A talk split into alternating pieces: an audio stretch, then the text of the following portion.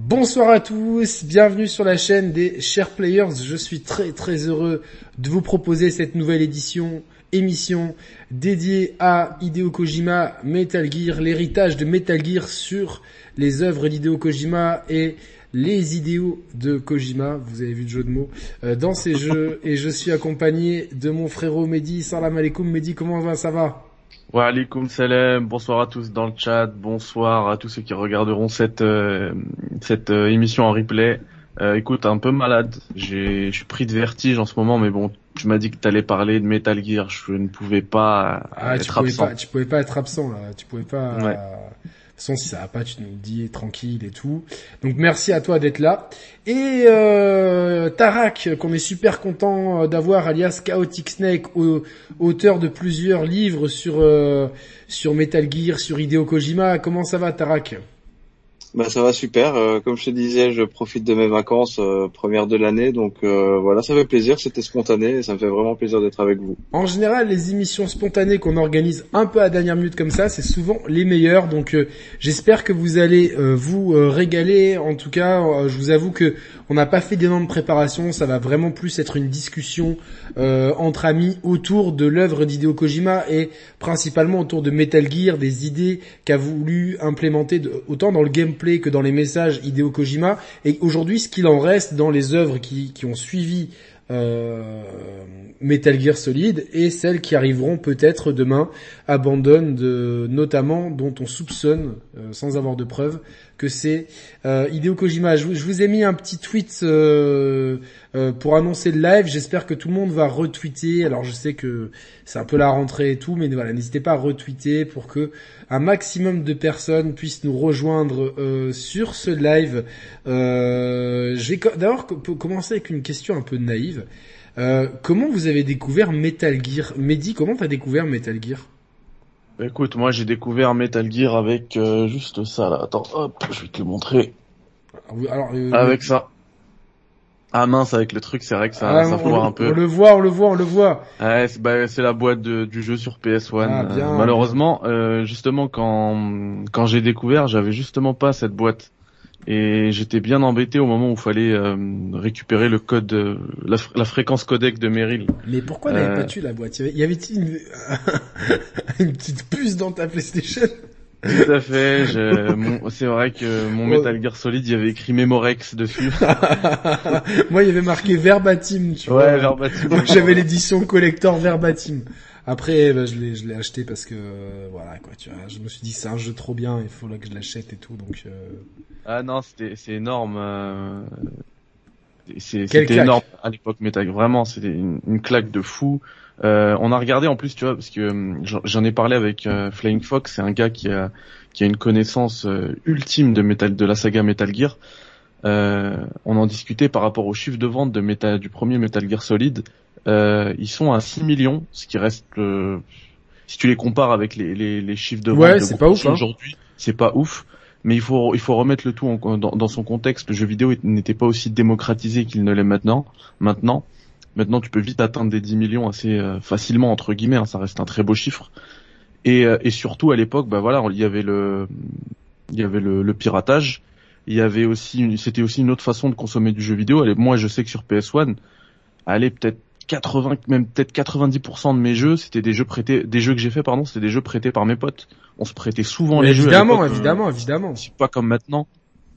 Et, euh, et, et du coup, euh, il y a eu 6 millions de ventes, certes, mais beaucoup plus, au moins facilement le double de personnes touchées par, euh, par le phénomène Metal Gear Solid.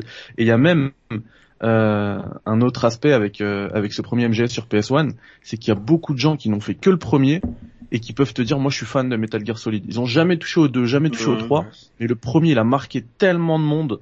Euh, et, pas par son scénario ou quoi, hein, mais surtout par ses euh, tout, tout, les- tout, le- tout l'aspect euh, ludique qu'il apportait. Hein, le- tout, tout le monde se rappelait là, de l'histoire de, de la fréquence codec. Tout le monde se rappelle du combat contre euh, Psychomantis. Tout le monde se rappelle de ces petits trucs-là. Tu vois, c'est des trucs qui te marquent à jamais. Même si t'oublies les personnages, t'oublies le scénario, ces trucs-là, ils vont te marquer à jamais parce que tu te dis mais c'est un truc de fou. Et Le parti. mec, il arrive à il être dans ma carte mémoire. On l'a lancé sur Metal Gear, il est parti, il est en roue libre et tout, il est en Y sur, sur en Y dans la Mover Base et tout. Non, mais parce que Non mais ça se voit, tu- ça transpire la passion, ça ça me fait grave plaisir mon frérot, tu vois, genre... Ouais. euh, Bah, Ah d'ailleurs, tu il y peux a- en parler il y pendant a des heures. hein.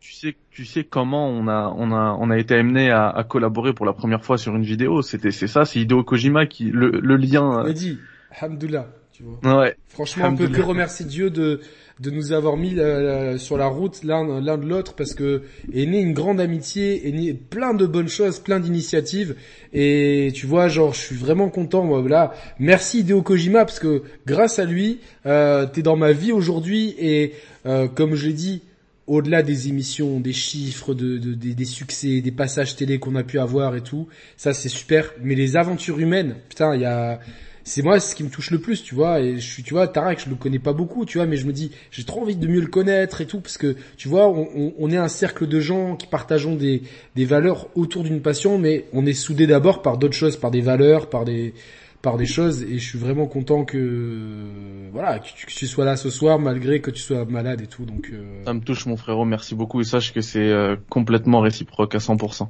ok Et En plus, Yannick, c'est comme tu disais, on n'a pas le même, enfin, on a le même maillot et là, vous avez la même passion, mais tu sais, c'est quand même, c'est quand même fou que, ok, on aime tous le jeu vidéo, c'est pour ça qu'entre, entre guillemets, on se parle, on se connaît, on fait des vidéos ensemble, mais c'est vrai que le, le point fondateur, quand tu regardes les jeux de Kojima, c'est quand même quelque chose qui est à chaque fois présent dans les jeux, c'est de, le lien, le contact, euh, l'échange, parce qu'en fait, ce que je, je vais rebondir sur ce que disait Mehdi, Metal Gear Solid 1, ok, c'était, euh, c'était peu vendu à l'époque, mais c'était un jeu surtout de bouche à oreille. Ouais. Il y a c'était un jeu que, qui tombait du ciel, personne ne connaissait la licence, premier du nom. Et en fait, au final, moi à l'école, c'était tous mes potes qui en parlaient, Alors qui là, je vais mettre un, un petit bémol parce que la licence était connue. Euh, de, je sais pas quel âge tu as, Tarak, euh, si c'est confidentiel ou non. Non, Mais- non, je suis né en 88, moi j'ai 30, 33 Voilà, t'es en 80. Moi, moi, moi, je suis, euh, j'ai, j'ai 6 ans de plus que toi. Euh, et en fait, moi, j'ai connu, si tu veux, Metal Gear quand il est arrivé sur NES. C'est un portage de.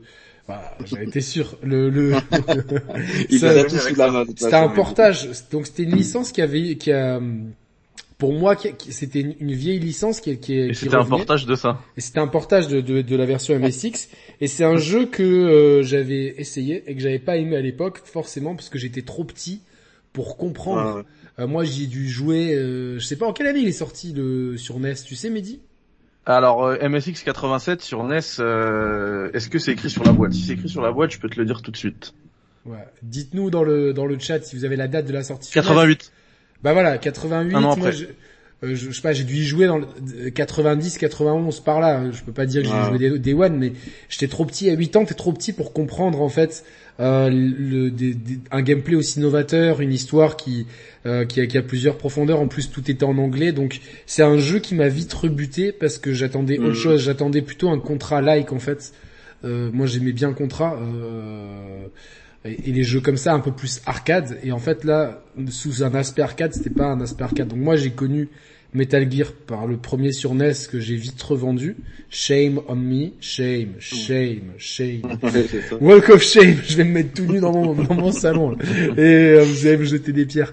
Et euh, ensuite, c'est avec MGS1 et je trouve Tarak, c'est vrai, t'as vraiment dit tout ça parce que euh, bon moi c'était la c'était la presse jeux vidéo. Pour moi, il y a deux jeux vidéo qui deux deux, deux jeux de cette époque-là, c'est Resident Evil et Metal Gear Solid qui ont révolutionné le média.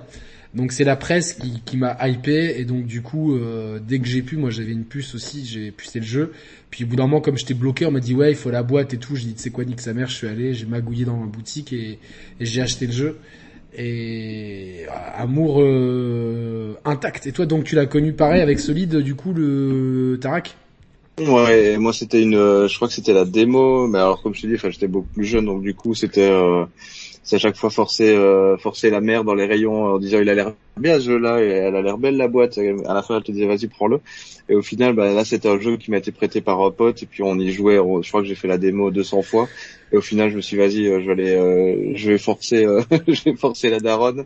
Et du coup, elle m'a acheté le jeu. Et ouais, bah après, euh, c'était pareil. J'étais jeune, donc du coup, j'ai, j'ai des souvenirs du jeu en fait d'avoir kiffé. Mais c'est, euh, je vais dire 5, 5, 10 années plus tard que j'ai vraiment réappris à aimer le titre en fait, de sur les petits détails, sur l'histoire, sur le, sur le message en fait de Kojima, parce que tu- quand t'es petit, tu le captes pas. Moi, le, ben moi j'ai- j'étais euh, de 100 années, les sorties, j'avais 17 ans, 98, c'est ça? Ouais, MGS c'est 98. 98, donc j'avais 16 ans, donc euh, j'étais pleinement conscience de, j'avais pleinement conscience de, du scénario. Et Metal Gear Solid m'a bouleversé. Je dis pas que j'ai que j'ai, enfin ouais, j'ai évidemment j'ai tout compris, mais peut-être pas les messages sous-jacents euh, où, où, il faut, je pense, plusieurs runs à tout le monde pour Mhm. bien tout comprendre. Mais je me suis pris une baffe dans la tronche et, et j'en entends, j'ai encore des frissons quoi, tellement que Mhm. voilà, j'ai trouvé de, de l'émotion, j'ai trouvé que c'était ultra cool en plus ce truc de de se cacher d'un film. Enfin, vraiment ça popularise un genre qui n'existait, ça crée quasiment un genre en fait. D'ailleurs, il y a marqué tactical euh, de Espionnage action. Espionnage, espionnage action. action. Donc ça veut, ça veut tout, ça veut tout et Ah. rien dire. Mais t'es là et, et même si tu vois, t'as pas envie d'utiliser tes armes, t'as envie d'être l'espion caché, le fantôme et euh, ces boss iconiques, euh, tu vois, en, euh, Sniper Wolf, etc. Enfin, c'est c'est c'est une aventure qui est incroyable, qui est fondatrice et euh, je pense qu'en un coup d'œil, quand on regarde le fond d'écran de Tarak, on, on- on- ceux qui ont fait On a froid. hein? On a froid. on a froid, mais on a envie d'y être, tu vois. On a envie d'y être, on a froid, mais ça réchauffe le cœur.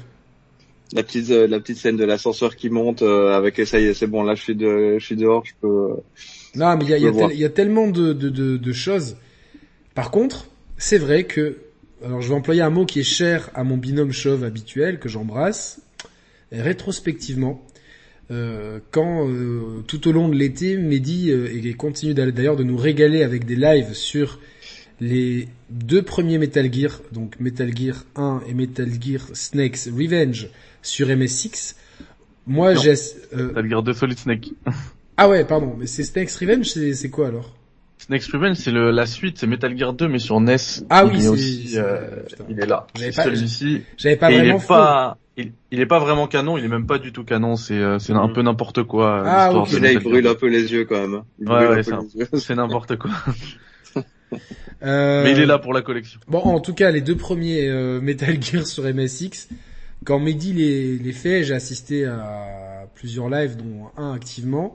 Vous pouvez retrouver d'ailleurs le podcast, enfin le, pod- le podcast de Mehdi Ouais, sur vos podcast, plateformes ouais. de, podcast, mais c'est des rediffusions à la base de live Twitch, donc n'hésitez pas à vous abonner à la chaîne Twitch de Mehdi pour pouvoir suivre ça euh, à chaque fois. Vous mettez la cloche, comme ça vous voyez quand est-ce qu'il il- il- il stream. On a été surpris, en, enfin on, mais c'est Mehdi qui jouait, mais en, ensemble, de voir à quel point en fait Metal Gear Solid est limite un remake du premier Metal Gear. Complètement, c'est ce que t'as dit, euh, ce que t'as dit, c'est ce qu'on s'est dit aussi C'est avec ce qu'on euh, s'est dit dans l'émission, c'est pour ça que je te, je te dis ça, tu on vois. s'est dit dans l'émission, et puis juste après aussi dans une autre avec euh, Rami de Gameblog qu'on qu'on salue, Ouais, Euh, on, on en discutait, on disait que finalement MGS, donc en 98 sur PS1, c'était le, le premier remake euh, du jeu vidéo parce que euh, il reprend en tout point les idées de Metal Gear 1 et Metal Gear 2 Solid Snake sur MSX euh, plusieurs années euh, avant. Et euh, il a été très bien inspiré de faire ça euh, Kojima parce que finalement euh, Metal Gear 2 Solid Snake c'était un jeu qui n'était sorti qu'au Japon à l'époque. Il a fallu attendre euh, 2006 pour que ça arrive, pour qu'on puisse enfin le toucher officiellement en Europe avec une version qui sort en Europe et même aux États-Unis. Hein, il l'avait pas. Et, du coup, ça, a permis de démocratiser toutes ces idées de génie qu'il avait déjà à l'époque de la MSX. Mhm. Oui, tu peux voir directement quand tu fais le jeu, tu peux voir qu'il y a- déjà pas mal d'idées euh, qui sont qui sont reprises. Après, c'est sûr qu'après, euh, je crois que c'est bah, dix années, presque dix années, t'as, les outils ils évoluent. Donc, quand tu lui donnes euh, une machine, déjà ne serait-ce qu'avec euh, enfin avec la puissance de la PlayStation 1, tu peux refaire directement toutes les idées, tu peux les apporter dans, dans ton nouveau projet. Alors, revenons Complètement. et en justement plus, sur il ces faut savoir idées. que que Kojima- vas-y. Ouais, j'allais dire juste que Kojima et ses, euh, et ses développeurs, hein, toute l'équipe euh, avec laquelle il a réussi à, s'entourer tout au long de sa carrière, euh, ils sont passés maîtres justement dans le dans, cet art de d'exploiter au maximum euh, une architecture d'une console. On a pu le voir avec MGS, surtout MGS 2 d'ailleurs, qui est Mhm. absolument magnifique. Euh, encore Je suis aujourd'hui. en train de le faire, je suis en train de le faire, mais MGS dans ce C'est moment. abusé. Ah, ah, En fait, il utilise plein d'artifices pour pouvoir exploiter au maximum le peu de ressources qu'il avait à l'époque. Alors revenons justement sur les. Alors euh, déjà, euh, Tarek, est-ce que t'as fait les deux Metal Gear euh, rétrospectivement euh, Les deux Red- Metal Gear de la de la MSX. Ouais, bah alors moi je les ai fait très tard, alors, pareil chez Mon euh, mais je les ai fait quand la Metal Gear Collection est sortie. Euh, du coup, je me suis remis euh, chronologiquement les jeux, etc. Et euh, je t'avoue que bon, ok, je peux comprendre qu'il y a quelques années, ça aurait pu, ça aurait pu faire fuir des joueurs, mais moi je l'ai refait par rapport à l'histoire, ne serait-ce que par rapport à Frank Yeager, enfin, et Big Boss, Solid Snake, etc. Et Venom. Et, Ouais, et c'est sûr, ouais, voilà, justement, et Venom, et c'est justement après Metal Gear Solid 5 que je me suis dit, bon, allez, je le refais. Et en fait, c'est, tout le puzzle est refait, et quand on parle de remake, c'est aussi qu'il a réussi à compléter ses œuvres, euh, d'il y a 30 ans avec une œuvre de maintenant, enfin, tout est, tout est bien puzzlé, en fait. Quand tu refais les jeux maintenant, tu te dis, bon, bah, c'est bon, j'ai tout compris. Ouais, tout prend, il, manque juste une mini pièce de puzzle qui a, qui a été amputée euh, du jeu, et donc, euh, qui est le chapitre manquant d'MGS5, hein, donc euh, qui a été largement popularisé euh, par, euh, enfin par les vidéos qui, qui, ont tourné, mais c'est pas une pièce maîtresse et donc du coup la boucle est bouclée. On sait juste que s'il y avait eu un éventuel MGS6, Kojima avait commencé à faire des repérages en France pour raconter l'histoire de The Boss et faire la préquel euh, centrée sur The Boss qui donc ne verra a priori jamais le faut dire jamais dire jamais mais parce que Shenmue 3 est arrivé, mais bon, euh, vu, l'état, vaut mieux, vaut mieux pas que MG6 arrive dans le même état que Shenmue 3. Toutefois, euh, voilà, on sait qu'il y, a des équipes de Kojima qui sont allées en Normandie faire des repérages, euh, donc ça fout un peu le seum parce que voilà, on aurait pu rajouter parce que dans le futur, enfin au bout de la timeline, il n'y avait plus rien. C'était trop, on était trop avancé. Euh, dans, dans, dans les... Ouais, puis même le, même le chapitre 3 n'aurait pas, n'aurait pas, comme tu disais, n'aurait pas apporté plein de choses. Euh, c'est triste en fait parce que tu veux, t'en veux toujours plus et tu sais que c'est le dernier. Donc du coup, tu voulais un petit peu, enfin, il y a un petit coup de trop peu. Maintenant, quand tu fais, euh, on n'a pas vu Solid Snake jeune, on n'a pas, enfin, on aurait pu le voir, mais ça n'apporte rien à l'histoire. Non, en fait, l'histoire, elle est. Ce qui est bien à Metal Gear 5, c'est que l'histoire, pour moi, elle se termine en face du miroir avec le, le dialogue que que Big Boss a à Venom et surtout que Kojima a aux joueurs. Et pour moi, ça c'était le plus beau clap de fin euh, qu'on pouvait faire et qu'on pourrait réaliser. Le message de fin, moi c'était comme, enfin c'était Kojima qui me parlait en fait. Je suis Big Boss, tu es, tu l'es aussi. C'est pas que Big Boss qui parle à Venom. Pour moi, c'était lui qui nous parlait en tant que joueur en fait. Alors tu, tu, pixelises, un, tu pixelises un peu euh, Tarak. Je sais pas si. Ouais. Alors. Mais je pense que c'est plus. Euh... Bon, c'est pas trop trop grave pour l'instant. Si, si jamais ça gêne les gens, tu quitteras, tu reviendras dans l'appel immédiatement. C'est du euh, wifi d'hôtel là, donc euh, du coup. Ouais, c'est sûrement c'est le wifi de l'hôtel. Donc soyez indulgents. je préfère prévenir parce qu'après les gens ils râlent. Tu sais, c'est comme si c'était gravissime, tu vois, genre d'avoir deux trois mhm. artefacts. On va, plus surtout la mer, donc euh, c'est pas grave. Hein, non, non, mais là ça, ça, s'est réglé, donc c'est parfait. Euh, Juste que les voisins ils arrêtent d'aller sur YouPorn et ça sera idéal. Euh, du coup, ce premier Metal Gear, déjà, il est truffé d'idées incroyables. Midi, je sais pas, genre, euh, tu, toi, toi qui l'as terminé il y, a, il y a, au cours de l'été, tu, on, on, est surpris de voir à quel point euh, déjà en 88, euh, enfin dans les années 80, il y avait 87, Kojima, 87 avait autant de bonnes idées, autant scénaristiques que euh, ludiques. C'est euh, manette en main, c'est une claque. Ouais, c'est c'est assez fou. Il y a plein d'idées ludiques qui qui m'impressionnent moi encore là en 2021. On, on prend l'exemple. T'étais avec moi en plus, Yannick, de du moment où t'es enfermé avec Grey Fox en cellule. Et après tu sors, donc du coup ils te prennent les ennemis d'Outer Heaven prennent ton finalement rétrospectivement c'est les ennemis de, de la mother base de, de Venom qu'on a monté dans MGS5 et, ça, ça fait un peu bizarre. Ouais, finalement, quand euh, on sait ça, c'est ouf. Hein. Ouais, c'est ça. Et, et, du coup, ils te prennent, euh, ils te prennent ton équipement, euh, tu le récupères et euh, en fait, ils te mettent un, un émetteur dans ton équipement qui fait qu'à chaque fois que tu vas pénétrer dans une zone, euh, t'as une, t'auras une alerte automatiquement. Les soldats qui te, qui te recherchent automatiquement. Ça, j'ai trouvé ça fou que, que, que tu puisses penser à faire un truc comme ça en 87. Et puis, même scénaristiquement, déjà, un, un jeu aussi poussé, aussi bien écrit, euh, pour l'époque, euh, c'était peu, c'était peu commun. Avant le jeu vidéo, c'était simplement pour s'amuser. Euh, c'était surtout euh, très manichéen, le gentil contre le méchant et tout quoi. Puis même au-delà de ça, c'était, c'était surtout une vision arcade du jeu vidéo. C'était on va, on, on, se, on se défoule un petit peu et puis et puis basta. Il n'y a pas vraiment d'histoire. Et, euh, et avec Metal Gear, il y a, tout qui change. Donc Snake, les principes de jeu, ne peut pas neutraliser euh, les ennemis au corps à corps. Par contre, il peut les neutraliser avec des armes qu'il obtient. Toutefois, la meilleure façon de faire le jeu, c'est vraiment de bien observer les rondes des ennemis et se faufiler entre les ennemis. C'est ça. Par contre, euh, enfin, je comprends ce que tu veux dire, mais euh, tu peux euh, les neutraliser au corps à corps, mais ça les tue, quoi. D'accord. Pas les assommer, mais au corps à corps, tu peux les neutraliser. Ouais. Alors, je suis désolé, c'est sûrement mon Skype qui bug parce que j'ai des artefacts sur tout le monde, donc je suis vraiment désolé. ouais. Et bah justement, ce que j'allais dire tout à l'heure quand t'as dit que euh, Tarak il pixelisait, en fait moi il pixelise pas sur le retour que j'ai sur Skype. Non, ça, ça vient de moi, si je peux pas couper Skype sinon le truc se donc euh, je sais pas, c'est depuis que j'ai fait mais c'est pas grave. c'est pas grave. Donc au pire vous fermez les yeux ou vous mettez des vous détournez le regard. Les lunettes 3D. Ouais, mettez les lunettes 3D, vous verrez euh, Mehdi et Tarak en 3D. donc euh, euh, et est-ce que on peut déjà déceler des, des, des, sujets qui sont chers à Hideo Kojima? Parce que Hideo Kojima, c'est quand même quelqu'un qui a été extrêmement marqué par la guerre, euh, la Seconde Guerre mondiale, par la catastrophe nucléaire, la double catastrophe nucléaire, double agression nucléaire après en temps de guerre évidemment, mais euh, c'est quand même. Il y a peut-être d'autres moyens de, de, de, gagner, de gagner la guerre de Hiroshima et Nagasaki.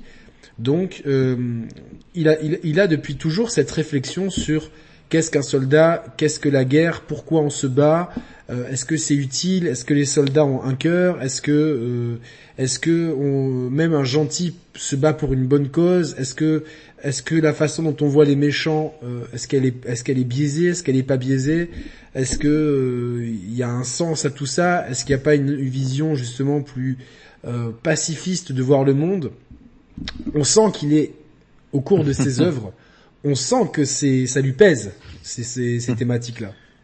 Alors complètement, il faut pas croire que toutes ces, ces thématiques-là lui sont tombées au passage de la 3D comme ça. Euh, il les a cultivées euh, enfant déjà, puisque comme tu l'as dit, traumatisé euh, par les bombardements au Japon, Hiroshima et Nagasaki. Et on ressent tous ces thèmes-là dans l'écriture de Metal Gear et de Metal Gear 2 Solid Snake. Et ça va même au-delà de ça. Hein. Euh, enfin, je vais y revenir après. D'abord, je vais répondre à ta première question par rapport à la place du soldat, etc. On a plein de, on a plein de lignes de dialogue qui sont écrites par lui-même. Hein. Euh, Où Big Boss justement, il explique à Solid Snake, alors que dans le jeu, pendant tout le jeu, tu t'es un, t'es un Rambo, tu tues tout le monde, t'avances, personne peut t'arrêter même s'il était compliqué le jeu hein, pour l'époque, la difficulté était assez corsée.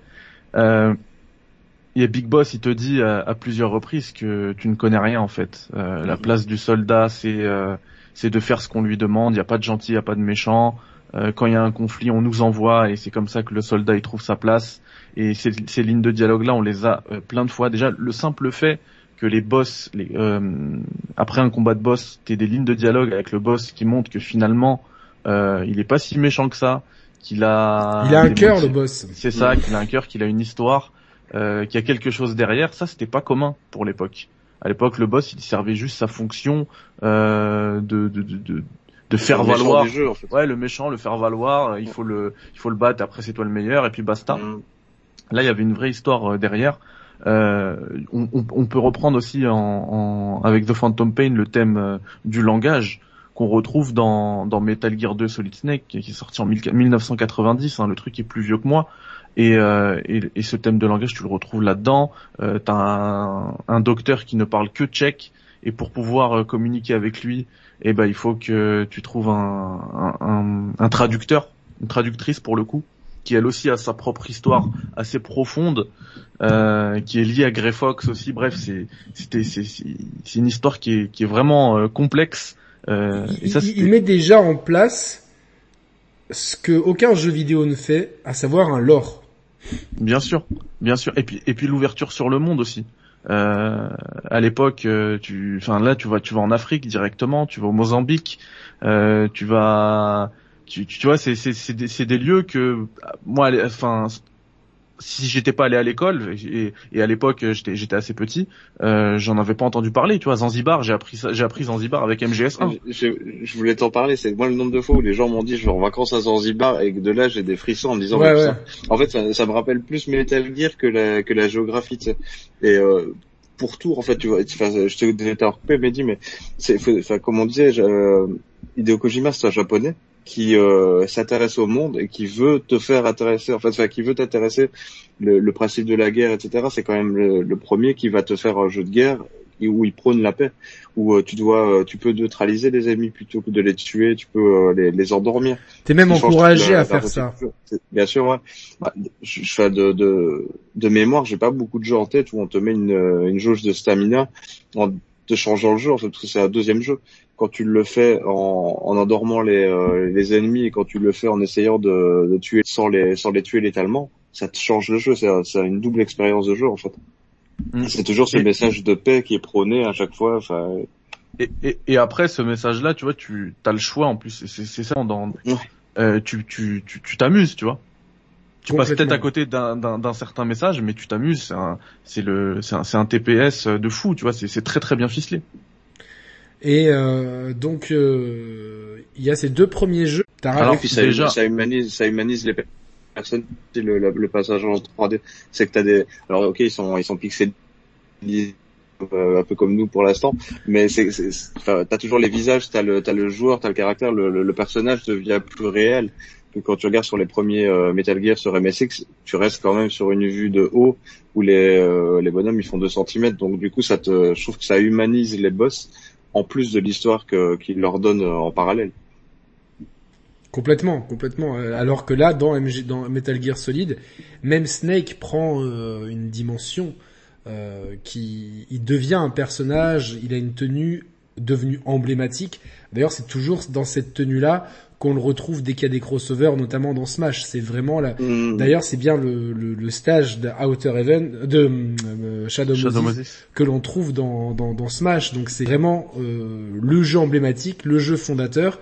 Mehdi l'a dit, il y a des gens qui disent qui disent fans de Metal Gear Solid, mais fans de du premier. Ils ont même pas, ils ont peut-être fait le 2, mm. mais euh, tu leur tu leur parles de des Patriotes, de Eva, de Solidus. Euh, les mecs, ils s'en foutent quoi. C'est juste, ils ont fait un jeu qui était mythique sur une console qui était mythique à l'époque où le jeu vidéo a connu une croissance euh, folle grâce aux nouveaux outils accessibles, etc. Et Hideo Kojima, il a vraiment pu profiter. Le jeu euh, Metal Gear Solid premier du nom, parce que je pense qu'on peut embrayer dessus, c'est un chef-d'œuvre parce qu'il est ultra ambitieux pour l'époque. Il est dur aujourd'hui de pour ceux qui ont jamais joué à un jeu vidéo de de, de de autant Metal Gear Solid 2, je trouve qu'il n'y a pas trop de problèmes. On y revient tranquillement. Mais le premier, il est un peu dur, mais on était limité par la première PlayStation aussi. Et à l'époque, moi, je, voulais pas que ça s'arrête. J'étais complètement... Euh, je, je, sais pas combien de fois je l'ai fait. J'ai dû le faire 5, 6, 7 fois. quoi. J'avais toujours envie de le faire. De, plusieurs fois par an, je me faisais mon Metal Gear. Euh, et ça marchait à chaque fois. quoi. Moi, c'était relire le guide qui m'a... Je pense que depuis quand j'ai eu le guide, et d'ailleurs c'est pour ça que j'avais commencé à, collectionner, c'est qu'en fait le, guide pour moi c'était euh, une autre façon de, refaire le jeu. Donc je m'étais fait un arbre généalogique, bon après au, fur et à mesure des jeux, mais comme Eddie disait en fait les méchants ne sont pas vraiment méchants. Ocelot tu dois le découvrir sur euh, sur chaque sur chaque épisode en fait. Puis en fait, toute ton image du méchant change et en fonction de ta vision des choses, de qui est le méchant, qui est le gentil, tu te rends compte qu'en fait t'es perdu. Si tu regardes Metal Gear Solid 3, tu vois le jeune Ocelot qui à la base travaille pour les Chinois, puis euh, travaille non pour les Américains, et au final il travaille pour lui-même. Enfin, pour les soviétiques, c'est quand même quelque chose que tu dois. Moi, j'ai dû le lire sur papier pour comprendre un petit peu. J'étais vraiment perdu à un moment donné, et je pense que c'était parce que j'étais jeune et je comprenais pas trop en fait les agents, euh, les espions, les agents doubles, etc. Mais parce qu'en fait, c'est une aventure qui est profondément humaine avant tout. C'est-à-dire que là où euh, les beaucoup d'œuvres mainstream nous présentent, euh, voilà, le MI6 de James Bond, c'est toujours les gentils et c'est toujours les méchants soviétiques, les méchants arabes, les méchants euh, ce que vous, indigènes euh, du monde, ce que vous voulez. Là, en fait, au-delà des organisations, on a des, des, des gens à chaque fois qu'on rentre dans un Metal Gear, on a une galerie de personnages qui sont profondément humains. Et c'est-à-dire que il y a des fois où, surtout quand tu refais certains jeux, t'as pas t'as pas envie des fois d'aller à l'affrontement avec certains boss parce que tu connais leur histoire. Tu connais leur histoire, enfin tu c'est c'est ah, Sniper Wolf, t'aurais plus jamais envie de la tuer. Hein. Mais non, ni Sniper Wolf, ni celle qui est euh, ni Fortune. T'as pas envie de la tuer, Fortune. Elle est, elle est, tellement déjà. Enfin, ce que je l'ai revu l'autre jour, j'ai j'ai des frissons. Vous imaginez, le jeu il est sorti en 2002, 2001 et, et ça fait 20 ans et j'ai encore des frissons parce que quand elle arrive, la mélancolie qu'ils lui ont mis sur le visage. On se rappelle tous la mélancolie qu'elle a, la lassitude qu'elle a avec la musique, et elle est là, elle les balles ricochent, et, et, là, et tu te dis, ça, pareil pour les, le, père et la fille Garlukovic, etc. Enfin, une galerie de personnages où, les, les, les, les petites histoires, ça j'emploie souvent ce terme-là, mais j'aime bien cette, euh, vous pouvez le noter avec Kodak, etc. Je vous parlerai peut-être de Minolta aussi un jour, mais c'est une autre histoire. Et euh, en fait, les petites histoires sont plus importantes des fois que la grande. C'est-à-dire qu'on est là et on se rend compte que globalement, les organisations euh, nous entraînent, mais que, que, derrière les organisations, il y a des humains. C'est-à-dire que derrière le, le, potentiel méchant, il y a des êtres humains avec des histoires, des enfants, des parents, des, des, des, des, des, des, esprits broyés, etc. Et, et, en fait, ça, Kojima le raconte très bien. Et combien de fois on s'est posé la question de dire qu'est-ce que je suis en train de faire? Et d'ailleurs, c'est complètement mis en abîme dans Metal Gear Solid 2, et c'est ça qui est complètement dingue. Mais on y reviendra plus tard, mais c'est, tout, tout le propos des MGS2. Mais dans MGS1, euh, donc pour euh, resituer le contexte, donc euh, la base de Shadow Moses est prise en otage par les membres du commando Foxhound, dont faisait partie Snake avant. Donc Snake sort de sa simili-retraite. en plus, il était pas, parce qu'il habitait en Alaska, donc il était pas trop loin, si j'ai bien suivi. Et donc pour pour pouvoir neutraliser le commando qui veut prendre la base de Shadow Moses, où se trouve un Metal Gear, donc une arme bipède capable de lancer euh, une ogive nucléaire n'importe où, dans n'importe quelle circonstance, euh, tranquille, tranquille, soulagé, quoi. Donc, euh, et donc dans, dans cette galerie de personnages va se greffer une tragédie familiale. Donc derrière tout ça, alors je dis pas ça parce qu'il y a quelqu'un qui se trouve au pays de Platon ici, mais derrière tout ça, il y a quelque chose de très euh, tragédie grecque dans, derrière l'histoire de, de, de, la famille Snake. Je peux pas trop leur nom de famille, on va les appeler les serpents, mais, euh, mais c'est vraiment une, c'est vraiment une histoire de famille qui, qui, qui, se dessine là euh, sur la fin sur la fin du jeu entre Solid, Liquid, euh, Solidus. Euh, qui, il y a, y a un vrai, il y a un vrai complexe vis-à-vis -vis du père. Est-ce qu'on va être assez bien pour le pour le père? Le père héroïque, légendaire, euh, même si on l'a euh, supposément tué deux fois euh, dans les deux premiers épisodes, c'est la légende. Et nous, nous sommes que des copies du père. Donc peut-on être meilleur que le père? Peut-on tuer le père? Ça, c'est quelque chose de très limite freudien qui se basait lui-même sur les les grecs. Qu'est-ce que vous en pensez, les gars? Bah déjà, enfin t'as dit beaucoup de choses. Euh, ah ouais, mais pour en, revenir... Hein. pour en revenir à ce que tu disais au début, euh, du fait que au, au, fur et à mesure des runs, t'as plus envie de tuer ces boss-là parce que tu connais leur histoire, etc. Euh, mais ça, ça marche en fait, et c'est là que tu vois que que la saga Metal Gear Solid, elle s'embrique parfaitement parce que ça marche même avec entre les épisodes euh, et, et, même euh, ceux, ceux avec le, le plus grand delta, tu vois. C'est-à-dire que une fois que tu as joué au dernier à MGS5, si tu rejoues à Metal Gear sur MSX 1987, t'as pas envie de le tuer le Big Boss à la fin parce que c'est Venom. Tu sais qu'il s'est fait manipuler, tu sais qu'il a fait de son mieux, tu c'est toi. T'as pas envie de le tuer, tu vois. C'est tout ce que t'as construit dans MGS5. Tu, tu, tu dois le détruire dans Metal Gear premier du nom en fait. Et c'est exactement. Alors pour ceux qui se posent la question, c'est vrai que dans Metal Gear premier du nom, on a cette organisation Diamond Dog, euh, Metal Gear 5, pardon, on a Diamond Dogs. Mais à la toute fin du jeu, il y a un petit shift sur euh, une des scènes finales où il y a une ellipse. Il y a une ellipse où au bout d'un moment, tu, on voit un logo Diamond Dogs et puis je crois qu'il tape dans la glace, etc. Et puis il regarde et puis le logo Diamond Dogs n'est plus un logo Diamond Dogs, c'est un logo Outer Heaven. C'est un micro détail qui dure une ou deux secondes.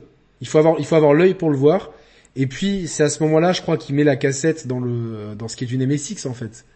Donc c'est ça, ça c'est quand tu vois ce détail-là, t'as compris, tu vois qu'à la fin d'MGS5, t'es déjà plus sur Diamond Dogs, t'es t'es t'es à la base d'Outer Heaven en fait. Et donc tu comprends que Snake, ton fils, que tu as joué dans, ou pas dans le, enfin, canoniquement t'as joué en tant que Snake dans, dans Metal Gear premier du nom, vient pour te tuer toi.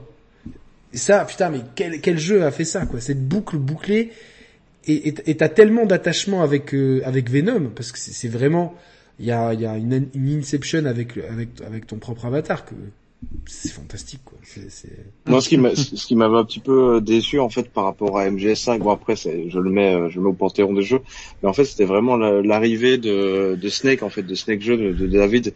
Tu l'aurais, en fait la boucle aurait été bouclée. On a vu euh, Ellie dans l'hélicoptère, il y avait des, il y avait des théories quand euh, quand il y a eu les euh, les trailers, on voyait, ah, on, on voyait Ellie un, peu en double, on se disait ah putain est-ce que c'est est-ce que c'est liquide euh, est-ce que c'est liquide et, euh, Solid Snake dans l'hélicoptère?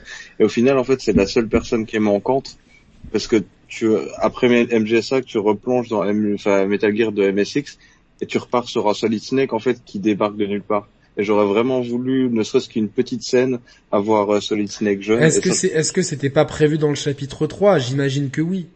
Ouais je pense que c'était ça aussi. Maintenant c'est vrai que voilà on fera on en fait, c'est le, le chiffre dont parlait Yannick, cette ellipse où tu passes de Diamond Dogs à Outer Heaven qui est très longue, on sait pas ce qui se passe, mais à un moment donné, euh, Venom Snake prend en charge Outer Heaven. C'est une dizaine d'années euh, en fait. Voilà, et puis il y a, une grosse euh, il y a une grosse euh, tension entre euh, entre Venom Snake et Big Boss qui est d'ailleurs euh, bien reflétée dans le dans la conversation finale avec Kaz où Kaz explique qu'il va plutôt être du côté de Venom Snake. Donc on voit qu'il y a une, grosse tension entre les deux clans et puis on comprend après rétrospectivement clin d'œil à, à, Roman que que Big Boss qui fait au début de Metal Gear en 1987 hein, quand on joue Solid Snake c'est qu'il envoie euh, son meilleur soldat, euh, Grey Fox, pour euh, pour neutraliser Venom Snake. Parce que Venom Snake est devenu encombrant en fait. Il est devenu trop encombrant, mmh. exactement. Grey Fox se fait choper et il envoie le, le deuxième et le deuxième c'est Solid Snake et lui il réussit la mission. Et, et ce que, et ce que j'adore aussi dans la saga Metal Gear, c'est que Solid Snake, nous on le joue dans MGS 1 comme un c'est Rambo limite et même euh, et même dans le dans le doublage dans le voicing c'est des c'est des euh, des conditions qui sont données au voice acteur des consignes. Euh, joue-le comme ça parce que voilà ça doit être un ça doit être un Rambo ça doit être le, super héros ultime tu vois. Et, euh, et nous on le voit comme ça et même dans MGS2 on le voit comme ça et lui il arrête il arrête pas il n'a de cesse de dire qu'il n'y a pas de légende c'est pas une légende c'est un simple être humain etc et nous, on a, on a toute une euh, dans, notre imaginaire, on a, on, a construit nous-mêmes la légende, de Solid Snake, parce qu'à l'époque, on n'a pas fait euh, euh, les épisodes sur MSX. On le voit, on le voit comme, la légende qu'on nous décrit, et on se fait on se fait des tonnes d'imagination. Et finalement, quand tu joues à ces jeux-là, la, la, légende de Solid Snake, elle se déconstruit d'elle-même. Euh, tu prends par exemple le fameux combat euh, à main nue contre Grey Fox dans un champ de mine. Euh, on l'a tous vu comme un truc hyper épique, etc. Finalement, c'est juste dans une salle, il n'y a pas de champ, c'est une salle, il y a quelques mines. C'est un vieux combat à main nue entre deux mecs bourrés qui se tapent. Et, et, et, tu vois, nous on l'avait imaginé comme un truc de fou, comme c'est ah c'est la légende et machin. Et et, et ce que j'aime bien moi, c'est qu'en fait cette déconstruction de la légende qui, qui, s'amorce avec MGS2, et ben finalement elle est déjà dans les jeux. Oui, mais, tu peux accéder. en plus c'est comme tu dis, en fait tous les jeux on te le rappelle. Genre, il n'y a pas d'héros, il n'y a pas de gentil, il n'y a pas de méchant, et on te le dit, on te le dit, on te le dit. Ça, et au final, tu te fais toujours l'image de Solid Snake qui est, euh, c'est toujours la première image que tu vois de, de, la caméra de sécurité quand il est dans la cellule, euh, torse nu, et tu dirais euh, Snake Plissken de, du film. C'est en fait, on te montre un héros, on te montre un beau gosse américain bien musclé, et ça te fait ton ton personnage charismatique qui au final n'en est pas un. C'est un jeune soldat qu'on envoie limite à la boucherie dans, dans le premier jeu. Donc c'est vrai que tout se déconstruit en fait quand tu refais les jeux. Ça. Et, ça, et, même quand tu fais toute la toute la saga, on te parle de Big Boss, le légendaire Big Boss, machin. C'est lui le, c'est lui, c'est la base du soldat et tout. si bien que qu'on a dû le cloner parce que fallait pas qu'on perde Big Boss et tout.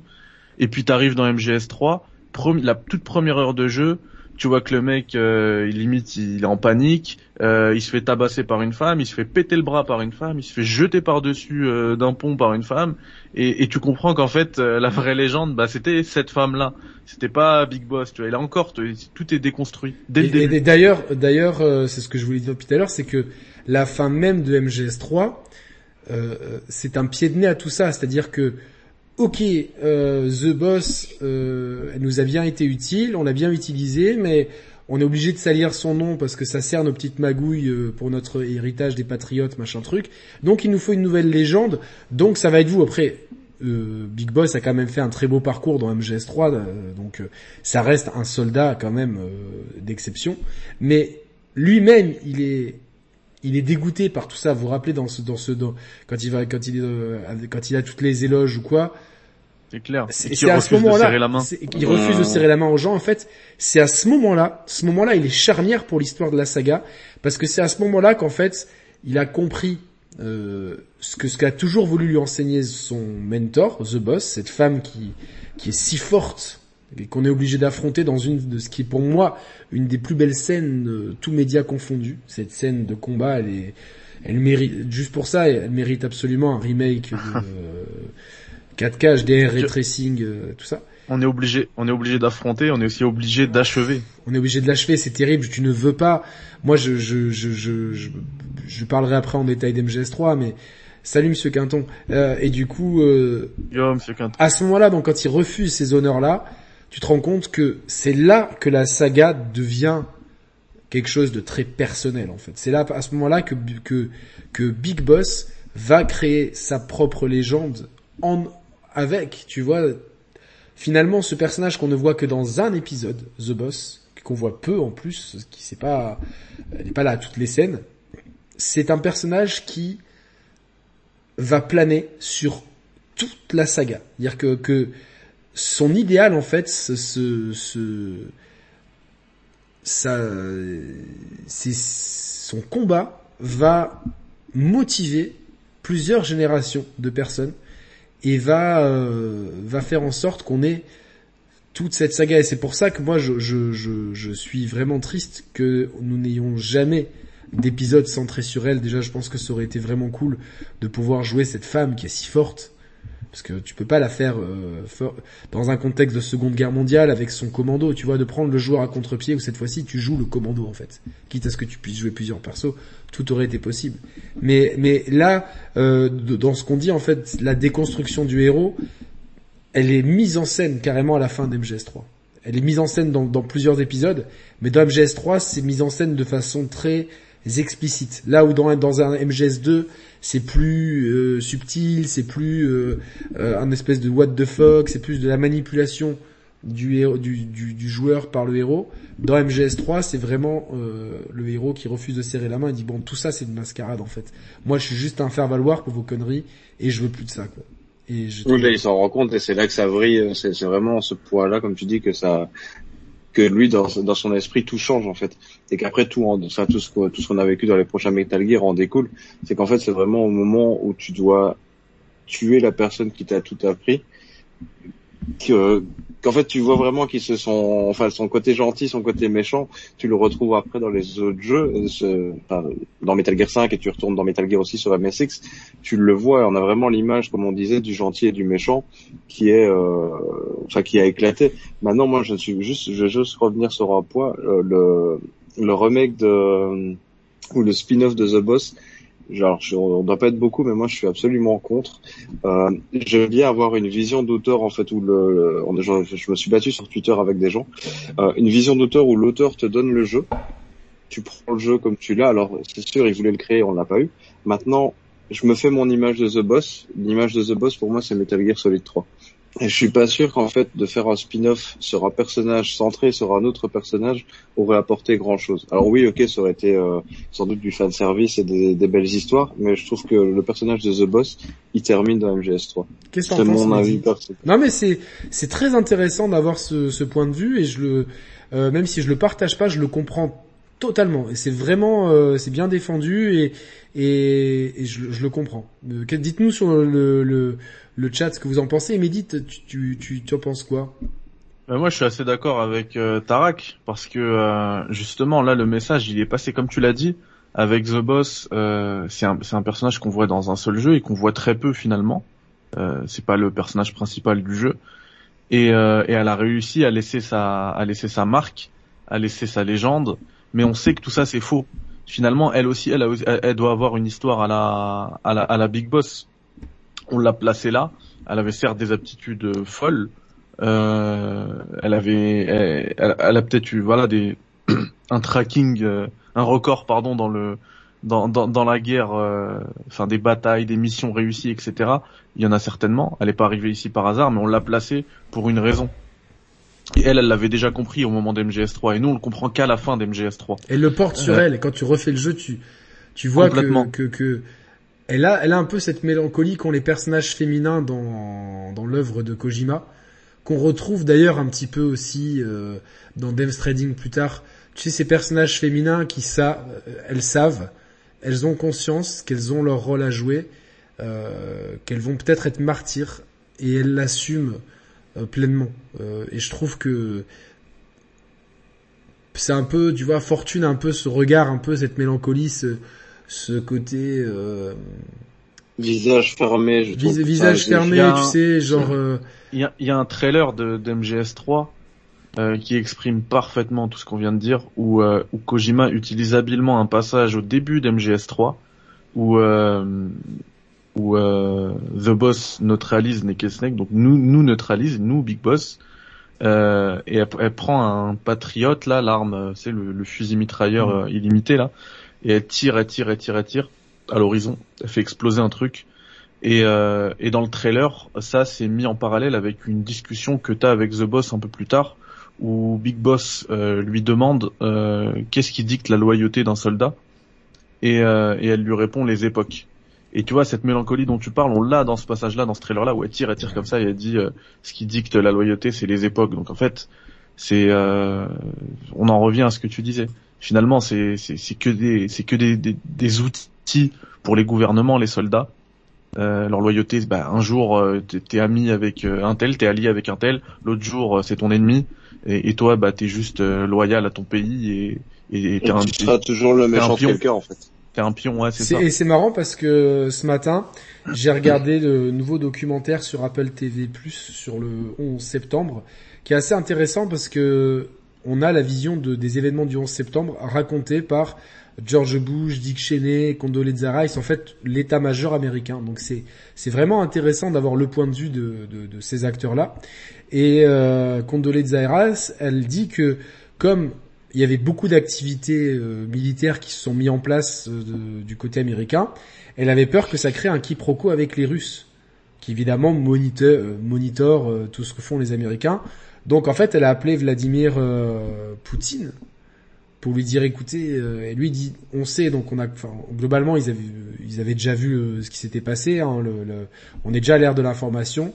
Il a dit vous avez en fait, les Russes avaient prévu en plus un exercice militaire ce jour-là vous inquiétez pas, on annule tout, et genre, on vous soutient dans ce truc-là.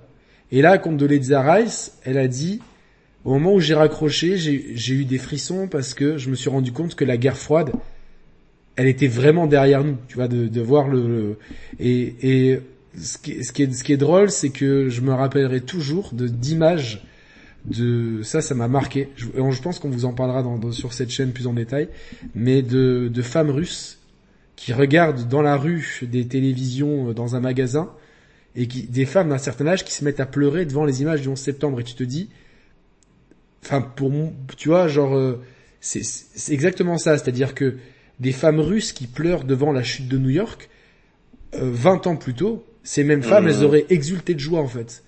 Mais c'est-à-dire que le mur de Berlin est tombé, l'Union soviétique est devenue la fédération de Russie, euh, on est dans euh, hop là d'un coup on est dans un monde ouvert où tout le monde voyage etc. Donc finalement ben euh, les films sont arrivés, tout le monde fantasme un peu sur les États-Unis.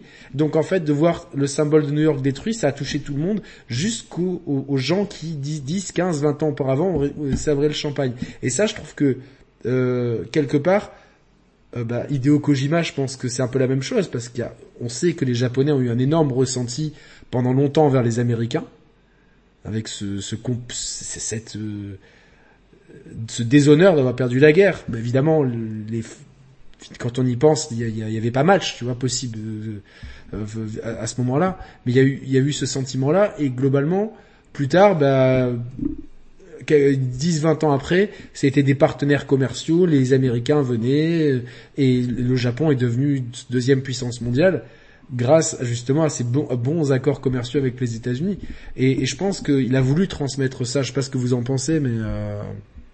Surtout ne serait-ce par rapport euh, au respect que tu dis par rapport euh, qu'ont les Japonais ou euh, qu'ont eu les Japonais par rapport au 11 septembre, c'est qu'il y a eu des scènes qui ont été changées, il y a des trailers qui ont été changés. Euh, les, fameuses, euh, Jaffa, il y avait une scène où tu voyais le 11 septembre qui a été retiré, etc. Le trailer, je sais pas s'il avait été repoussé ou alors vraiment tout changé parce que ça ça matchait pas avec ce qui venait de se passer. C'est que c'est quand même Ok, alors on est sur du commerce, on est sur du, du marketing et tu peux pas faire tout et n'importe quoi. Maintenant, si vraiment tout n'avait pas changé, on, il aurait pu se dire bon, bah de toute façon c'est dans le jeu, ce n'est qu'un jeu vidéo et ça se passe comme ça. Mais par respect pour tout ce qui change, bah ça, euh, ça a été changé euh, à la dernière minute. Ouais, ouais, non, non, mais c'est sûr que euh, oui, c'est, c'est, c'est je pense même que le, le, le beaucoup du propos d'Hideo Kojima, en fait, ont, ont, ont été euh, ont, été mis en place avec le 11 septembre. Les les amis d'hier, donc les les les moudjahidines que tu armais, sont devenus tes, les ennemis d'aujourd'hui et les ennemis d'hier euh, que tu combattais avec ces mêmes moudjahidines t'appellent pour te dire on vous soutient, tu vois. Enfin, c'est c'est vraiment euh, comme tu comme le disait The Boss, on est la loyauté, c'est que pour les époques en fait. Exactement. C'est c'est Exactement. Par contre, c'est pas c'est c'est pas le 11, 11 septembre qui a influencé MGS2 parce non que non non bien sûr, il a Ouais, été fait avant, mais ça, ça Ouais, prouve ouais. que l'œuvre était extrêmement novatrice en fait. Ouais et puis Hideo Kojima encore une fois visionnaire. Ben, complètement, complètement, et c'est sûr que euh, même si des grandes menaces d'attentats planaient sur New York, il y a eu un premier attentat au World Trade Center en 1993, si je me ça. si je me 93. trompe pas, etc. Donc euh, tout le monde, enfin, euh, moi je me rappelle, je, j'étais- je suivais vraiment l'actualité internationale et notamment le, le commandant Massoud qui, euh, qui qui prévenait qu'il allait se passer un truc et tout. Mais jamais on aurait imaginé un truc pareil. Mais même si évidemment ces images-là ne sont pas dans le truc, on est quand même au cœur de New York avec une grande menace d'attentat. Euh, finalement, waouh, tu te dis, le jeu, il est pleinement dans son époque et C'est euh, même clairement ça Dead Cell c'est une Bien attaque sûr. terroriste à New York. c'est Et ça c'est un jeu vidéo qui sort en 2001 donc c'était c'était très sensible. ouais. C'était extrêmement sensible, mais en même temps, c'est très bien raconté. Donc, dans, dans MGS1, euh, donc on joue Solid Snake, etc. Donc, euh, le jeu est finalement très linéaire. On va d'un bout à l'autre du jeu, sans surprise. On rencontre des boss iconiques qui ont tous leur histoire. Euh, on rencontre notre frère jumeau. On... Donc, il y a toujours ce mythe du père, euh, etc. Par contre, dans MGS2, c'est là que Kojima commence à se dire euh, j'ai besoin de, de jouer avec les avec les, les joueurs et donc euh, pour ceux qui l'ont pas vécu on a toutes les images du jeu qui ont été montrées c'était des images du tanker donc la première mission où on joue Solid Snake et en fait euh, quand tu fais le jeu tu te rends compte que c'est qu'un prologue et que tout le jeu se fait avec euh, un autre personnage qui s'appelle Raiden. Moi au début j'ai cru que c'était euh, Liquid comme Liquid il est blond, tu vois. Et que il, au début où Snake parle, enfin où Raiden parle dans l'ascenseur là, tu sais, euh, avant qu'il enlève son Ouais. masque, Mhm. il prend une intonation un peu à la David Hayter. Et je me suis dit putain, on va jouer avec Liquid. Et en fait, on joue avec un un, un nobody, Raiden, euh, qui lui-même se demande c'est quoi ce bordel parce que sa petite amie, euh, elle, elle- elle fait partie de l'équipe. Et le, le commandant, c'est c'est quand- c'est Roy Campbell toujours le, le commandant à ce moment-là, qui lui parle au codec ou pas En, euh, Techniquement, c'est lui ouais. C'est lui. C'est lui. hein. C'est lui. Enfin, Ah officiel- officiellement, c'est lui. Officiellement, c'est pas lui. Mais euh, tout, en fait, quand tu refais le jeu euh, après coup, tu vois toutes les bizarreries. Mais Raiden, en plus, il dit, mais vous avez un comportement bizarre, et puis il se passe plein de trucs bizarres. Il y a un gars bizarre. euh, euh, toi, en plus, tu vois bien que Iroquois Pliskin, c'est Snake. tu le vois tout de suite, tu vois, genre. Ouais, c'est clair dès le début. et tu, tu te dis mais c'est quoi et, et, et en fait là il y a l'art de la tromperie pour qu'au final on t'annonce que globalement t'as refait le même jeu que le premier. Donc c'est à dire que ce Metal Gear Solid était un remake qui, qui ne s'assumait pas de Metal Gear premier du nom et Metal Gear Solid 2 et on te le dit clairement. En fait on, a refait une, une simulation de Shadow Moses là comme ça en plein milieu de New York. C'est- moi la fin elle m'a complètement euh, retourné le cerveau. J'étais là, je, je, je me dis mais on m'a pris pour un con. En fait, Le fait, c'est, ah, mais, Je pense que c'est, c'est le même, c'est le même, euh, enfin, c'est ce que je me rappelle aussi, je me suis dit, mais qu'est-ce que fait, qu'est-ce que je vais te faire, en fait? on est en train de me, on est en train de on m'a pris pour un con et le fait, c'est le but, c'est que tu sois pris pour un con, que tu t'en rendes compte et que tu sois content d'être pris pour un con. C'est, c'est, et ça, il y a que Kojima, quoi. Ou les, ou les gens qui achètent des statues de, d'éléphants tout moches, euh, à 200 balles pour Horizon, euh, voilà, il y, a ça aussi, quoi, tu vois, genre des, Sans jeu. des éléphants transgéniques sans, sans jeu. euh. Ça me rappelle, on dirait un peu le chien dans les trois frères. Elle est où la queue Elle est où la tétette Tu vois pas en fait, tu vois un gros amas, c'est pareil, tu vois genre. Et j'ai qu'une envie, c'est shooter dedans. Donc euh, bon, après, ch- chacun fait ce qu'il veut.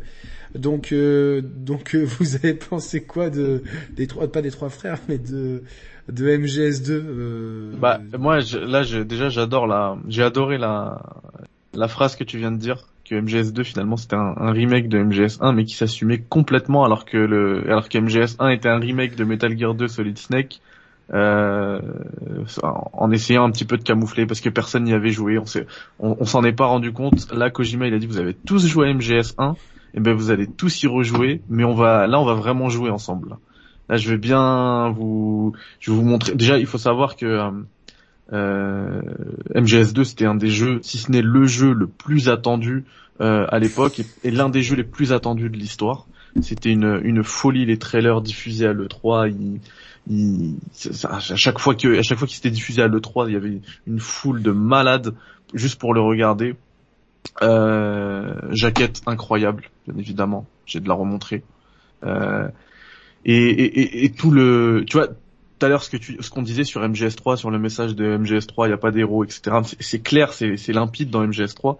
Dans MGS2, tu l'as pas la première fois. Il faut que tu rejoues plusieurs fois pour comprendre les messages sous- sous-jacents. Et, euh, et en ça, c'est peut-être celui un- qui a le plus de messages en fait, qui qui porte. Ouais, bah, clairement. Ou, ou Kojima, il a, il a, il a vraiment. euh, Alors c'est marrant parce que c'est vraiment une œuvre qui est pour moi typiquement post 11 septembre, mais qui a été faite avant. C'est-à-dire que tu, on y joue tous, euh, enfin surtout nous les Européens, mais, mais tout le monde, parce que je crois qu'il est sorti novembre 2001 et puis mars 2002. Donc si je ouais, me trompe pas, 2002 en Europe. Ouais. voilà, Mhm. donc on y joue Ouais. forcément tous euh, post 11 septembre, où c'est frais.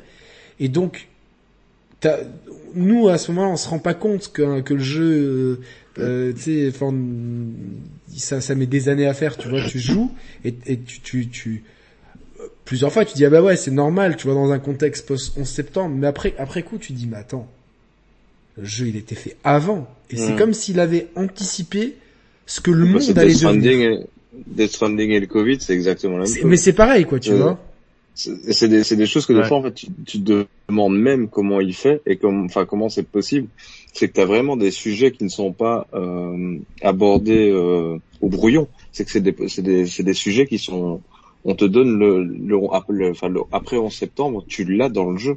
Tu as déjà les histoires euh, d'Américains etc de de- d'attaques terroristes en Amérique. C'est fait la avant. chute Donc de l'Amérique, tu vois, c'est vraiment le le l'Amérique n'est plus surpuissante, l'Amérique est attaquée au cœur même euh, au cœur même de de, de de de New York, de son centre financier, c'est Wall Street qui est touché dans me semble-t-il à la fin euh, le combat Ouais, contre c'est ça, Wall Wall Street. Moi- donc euh, Moi, je vous avoue que c'est celui que j'ai le moins apprécié. Alors pas pas euh, par rapport au jeu, mais par rapport justement au message politique. Alors je suis euh, je suis pas anti-politique, mais j'aime pas trop euh, m'y intéresser. Euh, et euh, étant donné qu'il avait vraiment un gros message politique et surtout à la fin, et euh, après l'histoire de Raiden, d'avoir été surpris de jouer avec un autre personnage que Snake, etc. C'est vraiment le jeu en fait qui, je pense que je l'ai fait deux trois fois et, euh, et j'ai du mal à me replonger dedans. De un pour Raiden et de deux pour euh, il y a beaucoup de blabla politique à la fin, c'est ce qui m'a un petit peu rebuté. Pour, pourtant, euh, moi je comprends, je comprends tout à fait, et c'est c'est très intéressant d'avoir ton point de vue, Tarak, et euh, c'est tout à ton honneur d'être parfaitement transparent là-dessus.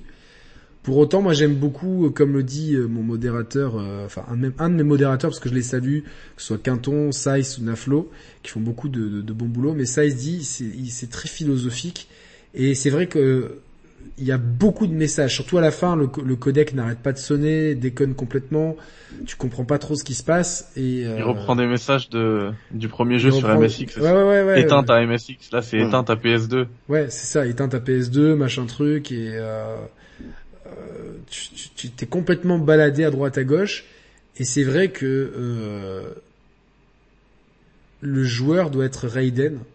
C'est pour ça que le Raiden est assez euh, générique. Je pense que Kojima a voulu faire un occidental générique. Euh, donc bon, il a, voulu faire un Raiden, tu vois, qui est un personnage assez assez lambda. C'est vrai qu'il est, il a pas le charisme de Snake, il a pas les cicatrices, il a pas la barbe, il fume pas. Enfin, c'est c'est c'est le héros lisse, le héros occidental euh, stéréotypé. Et Pour, là-dessus, je suis pas d'accord, Yannick. ah ouais? Parce que justement, effectivement, il- c'est pas le, c'est pas le, le stéréotype de l'américain euh, qui a vu la guerre, qui a vu euh, plein de conflits. à Non, la non, mais c'est l'américain C'est moderne. pas du tout ça. Non, moi, euh, je pense que euh, euh, que Raiden, il a été imaginé justement pour être le pour être le héros euh, japonais. Parce que au, au Japon, il est adoré Raiden. Euh, tu sais, c'est le c'est le type de héros à la Final Fantasy, un peu efféminé. Ok, ouais, je vois ce que moi. Ok, d'accord, j'avais pas du tout puis- cette lecture-là, moi, tu vois. Ouais, mais je... et puis- Et puis le doublage en anglais, pour moi, il me semble raté parce que quand tu vois la version japonaise de Raiden, il a une voix hyper virile et le et, et le personnage, il prend une toute autre euh, ampleur. Ouais, moi, moi, je trouve que euh, je, je me demande si les jeux ils ont ils ont pas été faits pour être euh, vu que le, le principal doubleur c'est David Hayter, ils, ils ils sont pas faits pour être faits en anglais quoi. Je sais pas. Moi, je- La, bah, le- la fanbase euh, te dira que la VO, ça restera le japonais. Euh, mais moi, je suis, je suis plutôt d'accord avec toi. J'ai l'impression que le jeu, il est tellement tourné vers l'Occident euh, qu'il est réfléchi d'abord en anglais. Ouais, je pense. Après aussi. sur, sur l'histoire sur l'histoire de Raiden aussi que tu dis euh, Mehdi qu'il est qu'il est adoré au Japon. Là-dessus, je vais rebondir sur les sur- aussi sur les sur les voix. Euh, David Hayter, nous on l'adore. Euh, alors on a eu la version française euh, première du nom. Bon bah voilà, euh, sans commentaire. Mais alors du coup, à, base, j'ai à l'époque ça marchait, ça marchait. Oui, oui, bien sûr. Ouais, je en fait, on, en, on en a parlé. Enfin, j'avais vu la vidéo. Emmanuel Bonamy. C'était Fox qui avait eu euh, Emmanuel Bonamy, où en fait, ça reste un plaisir cette version, mais on a tous David Hayter en tête. Par contre, au Japon, je, David Hayter, je suis pas sûr que ça soit les, les, les voix japonaises sont, sont aussi monstrueuses et euh, sont aussi charismatiques que David Hayter l'est pour nous euh, qui avons joué en, en version anglaise. Oui. J'ai vu passer euh, pendant, enfin, pendant mon, mon rendez-vous avec Kojima, j'ai vu passer les, les acteurs qui faisaient les voix de Metal Gear Solid 5. Euh, tout le monde dans l'hôtel se retournait et euh, espérait un signe de tête ou euh, un geste de la main. C'est vraiment des, des stars aussi, comme euh, David Hayter est une star pour nous en fait. Mais euh, comme le dit Naflo, c'est une aura américaine, mais c'est purement japonais dans sa construction. C'est très seinen. Euh, parfois, oui, pas tout le temps, mais euh, il- on sent quand même qu'il est influencé par ça. Il y a le message d'Eli, euh, moi c'est comme ça aussi que je l'avais compris, c'est Raiden était là pour plaire aux femmes, il voulait rendre le jeu attractif pour le public féminin japonais.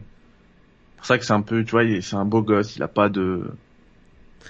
Ouais, ouais, non, mais je, comprends aussi, mais quelque part, moi, moi, moi, moi, après, tu vois, c'est même quand je l'ai refait récemment, je me suis dit, tiens, il a voulu prendre euh, un espèce d'américain lambda, tu vois, genre jeune, justement, qui a, cet américain qui a pas vécu le Vietnam, tu vois, qui a, qui a 20 ans en 2001, donc qui est né euh, dans les années 80. Ça c'est euh, clair que c'est un rookie. ouais. C'est un rookie, tu vois, euh, euh, qui il fait très skater boy, tu vois, genre euh, surfeur, les, les trucs qui étaient très à la mode fin des années 90, début 2000. Donc, on peut aussi peut-être le voir comme ça. hein, je sais pas. Après, c'est, c'est, c'est, Hideo Kojima n'est pas avec nous, mais euh, bon, en tout cas, c'est Mais un. non, mais il me semble que le message d'Eli, là, c'est euh, Kojima en avait parlé. De la raison de Raiden. Ouais, voilà. Ouais, ouais. Ok, bon. Ça, je pense que tu, l'as aussi, tu, tu l'as aussi dans le dans le livre de de Sword, euh, justement où ils en parlent, euh, où tu as Ouais. justement tout un tout un passage sur MGS2 où ils expliquent euh, que Raiden à la base ne devait pas être euh, ce Raiden-là et que ça a été fait pour euh, pour plaire aux dames euh, japonaises. Alors Voilà. voilà, les, deux, les deux versions du livre, la première et celle qui est sortie après MGS5 euh, chez Ouais. Third Editions. Donc, Il y a, il y a tout euh, à portée de main chez Yannick. Ouais, Et tiens, alors, j'ai un, énorme. Puisqu'on est sur bouquin, MGS2, mais je, je pourrais pas puisqu'on le est sortir. puisqu'on est sur MGS2 et le message d'Eli, ça me fait penser à un truc. Euh, la structure de Metal Gear Solid 2, elle a tellement marqué euh, certains certains acteurs du jeu vidéo que et vous allez faire le lien avec Ellie que Neil Druckmann euh, a, a- a fait son coup avec The Last of Us Part 2 en ayant en tête ce que Kojima avait fait sur MGS2. Il l'a dit hein, très clairement dans une interview que Ouais, j'allais dire, là, t'as mis les mots magiques, là. MGS2, c'était, euh, c'était un de ses jeux préférés. Et que c'est pour ça qu'il a essayé de trahir aussi les attentes des joueurs en ne, en ne montrant dans ses trailers que des passages avec Ellie, même si on a eu le, le fameux, la fameuse cinématique avec Abby, euh, qui avait été d'ailleurs révélée à, à la Paris Game Week. Mais c'est con Euh. parce que Abby, on, on l'a joué dès le départ en fait. Il fallait la cacher complètement, tu vois. Genre, Ouais, mais après il a essayé de modifier un peu la structure et justement à la toute fin de The Last of Us Partout, sans sans spoiler euh, quoi que ce soit, on rejoue avec euh, Ellie et lui il explique ça par le fait que dans MGS2 son seul regret de, de ce jeu qu'il adore euh, vraiment, c'est qu'on lui a pas donné la chance de rejouer avec Solid Snake. C'est pour ça qu'à la fin on a, on a ce passage avec Ellie. Et sans, et sans parler de, de The Last of Us 2, parce que bon, on va pas chauffer Yannick, mais euh, c'est quand même beau d'avoir un mec, parce que The Last of Us 2, au moment où il est sorti, tout le monde l'attendait, et t'as son créateur qui jette des fleurs à Hideo Kojima. Donc c'est te dire l'impact que, que le mec a eu sur l'industrie du jeu Non, non, vidéo. non, mais après, je, je respecte quand même Neil, Neil Druckmann pour ce qu'il a voulu faire et objectivement, c'est vrai que euh, The Last of Us 2 a quand même beaucoup de qualité et euh, je suis très content de, tu vois que je suis très content en fait que le jeu ne, m'ait pas plu quelque part parce que euh, ça prouve que voilà il y a, d'autres visions d'acteurs. Après il y a des choses, il y a certains messages subliminaux que je trouve loupés.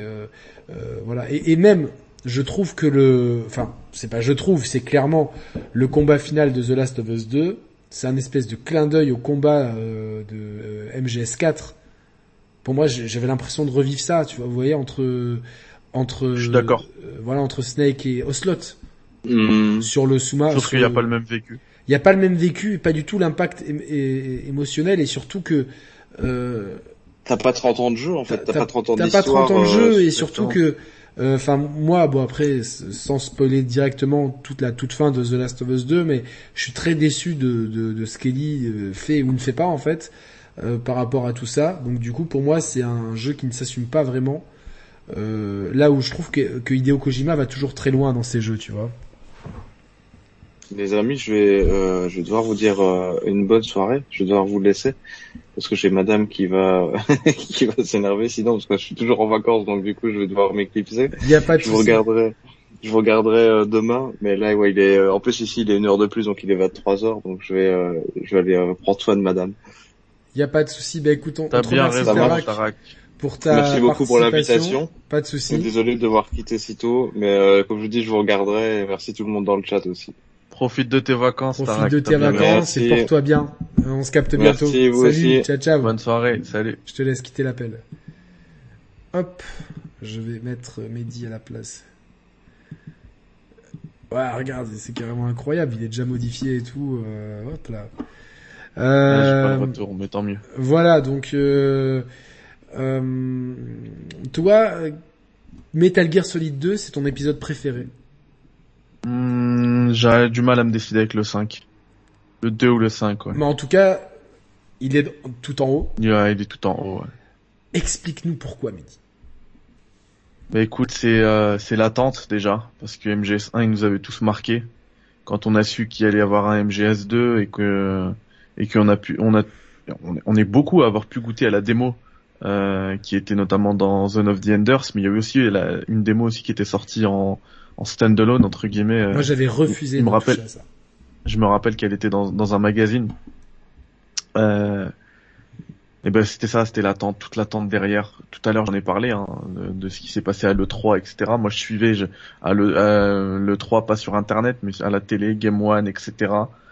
Euh, dans les magazines aussi. Euh, Tout, tout, tout montait en fait, tout, tout, tout- tout- toute la moutarde, ça, ça monte. C'était un, c'était un truc de malade. Et puis quand ça arrive, euh, le jeu déjà dès la première run, techniquement, c'est autre chose. Tu comprends, c'est là, tu vois dès dès le, la première année de la PS2, tu vois toute la puissance qu'elle a, toutes les promesses euh, faites, tu vois qu'elle les apporte, euh, qu'elle les tient. Le jeu c'est une folie. Euh, Tu sens que le jeu est- déjà il est il est beaucoup plus fluide que les autres.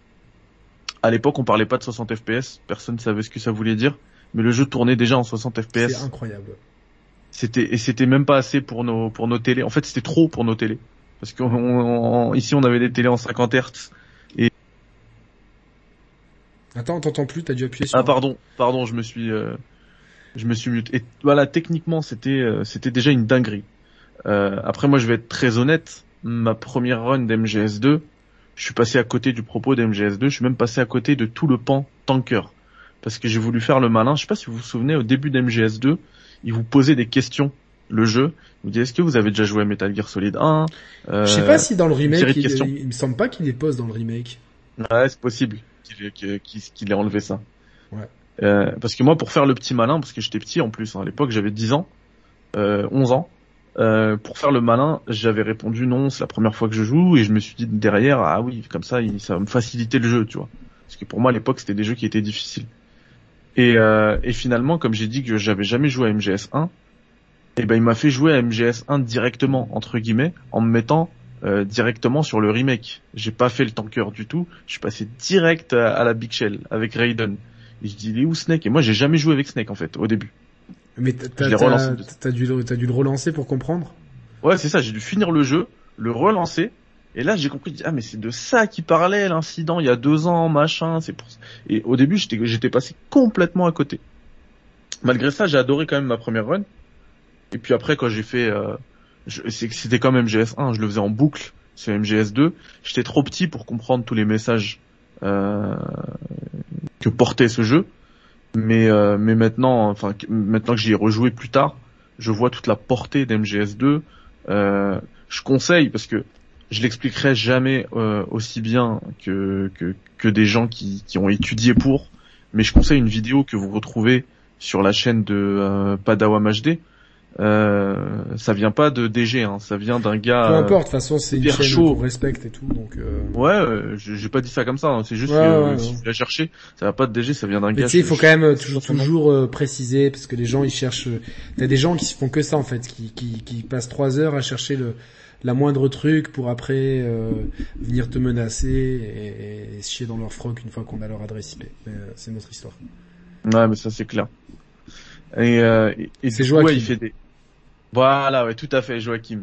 Merci, il est extrêmement chaud. Euh, il fait des, euh, il fait des conférences sur MGS. Euh, bah justement, il fait que MGS2, MGS5, et il essaie d'expliquer un peu la portée de tous ces messages-là, qui m'étaient inaccessibles moi à l'époque quand, je remets dans le contexte, euh, mais que j'ai bien pu comprendre après, hein, même avant d'avoir vu ces vidéos-là. Euh, et ouais, voilà, MGS2, c'est un tout qui fait que c'est un de mes préférés, voilà. Moi, je, suis en train de le refaire. Donc, euh, je vais vous donner un scoop. J'ai craqué. Je suis en train de refaire aussi Cyberpunk que j'avais fait qu'une quinzaine d'heures et étrange parce que j'ai dit bon là euh, ça n'arrivera pas avant 2022 nique sa mère j'ai pas envie de j'ai envie de vivre l'expérience. Donc j'ai je me suis beaucoup renseigné comment jouer euh, la façon dont je voulais jouer euh, Cyberpunk et je suis en train de de bon même si ça ça n'égale pas euh, les, capacités de gameplay de d'autres jeux qui font un peu la même chose mais je, je, commence à bien prendre mon pied sur Cyberpunk. Donc niveau niveau niveau jeu en fait. Donc c'est cool Sachant que je veux faire un run, je veux, je, veux faire un run full euh, infiltration hacking, tu vois. Donc euh, parce que je trouve que euh, elles sont un peu pétales les phases de shoot, tu vois, dans, dans ce jeu quoi. Il y a pas, j'aime pas trop les sensations, donc voilà. Et ça, et ça marche plutôt pas mal. Donc je commence à bien comprendre un peu les mécaniques de jeu, même qui sont vraiment pas intuitives, mais c'est un autre débat. Et parallèlement, je refais aussi du Metal Gear Solid 2. Je suis ultra impressionné par par par le jeu en fait. Alors même si je joue au remake HD, je trouve le jeu très beau artistiquement. Je, je trouve qu'il y a des moments de grâce, les passerelles avec les mouettes entre euh, entre deux shells. Waouh, tu sais genre c'est c'est c'est rien mais c'est beaucoup. Tu vois ce que je veux mm. dire? Et, et je trouve en fait euh, déjà qu'au niveau gameplay, il y a une espèce de profondeur. Alors évidemment, tout n'est pas intuitif parce qu'aujourd'hui, on a un mapping des boutons qui est uniformisé sur les jeux. Et là, le mapping est un peu différent, donc il y a une espèce de gymnastique qui prend un petit quart d'heure à prendre. Et c'est pour ça que l'arrivée tardive de l'ascenseur est assez pratique pour ça, justement, pour te mettre bien en pratique. Et euh, voilà, euh, Naflo parle des crottes de mouettes sur lesquelles tu glisses, c'est bourré de détails, c'est bourré d'idées de génie. Euh, le simple fait que dans une salle, quand tu neutralises tous les ennemis, déjà si tu les neutralises euh, en les assommant à la, Alors qu'aujourd'hui, un ennemi que t'assommes, il peut rester 6 jours assommé. Là, au bout d'un quart d'heure, enfin, même pas, au bout de quelques minutes, euh, il va, il va se réveiller et il va surtout se dire merde, il va sonner l'alarme. Donc déjà, c'est ultra réaliste. Et pareil, euh, quand, quand tu les endors au pistolet, ils, ne dorment pas, ils sont pas une nuit de sommeil. Hein. C'est pas un Donormil ou un Lexomil ou un ou un ah ce, que, vous voulez. Il se réveille au bout d'un moment. Et puis ce et puis ce timing même, il, il, diffère selon la difficulté. Plus plus t'auras une difficulté élevée, moins le voilà, plus le délai sera court. Mais ce qui est dingue, c'est que ces gens-là, ils ont des supérieurs. Et c'est qu'au bout d'un moment, s'ils ne rendent pas de compte, allô, la patrouille machin, pourquoi vous répondez pas Allô Bon, on envoie une autre patrouille. Et là, d'un coup, t'as une patrouille en alerte qui arrive.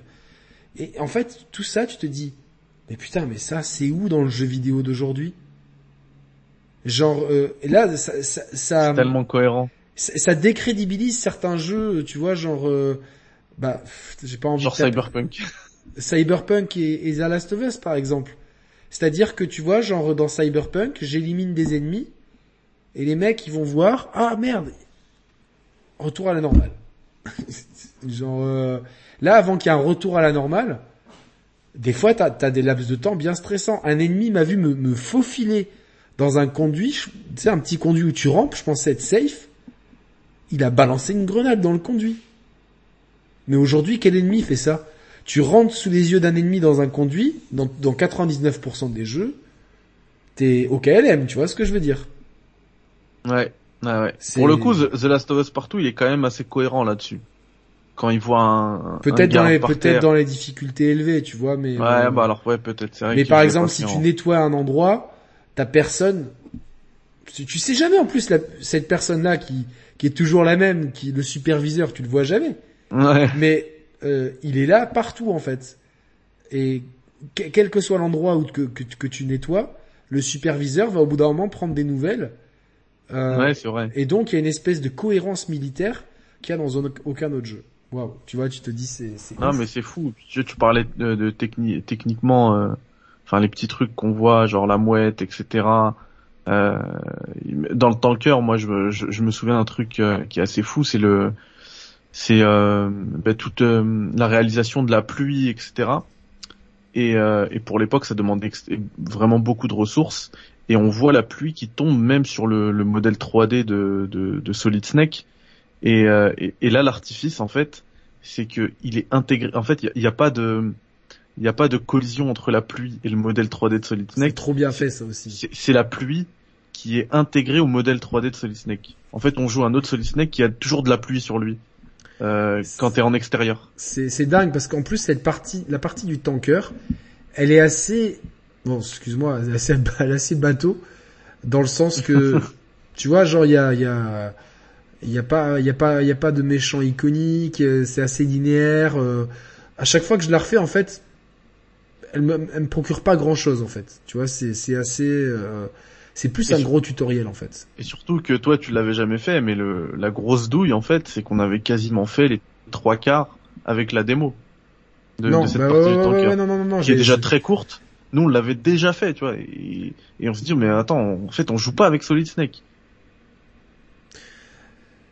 Ouais, et surtout que moi j'ai vraiment voulu la penser de bout en bout, euh, et finalement il n'y a pas grand chose à en tirer de, tu vois, de quand même, moi j'ai bien kiffé. J'ai fait pas mal de trucs. Tu sais, quand, quand tu fais les, les dog tags et tout, euh, c'est. Ouais, oui, justement... si, tu veux, mais mais c'est vrai que. Et puis même en, speedrun, quand tu te fais des challenges et tout, c'est un truc qui se finit vite. C'est pas c'est pas lourd, tu vois. Ouais, moi, le tanker, en plus t'es la nuit dans New York, c'est trop classe. C'est vraiment moi un, non, non, passage que, je kiffe, tu vois. C'est très cinématographique, c'est très. Euh, et puis le passage où tu vois l'ombre de, de de Raven jouet. Tu sais, c'est un, un, petit jouet avec un, oui, oui, oui, c'est énorme. Derrière, avec la petite lampe torche et tout. Euh, ouais. ça, je me fais avoir à chaque fois, tu vois. Je me dis, merde, c'est et, et à la fin aussi, euh, à la fin du tanker, là, quand euh, il y a le père de Fortune euh, qui, qui parle aux soldats, qui fait son discours. Ouais, et puis qui dit intruder to the left, intruder to the right, etc. Et tu dois faire attention. Attends, mais c'est pas le père de Fortune. C'est le père de Ulga, de Olga euh, Garlukovic, c'est celle aux cheveux courts que tu combats. Ah, c'est Sergei qui parle. Je crois que c'est lui. Ça fait un bail que j'ai pas fait MGS2. Moi, dans ma ah, tête, c'était le... Ils sont, ils sont deux de toute façon. Ouais, ouais, ouais, c'est les deux pères des deux meufs en fait. Non Il y a une meuf aux cheveux Et donc, courts euh, sur le tanker. C'est le premier boss que t'affrontes. ça c'est Olga. Non, euh, ouais, c'est Olga. Ouais, ça c'est Olga. Et non, c'est son père Garluk, c'est Garlukovic, c'est ça. C'est le père de Olga, ouais, c'est bien le, c'est bien dit dans le chat. Euh, ouais, après il y en a quelqu'un qui d'autre qui dit c'est Scott. Moi dans ma tête c'était justement le père de Fortune et qui se fait trahir. Mais ça fait un bail que Ah putain, vous me euh, mettez le doute là, j'ai un gros doute, mais bon. MGS2. En tout cas, dans, ouais. dans tous les cas, ce, ce passage-là, en fait, il est repris aussi de Metal Gear 2 Solid Snake. Où T'as plusieurs, euh, t'as plusieurs euh, soldats qui regardent aléatoirement, soit à gauche, soit en haut, soit en bas, soit à droite. Il y en a plein comme ça, comme dans, dans la fin dans le tanker. Et, et- et certains même sont des mannequins. T'as l'impression qu'ils te regardent, mais ils peuvent pas faire d'alerte parce qu'ils sont pas, ils sont pas vivants. Et euh, ouais, cette partie-là, en plus, tu dois prendre en photo le, le Metal Gear, etc. Et euh, ouais, Ouais. c'est- c'est- tu dois uploader les photos. Euh, c'est- c'est- ouais, non, il y a, y a quand même quelque chose, mais c'est une- c'est un passage qui est court.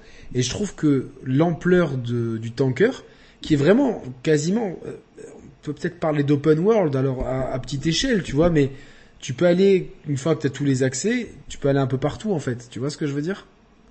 Ouais, bah tu oui. peux, tu sais, il y a deux chaînes ouais. principales et tout, donc euh, et euh, pour moi c'est peut-être celui avec les boss les plus parmi les plus en Moi Fortune elle m'a toujours touché. Ouais. Fortune, je trouve que le thème musical en plus derrière il est, euh, tu sais pas si c'est un truc sensuel ou si c'est un truc euh, euh, mélancolique ou un peu des deux, mais euh, la scène où on la voit pour la première fois, où elle est là, elle tire avec son canon, euh, que les balles, les balles ricochent su- sur elle, que les soldats sont, et la façon dont elle les regarde, avec, euh, elle dégage une beauté en plus. Tu vois souvent les personnages de qu'utilise Kojima sont esthétiquement très très beaux. Et, tu, tu, tu l'entends la musique dans ta tête là, tu vois de, de Ouais, Fortune, ouais. quoi, tu vois. Donc euh, ouais, je, je sais pas, il y a quelque chose. De... Ah, mais je, je suis d'accord avec toi. Dans MGS2, t'as, t'as, t'as une boss squad de très grande qualité. Et c'était difficile de passer après MGS1 parce que MGS1 c'est la base, hein, Psycho Mantis. On en a parlé tout à l'heure, hein, Sniper Wolf, euh, Ocelot. euh, c'était une boss squad de, de, de malade mental et dans MGS2 Mais t- en fait, tous, ils ont, y a, tous les jeux ont une boss squad de malade mental. Le 3 aussi. Le 3, euh, évidemment. Parce que inégal dans, dans le 3. C'est inégal, je trouve. Tu vois, The Pain, The Fear, euh, c'est... Alors que The End, The Sorrow, c'est, c'est du lourd. Et Ouais. The Pain, The Fear et The Fury, mitigé. moins, ouais, moins. Oui, c'est vrai, je suis d'accord. Mais c'est vrai que entre euh, euh, End, Alors que dans- The dans End et The MGS2, tu l'as dit, hein. tellement... MGS2, t'as Olga, t'as Fortune, t'as Vamp, alors que Vamp il prend une ampleur de ouf dans la, dans la saga après. Euh, oui, parce qu'on même, le voit euh, dans le 4, euh, Vamp. Ouais, et même, même Fatman, qui est le personnage un peu ridicule du jeu, même son, son, son Oui, mais lui, il est inspiré, il inspiré d'un, d'un personnage de fait réel, me semble-t-il. Ouais, et, et, et en plus, euh, tu vois, toi qui aimes parler des petites histoires dans, la grande, moi j'ai adoré sa, sa- son histoire avec le démineur qu'on qu'on rencontre dans MGS2. Son histoire personnelle. Ouais, exactement, exactement. Comment il s'appelle euh... Tellement- Ouais. Ça. Ouais, c'est ça. Stillman. Bon, j'ai pas de, j'ai pas de mérite. J'y ai joué il y a quelques jours. Et Donc, c'était euh, son mentor, etc. et Non, voilà. non, mais il y a toutes ces petites histoires. Et euh, ce qui est, ce qui est dingue, c'est que toi, t'es complètement baladé dans, en tant que Raiden. T'es, t'es, t'es la bleusaille. Et, et donc, t'es baladé. Et en tant que joueur, tu vois qu'il y a Solid Snake qui est là et tu ne comprends rien avec ce vampire et tout. Il y a un côté un peu surnaturel. Euh, et tu t'essayes de communiquer avec ton, avec finalement ce qui est de l'intelligence artificielle, mais qui se fait penser, passer pour Roy Campbell. Et la communication, en fait, elle n'a aucun sens. C'est fait- et Raiden, il il dit, mais, mais non, tu dois faire ci comme ça, euh, comme ça. Et, et finalement, tu, tu te rends compte que euh, c'est une, c'est une caricature. Ce qu'il a voulu dire Kojima là, c'est le, le soldat obéit à des ordres qui sont parfois complètement euh, dénués de sens.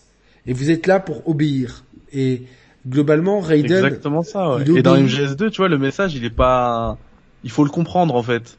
Alors que dans MGS3, c'est très clair ce que tu viens d'expliquer. Oui, c'est beaucoup MGS2, plus clair. Il faut, il faut, il faut, euh, il faut interpréter ce qu'on te dit, tu vois. Ouais, mais, mais quand, quand, quand tu finis le jeu une fois ou deux, Ah bah oui. après tu comprends beaucoup plus. C'est sûr que la première fois, tu vois pas.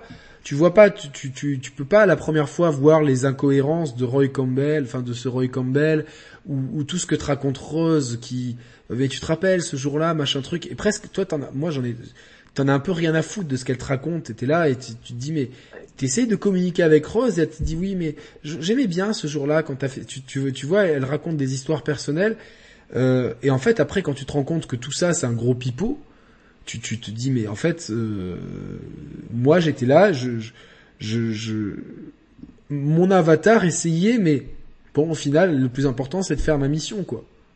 Mm. et, et la- le seul le il y a rien de cohérent dans ce truc là le seul truc qui est cohérent c'est Snake là dedans parce que Snake a besoin Snake sait qu'il est condamné déjà euh, par Fox Die.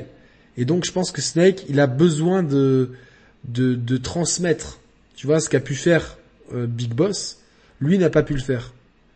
Donc il a besoin de transmettre à Raiden qui lui-même transmettra plus tard peut-être à Sony etc tu vois mais il euh, euh, y, a, ce besoin de transmission mais globalement MGS2 en fait c'est une énorme farce. C'est une énorme farce de bout en bout où à la fin tu comprends que t'as été baladé que, en fait Kojima toi le dindon. Kojima se fout de ta gueule depuis le premier trailer jusqu'à la scène de fin. Enfin, peut-être pas la scène de fin, mais jusqu'au moment où t'es tout nu euh, dans le laboratoire et que tu te rends compte que ton codec déconne et que c'est et que on te dit que c'est une IA, machin truc. Et, donc il y a cette prise en en couille avec énormément de messages politiques de la part de Solidus, quoi, tu vois. Euh, par- parmi les messages, il y a, y a le le qu'est-ce que le euh, pour pour qu'est-ce que la transmission, qu'est-ce que qu'est-ce que enfin sur le capitalisme, il y a plein de messages euh, très philosophiques qu'on va pas euh, épiloguer là-dedans, mais euh, qu'est-ce que la finalement qu'est-ce qu'une guerre, etc. Même s'il n'y a pas de notion de conflit direct, euh, ça préfigure de ce que seront les guerres de, de ces années-là. C'est-à-dire que finalement, les États-Unis n'étaient pas en guerre contre l'Afghanistan, les États-Unis étaient en guerre contre une organisation terroriste. Et ça, ils le préfiguraient. Ouais, et puis t'as aussi le, t'as aussi tout l'aspect, toute la thématique euh, du contrôle de l'information, de la censure, euh, parce que grâce aux nanomachines, par exemple, euh, les les ceux qui sont infectés ne peuvent pas entendre le mot patriote. À chaque fois que tu dis patriote, ils entendent la, la Lilou, l'élo. ouais, ouais. Et, euh, et, et tu as toute cette thématique de, de, de contrôle de l'information par les pa- par les patriotes, justement par ces IA là, euh, mises en place par Zéro, mais ça on le saura bien plus tard. Euh, toute cette histoire de, de contrôle de l'information et, et maintenant on est dedans. Ça aussi c'est visionnaire. C'est complètement visionnaire. c'est le nerf de la guerre, c'est- l'information. c'est- Cet, épi- cet épisode, il est dur à digérer, mais il est complètement pivot.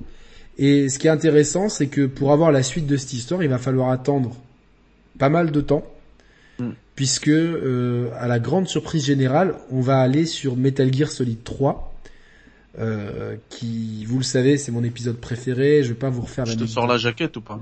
Ouais, ouais, si t'as le steelbook, euh, Non. Et en plus j'ai la j'ai la version. Euh... Ah non c'est bon. Je croyais que j'avais la version américaine. C'est bon, c'est la version européenne. Je la trouve beaucoup plus belle la jaquette. attends là, t'as complètement disparu là. Ah ouais. Ah je suis plus là. Pardon. Ouais. Ben ouais, moi j'ai la même en steelbook, donc euh, voilà, vous connaissez. Si vous connaissez la chaîne, qu'à par la maman. Voilà, un gros, un grand cadeau de la de ma mère, un, un très. Ah très- bah attends, av- avant qu'on passe à MGS3, euh, juste, je voulais juste répondre tout à l'heure. J'espère qu'il est encore là, qu'il regardera le replay. Euh, je vais pas retrouver le, le nom, mais il y a, y a quelqu'un dans le chat qui demandait euh, sur quoi on peut jouer à Metal Gear aujourd'hui. Quelqu'un qui a envie de se faire Metal la Gear, saga. la saga Metal Gear, euh, le mieux c'est d'avoir une PlayStation 3, franchement, et de jouer à la Metal Gear HD Collection dans lequel il y a Metal Gear 1, Metal Gear 2, Metal Gear Solid, Metal Gear Solid 2, Non. Metal Gear Solid. Alors la HD Collection, il y a, il y a, c'est celle qui est, que tu as aussi sur Xbox. Il y a Ouais. MGS2, MGS3 et Metal Gear 1, Metal Gear 2, Solid Snake. Par contre, euh, là où il y a tout, absolument tout, c'est The Legacy Collection. Enfin, absolument tout. Il n'y a pas MGS5, mais euh, sur euh, The Legacy Collection, Et là, ça, il y on le tout. trouve dans le commerce encore aujourd'hui? Ouais, ouais, vous le trouvez Amazon, il y en a. Et MGS de Legacy Collection, vous avez un code pour MGS1 que vous pourrez jouer, euh, euh, que vous pourrez utiliser pardon sur la PS3.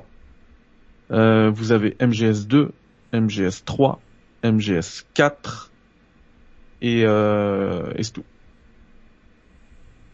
C'est déjà pas mal. Et il y a pas Peace Walker? Peace Walker. Je crois qu'il y a Peace Walker. Si, il est aussi dedans. Excuse-moi. Ouais, ouais, ouais. Tout est derrière, ouais. Donc, Et du coup, il y a euh, aussi les Metal Gear et Metal Gear 2 Solid Quelle est la différence avec euh, la HD Collection finalement? Alors, tu peux jouer à MG, là, bah, c'est MGS, la grosse différence, et MGS 4 et Peace Walker. Non, Peace Walker, il MGS est, 1. euh, Peace Walker, il y est dans la HD Collection, c'est sûr. Ah, la HD Collection PS3. PS3, ouais. Ouais. Pas dans la HD Collection. Alors, on, on résume avec avec euh, Metal Gear Solid, euh, comment ça s'appelle? The Legacy Collection. The Legacy 1980. Collection. Vous pouvez jouer à tous les Metal Gears du Metal Gear MSX à Metal Gear Peace Walker. Donc M- M- Metal Gear 1, Metal Gear 2, Metal Gear Solid, Metal Gear Solid 2 HD euh, Remix, Metal Gear Solid 3 HD Remix, Metal Gear Peace Walker HD Remix et Metal Gear 4 Guns of the Patriots. Voilà. Dans- Et vous avez également, euh, en, en bonus, Metal Gear Solid bande dessinée et Metal Gear Solid bande dessinée 2. D'accord, ouais, bon, de bons petits bonus. Ouais. En espérant qu'ils soient toujours téléchargeables aujourd'hui. Euh, c'est dans le, tout est dans le CD, je crois. D'accord, bon, c'est bien. Sauf MGS 1. MGS 1, c'est un code. Attention. Donc, euh, tant que le store PS3 fonctionne, c'est bon. Mm, ouais. Et il y a VR Mission aussi. D'accord. Donc, et En par- code. vous avez aussi la HD Collection où il y a euh, Metal Gear 1, Metal Gear 2, euh, Metal Gear Solid 2 et 3 HD. Et sur PlayStation, Metal Gear Solid Peace Walker HD. Là où sur Voilà. euh, Xbox, vous avez tout. La même chose, sauf Metal Gear Peace Walker qui doit se prendre à part. Ouais, qui est disponible, mais il faut l'acheter à part. L'avantage de la Xbox, de la version Xbox, c'est que euh, vous pouvez y jouer en rétrocompatibilité Voilà. sur Xbox Series X jusqu'à la Xbox Series X, mais vous pouvez même y jouer sur euh, 360, One, One S, One X. C'est super en fait. Et moi, je suis C'est super. Parce que le problème avec top. Sony, c'est qu'il faut une PS3. Voilà, c'est vrai que moi j'ai toujours une PS3 branchée pour ce genre de truc, mais c'est ça casse un peu les pieds en fait. Je te dis bon, euh, Ouais. euh, il y a- il y a des Après, Il y a un bon plan aussi qu'il faut qu'il faut euh, si vous aimez vraiment Metal Gear, c'est sur Vita. Vous pouvez faire MGS 2, MGS 3 en HD les deux, et donc euh, du coup Metal Gear et Metal Gear 2 sur MSX. Vous pouvez jouer aussi à la version MGS 1. Euh, c'est la même version qui est sur PS3, donc la version PS1. Et voilà. Et du Ouais. coup Peace Walker, euh, Peace Walker aussi, euh, mais à part. Il est à part Peace Walker? Ouais, il est pas dans la HD collection Vita.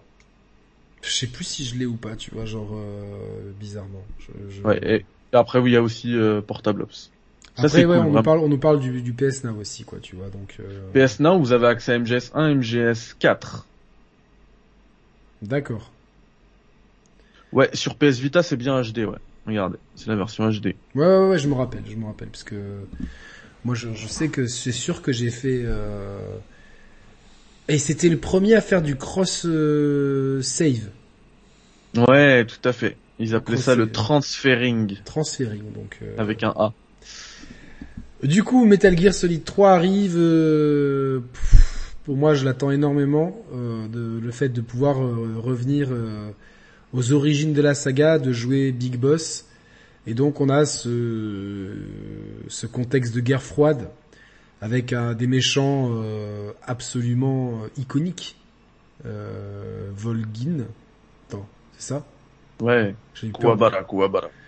Volgin, euh, Sokolov, euh, qui est pas un méchant, qui est un, qui est un, qui est un peu le Otakon de, de soviétique de l'époque, euh, des, des revolvers Oslot, Eva, qui devient un personnage immédiatement euh, euh, emblématique. Ce jeu, il est très l'influence c'est James Bond, jusqu'au Ouais. géné- jusqu'au générique d'introduction Twin Snakes, incroyable. Enfin, c'est le nom de la chanson, je crois, de, de Twin Snakes. Snake Eater. Snake Eater? Ah ouais, ouais, Snake Eater, ouais, pardon. Je... Snake, c'est un autre jeu. Ah oui, non, je suis con, non, non, mais... Euh, Mais là, il y a tellement de, de sous-titres que Sous-titres, on- exactement. on va s'en mêler les pinceaux. Euh, oui, Snake Eater, autant pour moi. Et euh, C'est le sous-titre du jeu d'ailleurs, Snake Eater. Pourquoi? Parce que euh, dans le jeu, il est, il est possible de manger des serpents parce que il y a des composantes de nourriture, de nourriture qui peut s'avarier. Il y a des composantes de camouflage. On peut même avoir le camouflage de la France ou de l'Italie, qui, qui, ne sert un peu à rien mais qui est, qui est, qui est marrant. Euh, il y a une liberté de mouvement beaucoup plus importante, notamment au corps à corps avec l'introduction du Close Quarter Combat, le CQC, qui va permettre de d'ouvrir des possibilités de gameplay assez assez uniques en fait sur euh, MGS3. Que Moi j'ai énormément aimé parce que bah, pareil c'est un peu le même découpage avec une première mission et une deuxième mission et là ce qui est intéressant c'est que tu reviens au même endroit en fait. Ouais, un, peu un, goût de redite euh, donc euh, avec évidemment un contexte de guerre froide. La virtuous mission, la mission virtueuse. Et ensuite, l'opération Snake Eater commence. Exactement, parce que c'est le nom de l'opération Snake Eater. La première, c'est Virtuous Mission, avec des effectivement des jeux d'alliance, euh, des, des agents qui sont des agents doubles, voire des agents triples, voire des agents des fois euh, triple euh, plus. euh, ah L'origine des des patriotes, hein, ces espèces de de, de, gens qui sont dans l'ombre, etc. C'est vrai qu'on est en plein, on est en plein début d'internet où on parle de gouvernement secret, d'Illuminati. La Kojima utilise ça de façon très fine, de façon très intelligente. Euh, et finalement, il n'a pas trop, je dis pas, dis pas que ça existe, mais il n'a pas trop tort dans le sens que finalement, euh, tout est tout, tout est qu'une question d'argent depuis toujours en fait. Donc, euh, qui a l'argent a le pouvoir, donc euh, euh, c'est assez intéressant. Et, et il avait besoin de faire cette œuvre sur la guerre froide qui est elle aussi euh, porteuse de, de, de, messages dans le sens euh, pourquoi on se bat. Euh, de, c'est les messages de loyauté. Euh, à qui, à qui doit-on être loyal À son mentor, à son pays, à ses idéaux. donc c'est, c'est, pour moi le, le, le thème central, c'est la loyauté. Je sais pas ce que t'en penses, Mehdi. Je suis complètement d'accord avec ça. Ouais on en parlait tout à l'heure, la, loyauté aux époques, la loyauté au pays, la loyauté à ton mentor, la loyauté à, à tes amis, à tes idéaux. Euh, ça, ça, ça, ça, te pousse à réfléchir assez loin. Ouais. Euh, c'est donc porté par The Boss et surtout, enfin par Big Boss et son mentor The Boss, qui euh, qui en fait, comme c'est elle l'origine de tout, elle représente aussi pour moi l'origine de de la fascination de Kojima pour certaines choses, notamment la Seconde Guerre mondiale. On voit que c'est un que que que, que euh, je sais pas, je pense qu'il est né après, évidemment, la, la, Seconde Guerre mondiale, mhm. mais euh, ce qu'ont dû lui raconter ses parents l'ont forcément marqué, et du coup, The Boss, c'est un peu le personnage ultime qui euh, qui raconte la guerre de l'intérieur et qui sait que la guerre peut être dégueulasse parce qu'on lui prend son enfant de force pendant la guerre, hmm. on lui fait faire des choses horribles et euh, ça, devient instantanément un personnage euh, mythique.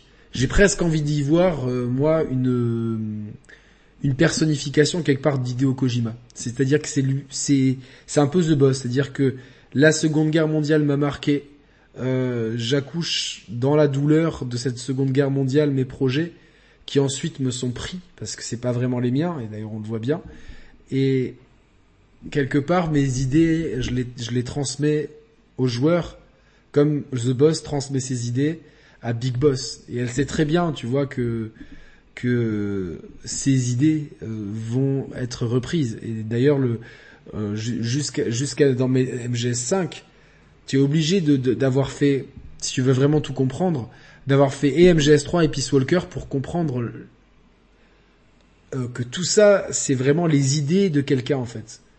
Toutes ces idées de, de, paradis pour soldats, de militaires sans frontières, de Diamond Dogs, d'Outer Heaven, de, de, cette insoumission à, à des gouvernements, donc cette, cette capacité de, de s'auto-gérer de d'être de sortir du moule, de ne pas être euh, affilié à qui que ce soit, de pas se battre pour des pour des des des, des, des, gouvernements, des intérêts, mais se battre pour des idéaux. Euh, tout vient de The Boss et pour moi j'ai toujours vu un, parallèle avec Hideo Kojima. Après, je, fantasme peut-être un petit peu, mais euh... bah, ce que je peux te répondre, c'est que je, je, peux pas confirmer ou infirmer euh, ton interprétation, mais en tout cas, c'est un degré de lecture qui est très très intéressant et, euh, surtout qui se tient parce que tu l'as très bien exprimé. Et, et ouais, et ouais, pourquoi pas, ça, ça peut être une une personnification de, Kojima aussi, ouais.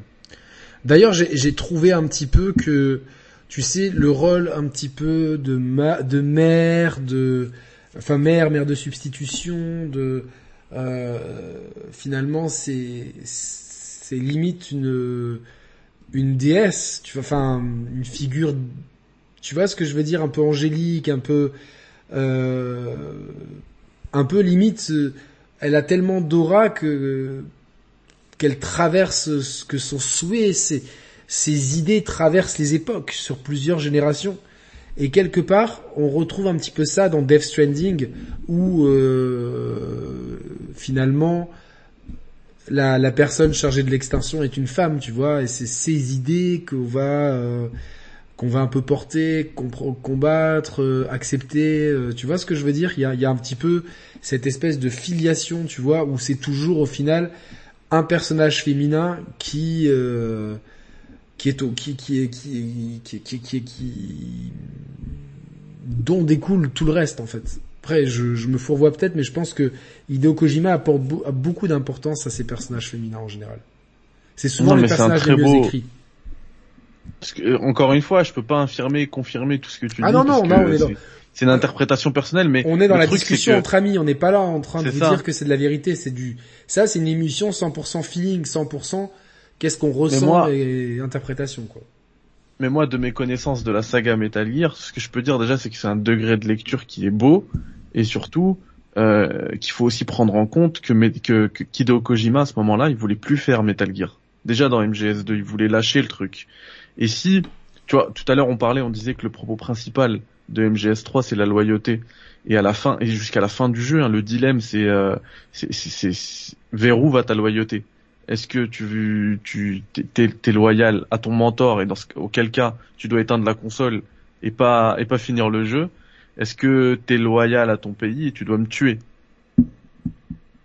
Bah en fait, et si si tu Et si tu prends, si tu prends ton degré de lecture, à la fin, finalement, c'est tuer Kojima et se libérer de l'emprise de Kojima et, et, et de, de Konami, et même de Kojima, parce que lui, il voulait lâcher Metal Gear.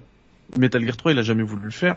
Et, et pour lui, c'était clair et net qu'après MGS3, D'ailleurs, il avait, il avait, il avait dit que c'était le dernier. Je me rappelle qu'à l'annonce de MGS4, d'ailleurs, la première bande-annonce, c'est No Place to Hide. Et Ouais, en et fait, après No Place for Hideo. No Place for Hideo. Donc déjà, euh, t'as bien compris, tu vois que que euh, et d'ailleurs c'est pour ça qu'MGS4 est dans l'état dans lequel il est. Tu vois, c'est plus euh, bon. Ok, vous voulez un nouvel épisode Ben je- moi, je vais je vais je vais tellement en lâcher qu'il y aura plus de place. Il y aura après, il y aura No Place for Hideo après ça. Tu vois, il y aura plus de place. Mais euh, ce qui est ce qui est vachement intéressant parce que clairement. Euh, euh, Il y, a, il y, a, il y a plusieurs combats contre Ocelot. Il y en a un dans, dans l'hélicoptère, si je me trompe pas, dans le 3. Tout à la fin. Ouais, c'est une, ciné- c'est une C'est cinématique. une cinématique, ouais, effectivement. Il y a ça. euh, il y a le combat de The Boss, puis il y a le combat dans MGS4 euh, de nous, de cette fois-ci de Solid Snake contre Ocelot sur le, euh, enfin sur le. Par contre, il y a un combat contre Ocelot dans MGS3 aussi au début. Oui, au début, ouais, qui est, qui est, Ouais. qui est de- dans l'es- dans l'espèce de ruine juste avant que que tu Qui- qui- là où là où là tu aussi, et là aussi, c'est un peu un remake du, du combat contre Ocelot dans MGS1. Avec les ricochets, les, le fait que le combat se, se, se trouve dans la, dans- relativement au début du jeu, euh, Ouais, mais parce que ça, parce que ça donne en fait une nouvelle grille de lecture à Ocelot.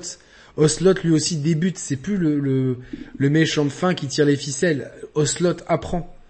Et Ocelot, Ouais, mais c'est marrant, bien sûr. ça devait être Adam et puis finalement c'est Eva qui est arrivée.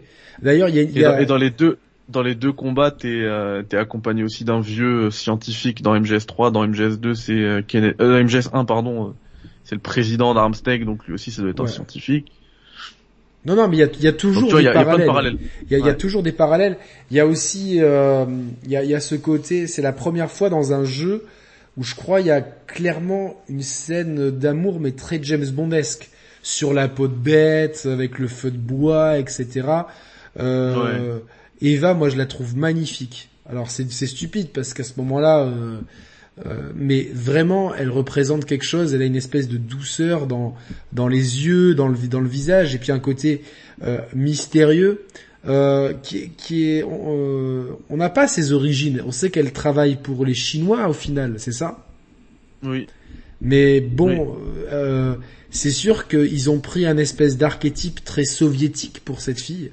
C'est-à-dire la beauté un peu froide, calculatrice, euh, très séduisante, qui sait te charmer quand il faut pour avoir ce qu'elle veut. Puis le matin, tu te réveilles, elle, t'a- elle est partie avec, euh, c'est pas avec ta montre, c'est avec ton, avec l'héritage des patriotes. Et euh, Des philosophes, des philosophes, ouais. Et ouais, à ce moment-là, c'est des philosophes, c'est vrai. Et euh, et du coup, il y a une espèce d'archétype féminin, mais qui, à chaque fois que que que, que Hideo Kojima va tomber dans la caricature. Dans le chat, Yannick, il a forcé sur le bouton R. mais putain, j'allais le dire, j'allais le dire, ouais, parce que dans le bouton R1, tu pouvais zoomer. Non, mais tu pouvais zoomer sur les boobs, et c'est vrai que bon, Hideo des fois est un peu lourdingue avec, euh, mais c'est très japonais cette sursexualisation des personnages féminins. Mais euh, voilà, elle a un côté très KGB, comme dit euh, etc. Mais à chaque fois qu'on va tomber dans un cliché, dans un archétype de personnage, hop, il y a une pirouette, et le personnage ne ne- n'est pas vraiment ce qu'on attend qu'il soit.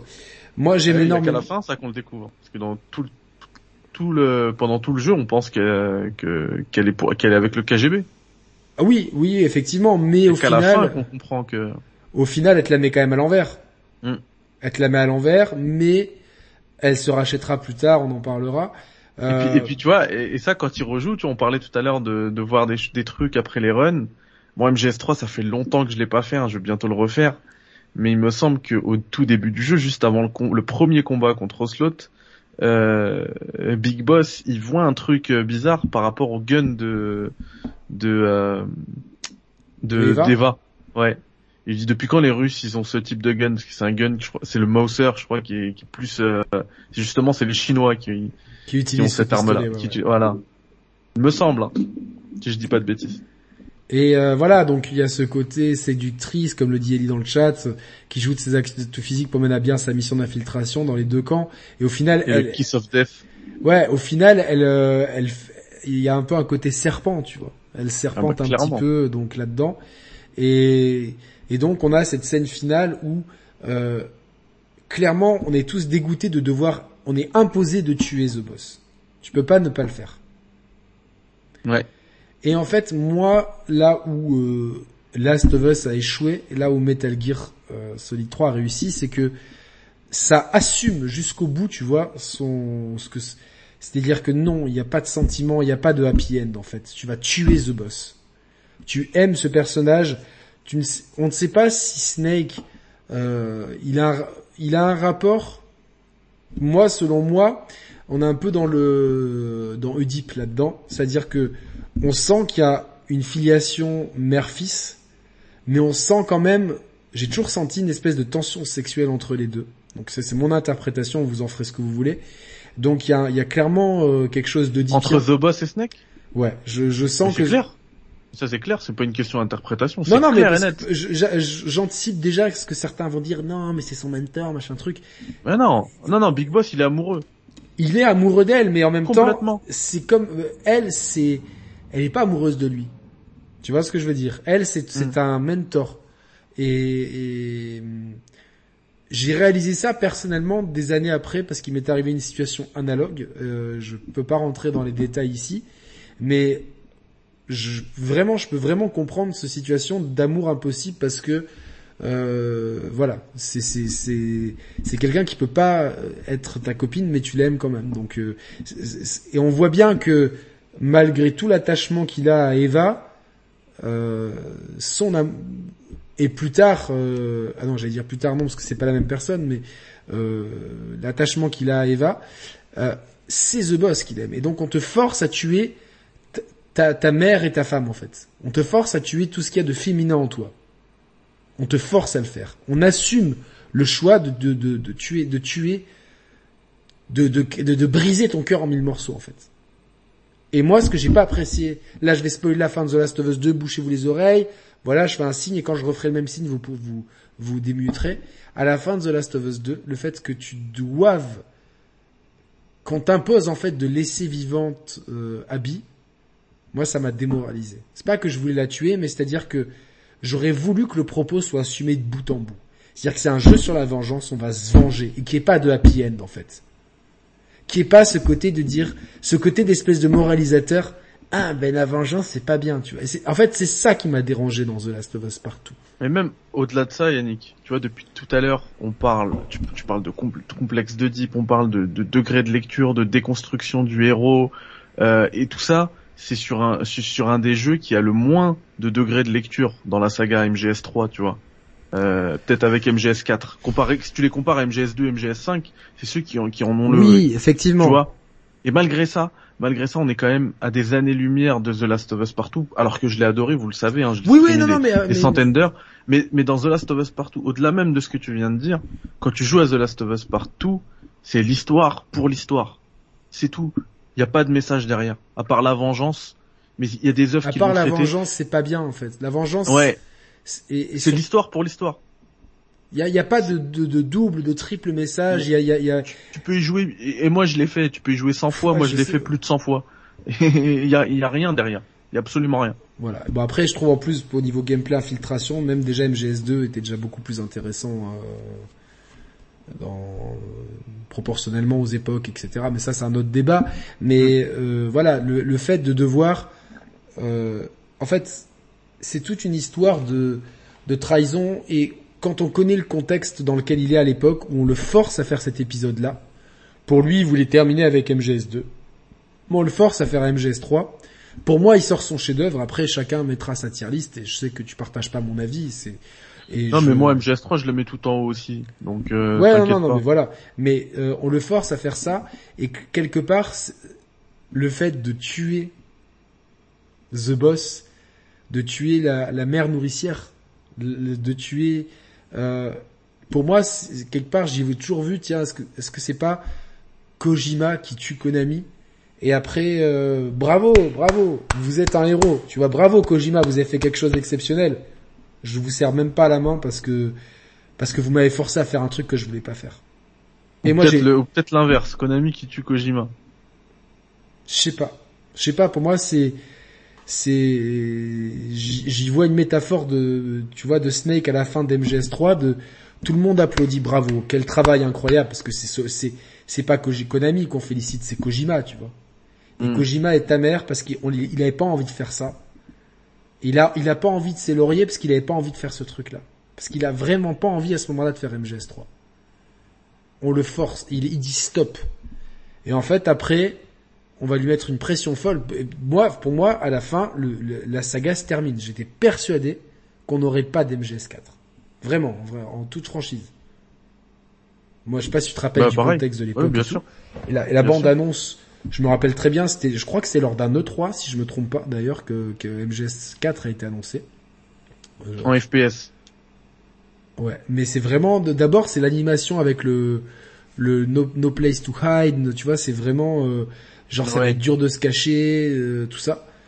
au final, bon, hmm, c'est une des, enfin, MGS4 il arrive, je sais qu'il se fait descendre par la critique, moi j'y joue, et c'est un jeu qui me met sur le cul parce que, étant fan de la saga, moi je déteste les plot holes, tu vois, dans les, dans les œuvres.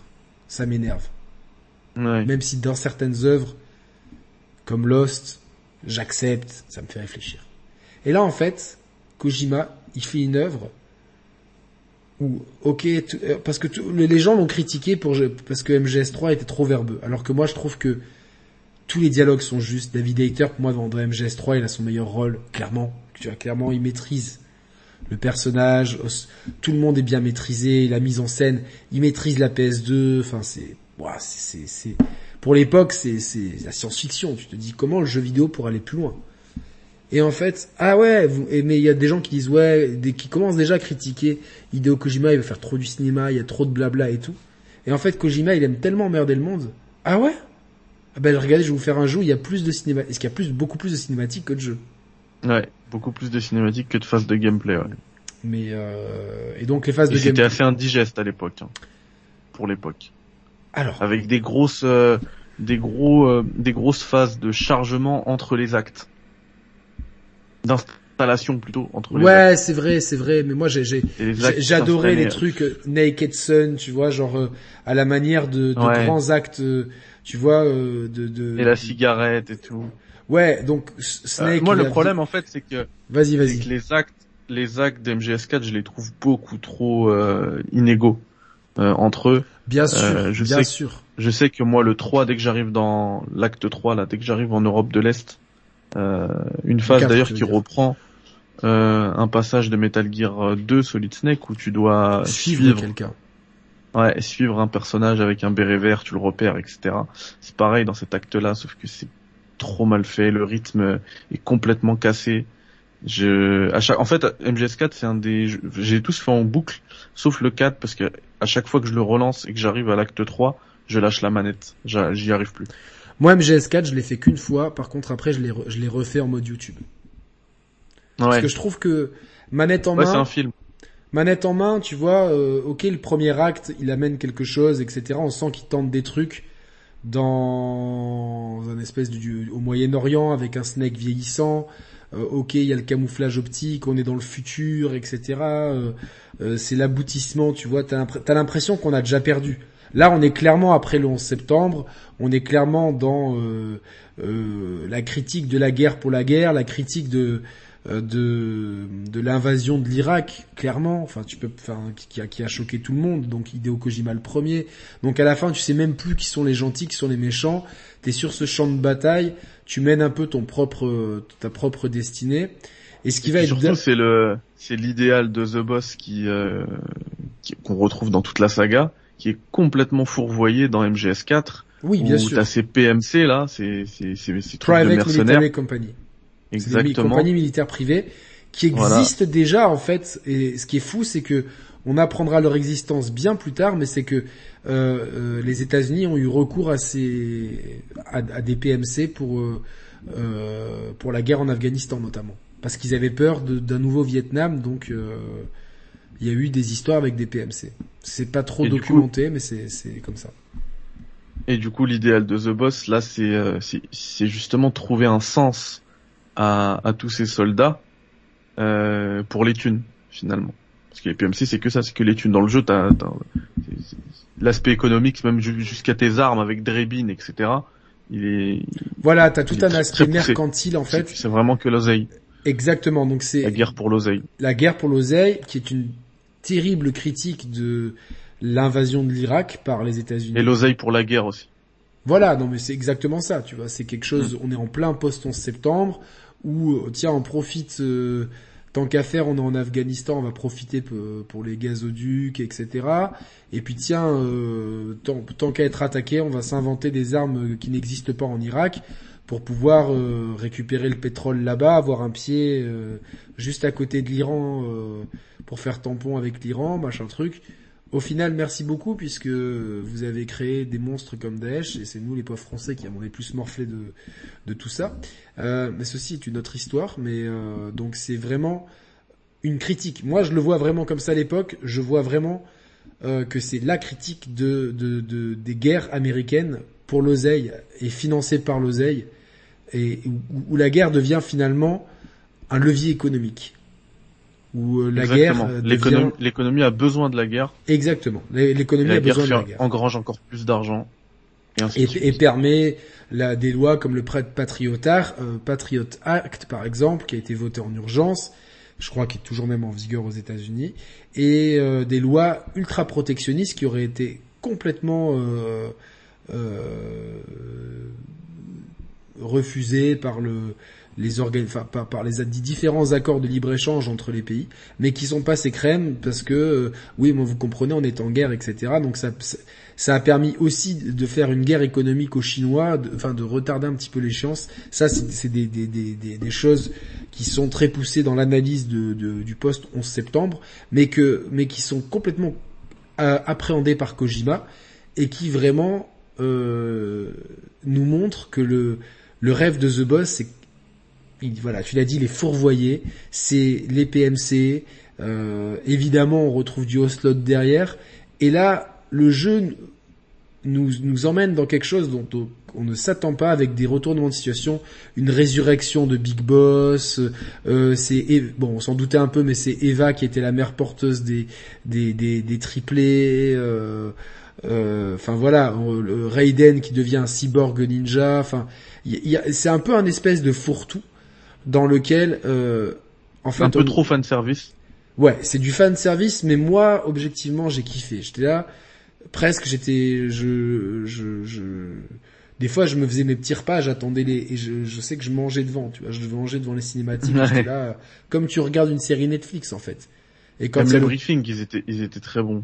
Ouais, non, non, mais tout ça. le contexte. Ils étaient très longs, mais tu comprenais tout le contexte après d'où t'arrivais. Et puis en plus après, en termes de gameplay, il y avait il y avait des choses qui étaient pensées euh, en amont parce que toi tu, tu regardais les briefings, tu comprenais un peu le conflit dans la zone où t'allais arriver, et, et après tu pouvais prendre euh, parti dans ce conflit euh, entre entre les deux groupes.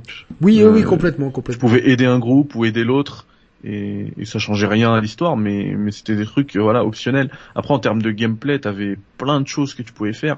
Euh, tu pou- quand, quand tu rampais, tu pouvais jouer le jouer le mort. Euh, tu pouvais euh, Exact. tu pouvais faire des roulades alors que tu rampais. T'avais l'octocamo, c'était c'était le c'était la version plus plus des camouflages de MGS3 dont tu parlais tout à l'heure. Où, où c'était un peu un peu lourd, fallait passer par les menus, changer les camouflages et tout. Ouais, mais Ouais, c'était MGS4, bien, je trouvais que c'était pas mal implémenté, moi. Bah, c'était assez lourd, je trouve. Le fait de devoir passer à chaque fois par les menus. Oui, bah, Alors parce que qu'ils dans- ils ont, ils ont pas trouvé d'autres systèmes, tu vois. Ah bah oui, bah oui, mais c'est clair. Mais dans MGS4, là, c'est parfait. Il suffit que tu, tu, tu te poses, tu vois, en termes de, de, de quality of life, Ouais, ouais, et puis, c'est- et puis cohérent par. C'est cohérent par rapport à, Scénaristiquement, ouais. à, à- à la période de, dans laquelle on se trouve, en fait. ouais. Parce qu'on est, on est dans, dans le, une époque, dans un futur proche, en fait. Donc, euh, Ouais. Après, tu vois, dans, le chat, euh, je lis là, et tu retournes à Shadow Moses épisode 1, Ah, Euh, c'est vrai, j'ai ouais, c'est vrai. on est complètement dans, dans le fan service, et je, ce que j'ai dit tout à l'heure, et là encore, le retour dans Shadow Moses, c'est du fan service. Maintenant, euh, c'est pas, c'est pas non plus euh, une mauvaise critique, parce que c'est c'est mon acte préféré à Shadow Moses. Tous ces, ces, euh, euh, C'est c'est- clin d'œil. Ouais, c'est clin d'œil et c'est- c'est c'est flash, voilà, c'est ce que je voulais dire. C'est flash que que Snake a euh, dans Shadow Moses avec euh, les années, la maladie. Déjà le, le simple fait que tu contrôles le, le héros principal, ce soit un gars qui est malade, Qui est vieux. qui va qui va bientôt mourir, qui est vieux, c'est un truc, c'est c'est c'est c'est du c'est presque du jamais vu dans le jeu vidéo. Enfin, c'est c'est très rarement vu.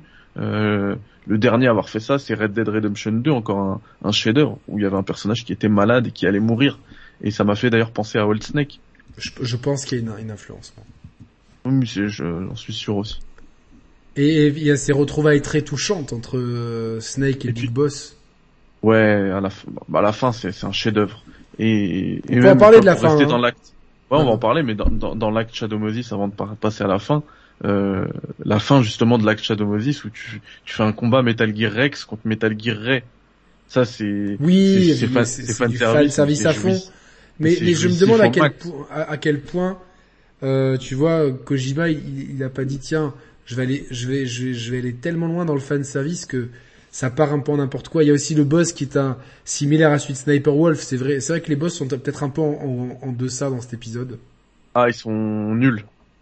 Je me rappelle très très plus de. C'est quoi C'est pas le le Octopussy euh, quelque chose comme ça? Ouais, c'est euh, c'est les hum, comment ils s'appellent les Beauty and the Beast là. Ouais, c'est ça. Ouais. Avec celui dans l'espèce de Nations Unies, non, il y a pas un truc comme ça, un boss comme ça. euh, T'as plein de boss en fait qui reprennent. euh, Bah, le premier boss c'est la c'est l'Octopus. Et d'ailleurs, elle, elle reprend de l'ADN de Decoy Octopus de MGS1. Ouais, c'est vrai, exact. Ouais. Euh, après, t'as, enfin, t'en as plein. Mais à chaque fois, ils reprennent quelque chose. Il y en a un qui est Ouais, peu. À la fin c'est Psychomantis, t'as Sniper Wolf que tu. tu C'est vraiment Psychomantis à la fin Non, mais qui reprend Psychomantis. Il reprend Non, non, Psychomantis. c'est pas. Psychomantis, hein, c'est pas du tout lui. Et d'ailleurs, euh, j'ai bien aimé parce que dans le combat, le, dans le dernier combat contre celui qui reprend Psychomantis, quand tu veux changer, tu prends ta DualShock et tu la mets euh, en, en deux ou en trois ou en quatre parce que là tu pouvais mettre, il y avait quatre ports. Euh, il te, je crois que t'as un message ou parce que c'est, je, je, je l'ai pas fait beaucoup MGS4, mais t'as un message où te dit. Moi je l'ai fait qu'une fois, je l'ai dit. Hein. Ouais, et on te, dans, dans ce message-là, on te dit bah ça, ça va pas marcher cette fois-ci. Ouais, non, non, c'est oui, parce qu'on l'a tous fait. On tous fait, on ouais. tous fait. Donc euh, après, bon bah. Et puis la fin, moi, tu vois, t'as parlé de la fin tout à l'heure. Vas-y, vas-y, bah, parle, parle-nous de la fin. Ouais. Moi, j'arrive à la fin, la première fois. En plus, euh, MGS 4, c'est le premier Metal Gear qui sort à la même date mondialement. C'est vraiment le premier. MGS 3 était sorti d'abord aux États-Unis, MGS 2 d'abord aux États-Unis euh, et plusieurs mois avant en plus. Hein. Et euh, MGS4 il sort mondialement euh, en juin 2008. J'arrive à l'avoir trois jours avant. Je me rappelle que j'avais mes épreuves de bac de français. Et, et je rentre chez moi, je mets le jeu, je je l'éteins pas avant d'avoir fini le jeu. Il était il était plus long que, ses pré que les précédents hein, MGS4, ouais, un peu plus long. C'était très. Du coup, il me semble que j'ai fait euh, 18 heures non-stop. Et du coup, j'arrive à la fin, je suis fatigué il euh, y a le le générique. Tu vois, tu, tu penses arriver à la fin, t'as le générique qui commence à les crédits pardon qui s'affichent. Et moi je dis allez pour par respect pour pour cette œuvre et tout, je lis tout. Et là je, je vois il y a la voix de, de Big Boss et avec euh, le celui qui donne la voix. C'est pas possible, j'ai pas vu de Big Boss moi dans le jeu. On voit le et corps. là ça s'arrête au milieu. Voit que le corps. Et là ça s'arrête au milieu, Big ah. Boss, bam. Attends, qu'est-ce qui se passe? Et là, le, le générique il part et il y a la suite de la, de la cinématique, il y a la vraie fin, etc. Donc c'est oh les retrouvailles entre Snake. Et imagine l'état de fatigue que j'étais. Pour moi, ça y est, là, il avait explosé mon cerveau. C'est les retrouvailles entre Snake et Big Boss au cimetière. Ouais. Parce que Snake, Big Boss a été euh... et Zéro qui arrive aussi après en chaise Ah oui, il y a Zéro en chaise roulante et, et euh... donc en fait c'est Zéro, la tête pensante de, de, de, de, tous les antagonismes qu'on a eu, et puis les deux protagonistes euh, réunis. Euh, donc par des pirouettes scénaristiques, ils ont réussi à... En fait, euh, Big Boss a toujours été placé dans un coma artificiel, tout ça. Donc, euh, mais il y a, une espèce de d'émotion, de respect, et quand quand moi à ce moment-là, je me suis tellement attaché et à Big Boss par le 3 que j'ai tellement aimé et à Solid Snake pour, parce que pour le 1, le 2 et le 4, de les voir ensemble, chose qui était impossible parce que pour tout le monde Big Boss était mort. tu vois, c'est la charge émotionnelle, elle est, elle est incroyable. Ouais, la ouais. musique est incroyable. Avec, je crois qu'il y a des pétales de sakura qui, qui tombent et tout, donc euh, au cimetière. Au cimetière, euh, enfin c'est, mm. c'est le jeu vidéo à ce moment-là arrive pour moi je me dis c'est bon, on, on est en train de gagner, on arrive à nous procurer des émotions et à, et à, faire des trucs que tu peux tu peux pas retranscrire en série. Les gens qui regarderont peut-être un film ou une série Metal Gear, ça sera top, mais d'avoir fait corps avec ces personnages, de les avoir joués, de fait qu'on t'ait forcé à tuer The Boss, fera, fera que l'émotion que tu ressens sera toujours différente pour une scène analogue puisque la, le fait de contrôler le personnage te rend empathique avec le personnage. Moi, je, j'ai un faible pour Big Boss, plus que pour Solid Snake. Parce que, parce que MGS3, parce que Peace Walker, parce que ce qui se passe après, on va, on va y revenir, mais euh, waouh, wow, c'est, je sais pas, j'aime bien son côté rétro, euh, tout ça. Je comprends, je comprends, mais aussi la, la, force aussi de, de cette saga, c'est que justement il n'y a pas besoin de contrôler ces, ces personnages pour euh, pour avoir un pour comprendre leur histoire, leur background, pour pour avoir un attachement pour eux. Je prends l'exemple de, tu vois, on va re revenir sur MGS1. Tu joues euh, MGS1, Psychomantis, Liquid Snake, c'est des boss que tu dois tuer, même si voilà il y a une histoire derrière, c'est profond, c'est c'est très bien. Tu fais MGS5, quand tu rejoues à MGS1, t'as des frissons quand tu vois l'amitié euh, que qu'a pu nouer, euh, qu'ont pu nouer pardon Psychomantis et Liquid Snake. C'était deux gamins, c'était deux gamins nés sur le champ de bataille qui se sont fait manipuler par tout le monde et qui sont restés ensemble jusqu'à la fin. C'est Jusqu'à- l'Alaska où ils vont mourir tous les deux. c'est incroyable. Même si après euh, Solid, euh, enfin Liquid par contre euh, va continuer à vivre dans le bras de, de Slot. Bon, ça c'est le seul truc qui me dérange un peu dans cette saga, c'est cette, cette histoire-là. quoi. Je trouve. euh, Ah, mais ça, c'est pas le cas, c'est pas vrai. En fait. Ah oui, c'est Oslot qui manipule tout le monde euh, encore une fois. Oslot, c'est Oslot, ouais, qui fait, Qui s'est fait mais- de, de, l'auto-hypnose, machin truc. euh, Voilà. Chose qu'on Voilà. retrouve un petit peu dans euh, MGS5 avec Venom en fait. Voilà. Exactement. Exact, C'est exact. ça. C'est vrai, c'est vrai. Putain, j'avais j'avais oublié ce, ce détail, tu vois. Donc, Mm. euh, mais euh, donc voilà, MGS4, une pièce quand même maîtresse pour le fan, manette en main. C'est vrai qu'on sent, plus quelqu'un disait dans le chat, on sent un peu les prémices de ce que sera peut-être MGS5 après, mais on sent que le développement était compliqué et que euh, à ce moment-là, je pense que, que Hideo Kojima a plus envie de de laisser parler le cinéaste que le game designer. Je pense. Ouais. Je pense. Ouais, bah, il se. Et, et puis même, c'était, euh, je sais pas si tu te souviens, mais c'est- je crois- il me semble que c'était un des premiers jeux, si ce n'est le premier, à proposer la pause pendant les cinématiques. Avant, il n'y avait pas ça. Tu, tu, si t'appuyais sur Start, ça passait la cinématique. Là, tu pouvais mettre la, tu pouvais mettre la cinématique en pause parce qu'il est allé au bout de ses idées. Il y avait des cinématiques qui duraient plus de 90 minutes. Euh, il s'est dit les gens ils peuvent, ils peuvent pas forcément, tu vois, tu arrives à un moment, tu dois couper. Bah, tu, là, tu pouvais mettre pause pendant la cinématique. C'est un truc que maintenant on a partout. On à a partout, mais c'est vrai que quand tu quand tu joues à certains jeux de l'époque, tu te dis mais putain, laissez-nous mettre sur pause quoi. Ouais. C'est euh, c'est c'est ça. Donc euh, bon, grand jeu comme enfin grande œuvre, mais je dirais plutôt MGS4 à jouer une fois et puis à regarder ensuite euh, sans modération. Il y avait quelque chose de très dommage parce que comme tu l'as dit, le gameplay était quand même déjà très prometteur, très bon. Ouais, mais c'est frustrant parce que parce on qu'on t'enlève tout le temps. Ouais, c'est ça. On t'enlève tout le temps les contrôles. On voilà. Et euh, il y avait quelque chose de très important de vendu avec euh, MGS, enfin de dans le jeu, dans MGS4, c'était une encyclopédie interactive de Metal Gear Solid. Tu te rappelles de ça? Ah, c'est la MGS database. Ouais. Ouais. Je, je sais pas si c'est encore en fonction ou pas. Ouais, ouais, c'était gratuit sur le truc. Euh, il Et me semble certains que... trucs se débloquaient en fonction de ce que tu faisais dans le jeu en fait. Ouais, tout à fait. Tout Et à donc fait. tu avais euh, un espèce de compendum complètement complet sur tous les personnages, la timeline, etc. Bon, même si euh, depuis forcément, bon, il y a eu de- deux épisodes en plus, Peace Walker et MGS5, et euh, des sites internet font ça très bien. On regrette que notre ami Kix, euh, qui apparemment avait, un- avait fait un, une masterclass de dossier et l'ait perdu. Donc on, on l'embrasse euh, très fort, euh, Kix, euh, euh, pour euh, bah, parce que je pense qu'il regardera cette émission et on, on espère qu'un jour euh, tu retrouveras ce, ce truc. Donc euh, et que tu le partageras parce que c'est vrai que moi j'aime bien des fois me, me refaire un petit peu toute l'histoire de la saga, euh, tu vois, d'avoir un truc. euh, En plus, en fait, c'est surtout quand je, quand tu connais Kix, tu te dis le truc il devait être Ah, il devait être carré, ouais. il devait être tellement carré. Le truc, tu vois, il allait mettre à l'amende tous les sites internet, tous les, toutes les vidéos YouTube qui existent sur, parce que c'est un gars, et voilà, méthodique à fond, gros big up à Kix et tout, c'est, le frérot. Donc, euh, voilà.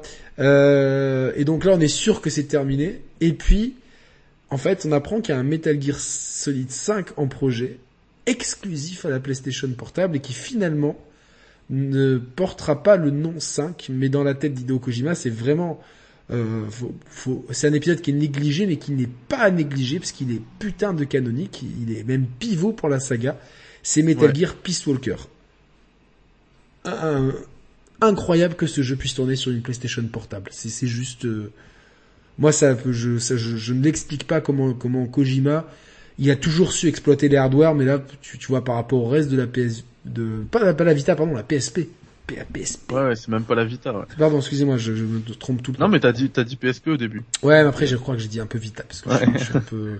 Ça arrive. C'est, ouais, ouais, ouais, non, même si je fais pas une erreur dans, dans un truc, euh, tant que je les fais pas dans le jeu de kick, ça va, quoi, les erreurs.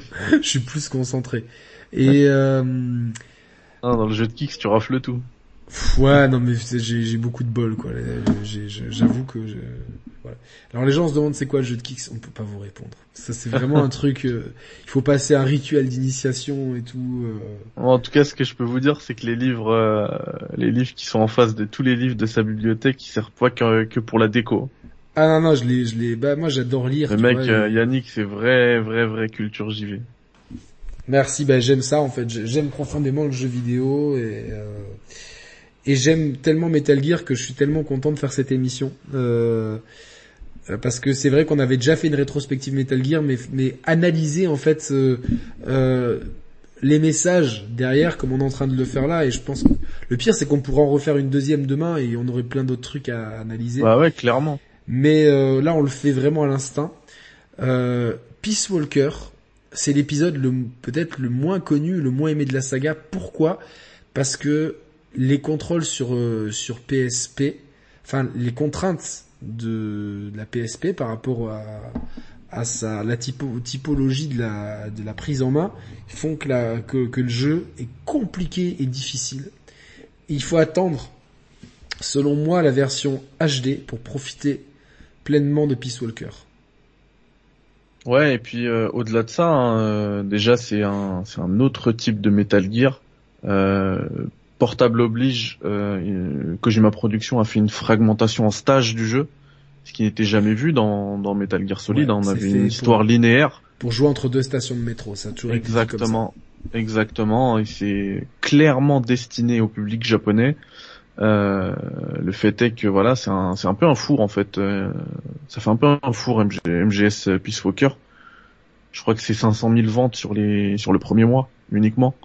Et euh, Ben parce que le support n'est pas euh, le support c'est très bien. c'est un gros c'est un gros carton la PSP. La PSP c'est un gros carton. Tu lui enlèves la possibilité de piratage, tu divises les ventes au moins par deux. Ah, c'est clair, c'est Donc, clair. euh, donc voilà, et c'est un gros carton. Euh, je pense que beaucoup de gens ont lâché Metal Gear, euh, surtout après le 4.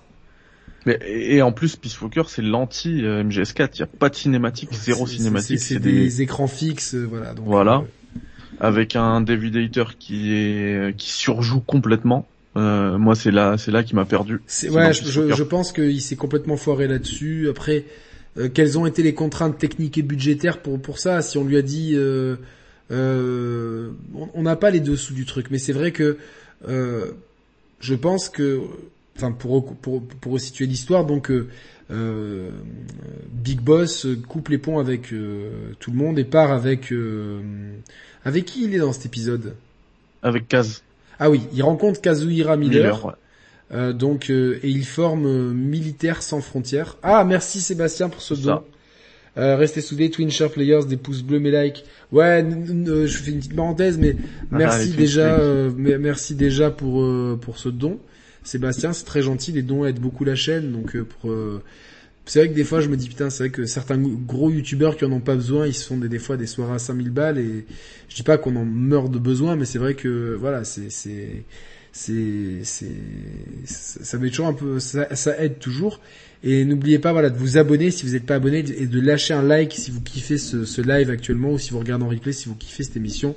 Ça aide beaucoup pour le référencement. N'oublions pas qu'on est une petite chaîne amateur et c'est un peu David contre Goliath dans ce game où finalement les, analyses de fond ne sont pas légion et c'est un peu dommage. Voilà donc nous on essaye de proposer du contenu de qualité. Euh, donc ouais David Hater ouais c'est c'est un peu euh, voilà. Et donc ouais c'est c'est ce big boss avec Kaz, Kaz qui, devient rapidement un, personnage iconique. Moi j'adore le style de Kazuhira euh, et qui décide de monter une organisation qui s'appelle Militaires sans frontières. Euh, donc euh, bon évidemment gros pied de nez à Médecins sans frontières mais pied de nez amical. C'est-à-dire que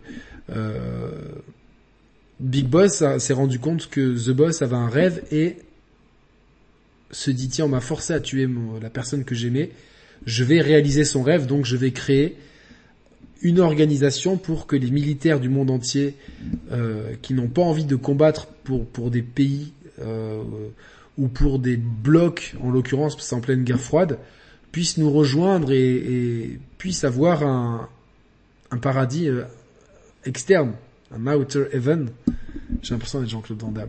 Un, un Outer Heaven. Euh, J'ai un pote qui l'a croisé hier à Monaco. euh, Il était dans le hall d'un hôtel en train de caresser Mais un non. chien. Et- ah ouais ouais, il était en, train de caresser un chien et de dire euh, plein de ah mais pourquoi tu, tu viens dans le programme Moulinex? T'es un ouf, t'es chez toi là. Merci. Beaucoup. c'est ce que j'essayais de faire depuis tout à l'heure. Ouais, bah, comme tu l'as dit, c'est euh, c'est les chaînes comme ça qu'il faut aider. C'est pas.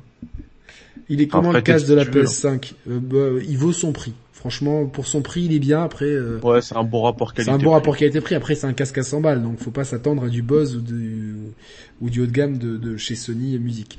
Euh, et donc, euh, donc ils, ils commencent à créer cette organisation et ils vont tomber sur Paz, euh, qui va lui demander, qui est une jeune euh, sud-américaine, qui va lui demander de, de l'aider dans un conflit, etc. Donc Snake et, Kaz sont empégués dans un conflit et ils vont encore une fois se faire manipuler. euh, ils vont bien se, se la faire faire mettre à l'envers par les. Alors là, Je veux juste te couper deux secondes. Yannick. Désolé, je te redonne la parole parce que là c'est le moment parfait justement pour parler de Portable Ops. bah Parce vas-y. que justement dans cette intro là, dans cette intro là, Kojima il envoie une bombe, un missile sur Portable Ops, euh, un jeu qu'il a pas fait mais qu'il a autorisé, qu'il n'a pas écrit, qu'il n'a pas fait mais qu'il a complètement autorisé le scénario.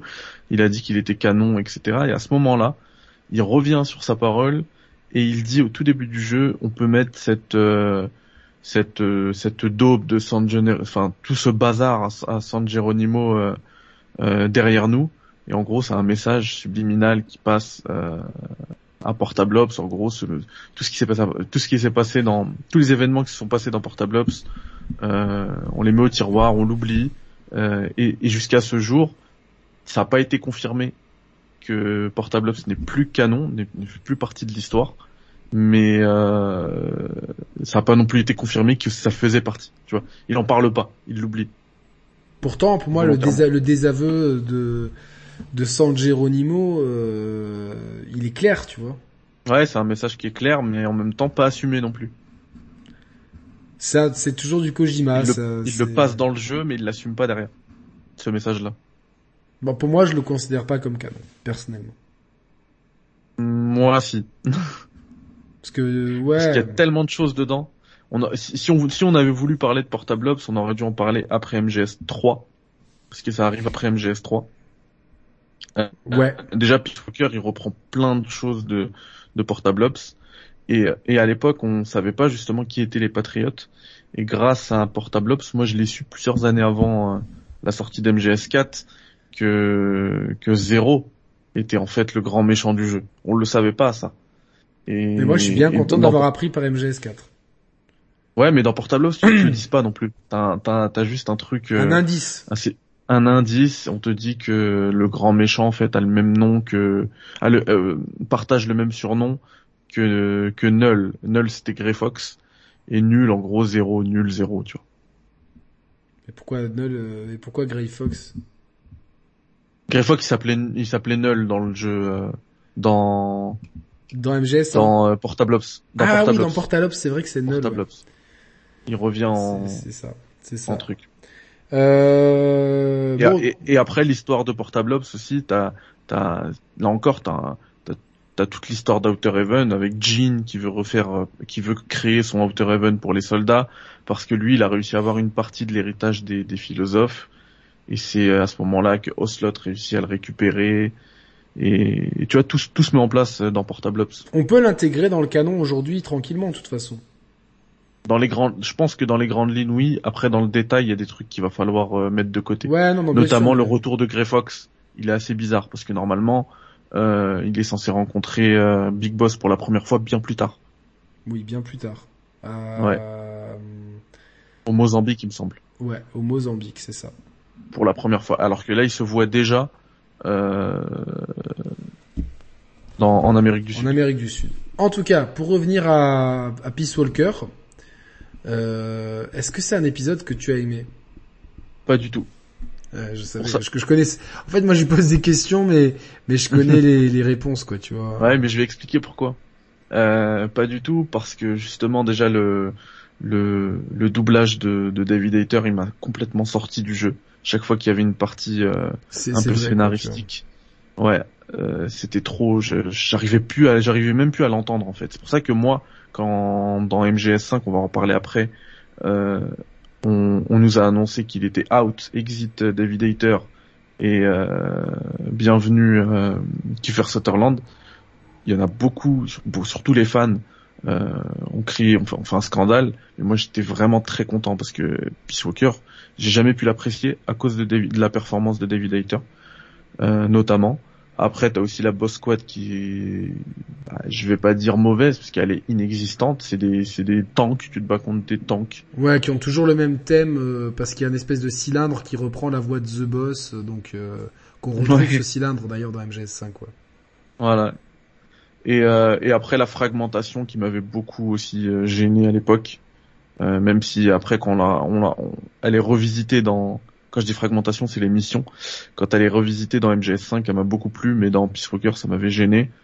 Et euh, je trouve que si c'était une, une durée de vie euh, gonflée très artificiellement, euh, parce que pour arriver à la vraie fin de, de Peace Walker, c'est une, ça doit être une cinquantaine d'heures de jeu. C'est énorme. Et pour rien finalement. Non, pour C'est des missions que tu refais, des combats de boss que tu refais mille fois. C'est euh, assez indigeste comme jeu pour moi, Peace Walker. Pour autant, ça introduit euh, quand même pas mal de petites choses, quoi. C'est ça. Bah, déjà, t'as le Fulton qui va, c'est la base d'MGS5 pour construire ta, ta Mother Base. T'as l'histoire en elle-même entre entre Kaz et, Big Boss. C'est celui quand même qui a le moins de thématiques, je pense, euh, profondes. J'ai jamais trouvé, enfin, je l'ai fait deux fois euh, et j'ai jamais trouvé. Euh, j'ai eu, enfin pour moi c'était un, tu vois, c'était un, un peu comme beaucoup de jeux portables en fait, tu vois, c'est, c'est des, euh, oui, tu peux toujours trouver la critique de du côté bloc, bloc de l'est, bloc de l'ouest. T'as l'introduction de Chico, Paz et euh, Kaz qui, qui, ont, qui auront leur importance dans MGS5 et j'intègre Ground Zeroes là-dedans. Mm-hmm. Mais pour autant, j'arrive pas à trouver des grands axes thématiques euh, sur lesquels euh, réfléchir. Ouais, bah je, suis aussi d'accord. Après, euh, je, je, me suis pas, je, je, me suis pas vraiment pas attardé sur le sur la question. Je l'ai fait une seule fois, tu vois. Toi, tu l'as fait deux fois. Ouais, mais c'est le Metal Gear que j'ai fait le moins qu'en fait. Ouais. J'ai beaucoup de mal avec Peace Walker. Bon, bah du coup, on va pas épiloguer de 150 ans là-dessus, ça sert à rien. Euh, toutefois, il sert quand même, pour moi, de grosse introduction à MGS5 euh, gros teaser avec une société qui n'existe pas, Moby Dick, avec un créateur qui n'existe pas, toute ressemblance avec euh, avec un studio qui dit ne pas être euh, Hideo Kojima et ne pas être lié à Kojima, toute ressemblance avec des faits euh, se passant aujourd'hui autour d'un jeu s'appelant Abandon ne, ne serait que pure coïncidence. toutefois donc Moby Dick Studio, Joachim Morgan, euh, on, voit très bien un trailer avec Pipo Mantis, avec ce qui semble être Volgin, avec euh, un personnage qui, a un peu la, même coupe de cheveux assez iconique de Big Boss slash Snake.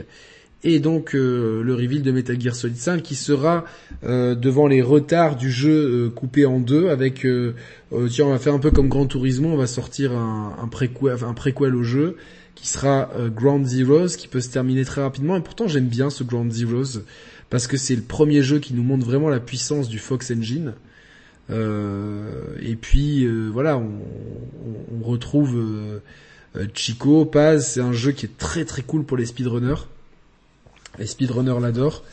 Et gros clin d'œil à Splinter Cell quand on arrive avec le, le, truc, donc je trouvais ça sympathique. Grosse prestation de Kiefer Sunderland. Euh, alors au début, je m'étais dit ouais, c'est c'est c'est pour Venom, mais en fait non, parce qu'à ce moment-là, on joue bien Big Boss. Hein. donc euh, dans Ground Zeroes, on joue Big Boss et dans et dans Tout à fait. MG5, on joue euh, Venom Snake. Donc euh... et, et pour info, euh, petite anecdote, à la fin de Ground Zeroes, quand t'es dans le quand t'es dans l'avion, dans l'hélicoptère, excuse-moi. Dans l'hélicoptère. Dans l'hélicoptère avec la, bombe qui explose dans le vagin de, de Paz. Tout à fait. Il y a le, il y a le médic euh, qui lui enlève d'abord une première bombe. Ouais, tout à fait. Euh, et ce médic-là, c'est Venom. Ouais.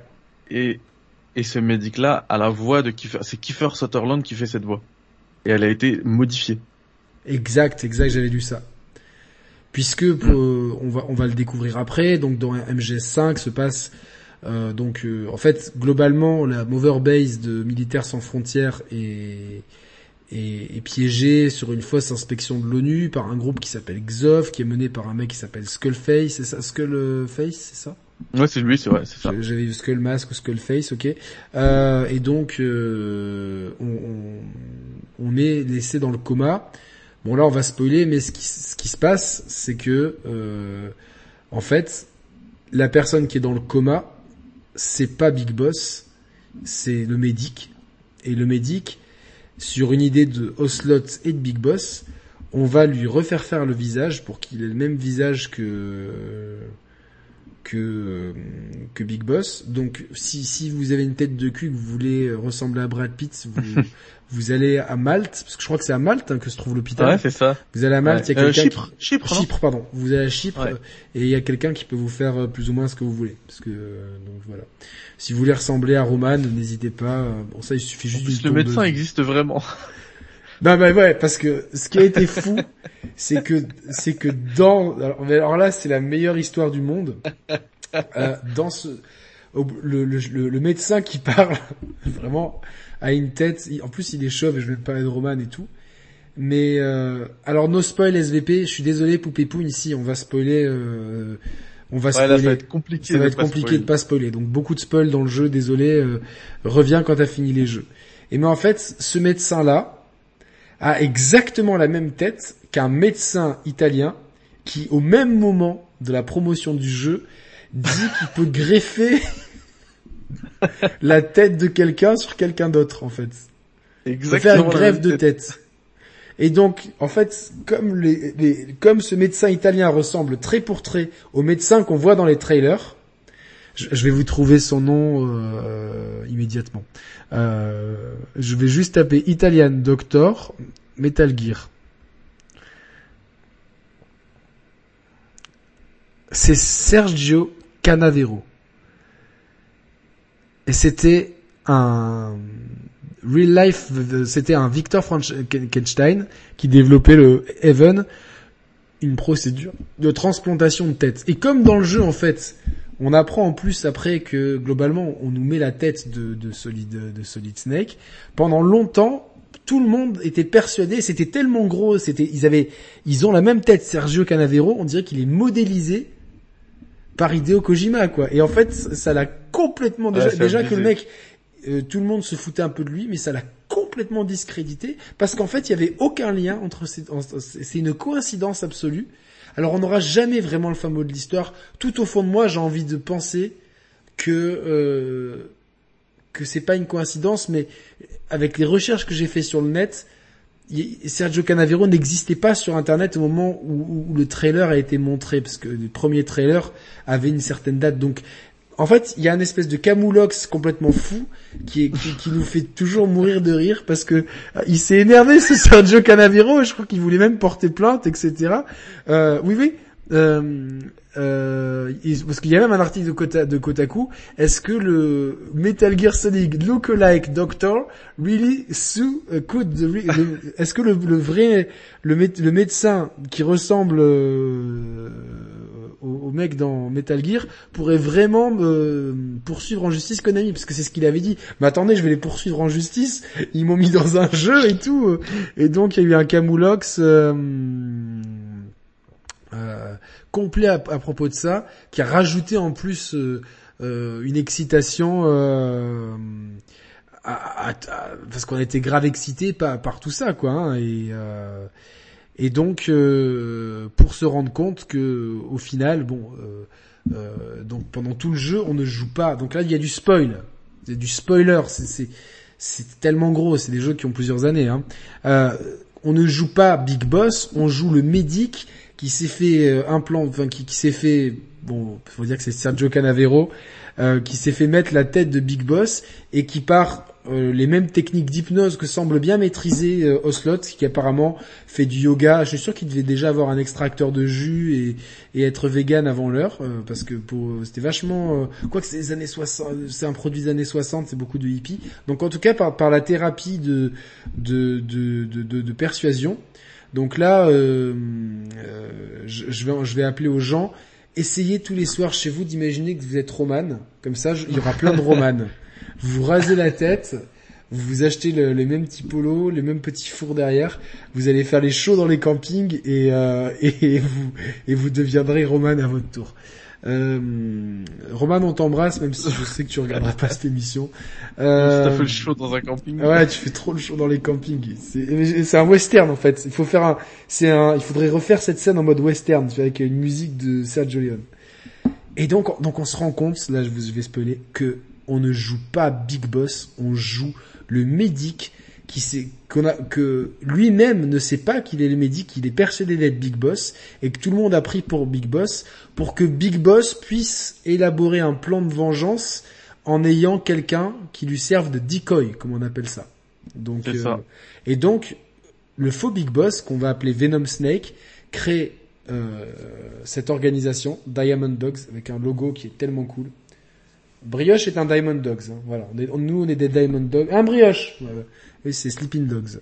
Euh, ça, c'est un autre jeu par contre, euh, euh, qui n'est pas trop mal. Et du coup, euh, Diamond Dogs, il va donc recréer une Mother Base avec Kazuhira Miller. et donc, cette Mother Base va devenir de plus en plus importante. Et là, on a une escouade avec nous incroyable. Le chien Didi, qui, qui est très ça, attachant. ça, c'est les lunettes de case. Putain, tu me Vraiment. envie. Et parle-nous... Euh, euh, il y a quelqu'un qui me demande en privé What is this t-shirt? Diamond Dogs. Donc je vais expliquer. Parle-nous un petit peu de des personnages du jeu. Parce qu'il y a quand même un personnage incroyable qui ne parle pas parce que le grand sujet du jeu c'est le langage. Ouais. Euh... Ouais, tu vois la critique que j'ai faite tout à l'heure sur MGS 4, MGS euh, Peace Walker, on peut la faire aussi sur MGS 5 euh, on voit qu'il a fait très fort avec MGS1, MGS2 et un, un peu moins, mais ça restait quand même très fort avec MGS3 au niveau des boss squad. Sur MGS5, c'est aussi euh, c'est aussi très pauvre. Par contre, t'as quand même quelques personnages. Euh, ah, t'as un, un gros combat de fight quand même contre le Shagwald, me semble-t-il. Enfin, donc ou contre le Metal Gear, enfin le. Dans MGS5. Ouais. Ouais, ouais, ça allait en trop plus. Ça allait en trop plus, putain, merci. Oui, c'est ce que je dis. T'as quand même quelques, bah, même le combat contre Quiet, il est énorme. Euh, le fait que tu puisses, euh, tu puisses la tuer juste en, en balançant, euh, en demandant des, des supply drops, tu vois. Euh, que ton hélico vienne et tu il balance des caisses sur la tête de Quiet. Exactement. Tu peux, tu peux battre le, tu peux faire le combat comme ça. Quiet, c'est un personnage exceptionnel. C'est complètement, ouais, c'est complètement dingue et complètement, comme tu l'as dit, en lien avec le, le thème principal du, du, premier chapitre du jeu, parce que il a une fragmentation aussi en chapitres, ce jeu-là, en grand chapitre, grand acte. Et, euh, et ouais, euh, tu vois, les, les, les personnages les plus importants finalement dans ce jeu, c'est pas les, là c'est plus la boss squad, mais ça va être tes alliés, ceux contre qui t'as eu l'habitude en plus de te battre, comme Oslot, ça devient ton allié. Euh, même s'il a, il perd un petit peu en, en importance, je trouve. Si t'écoutes bien toutes les cassettes, tu vois que derrière il tire, il tire encore les ficelles. Bah en fait, c'est pas qu'il tire encore les ficelles. Je pense que chronologiquement, c'est à partir de là qu'il tire les ficelles.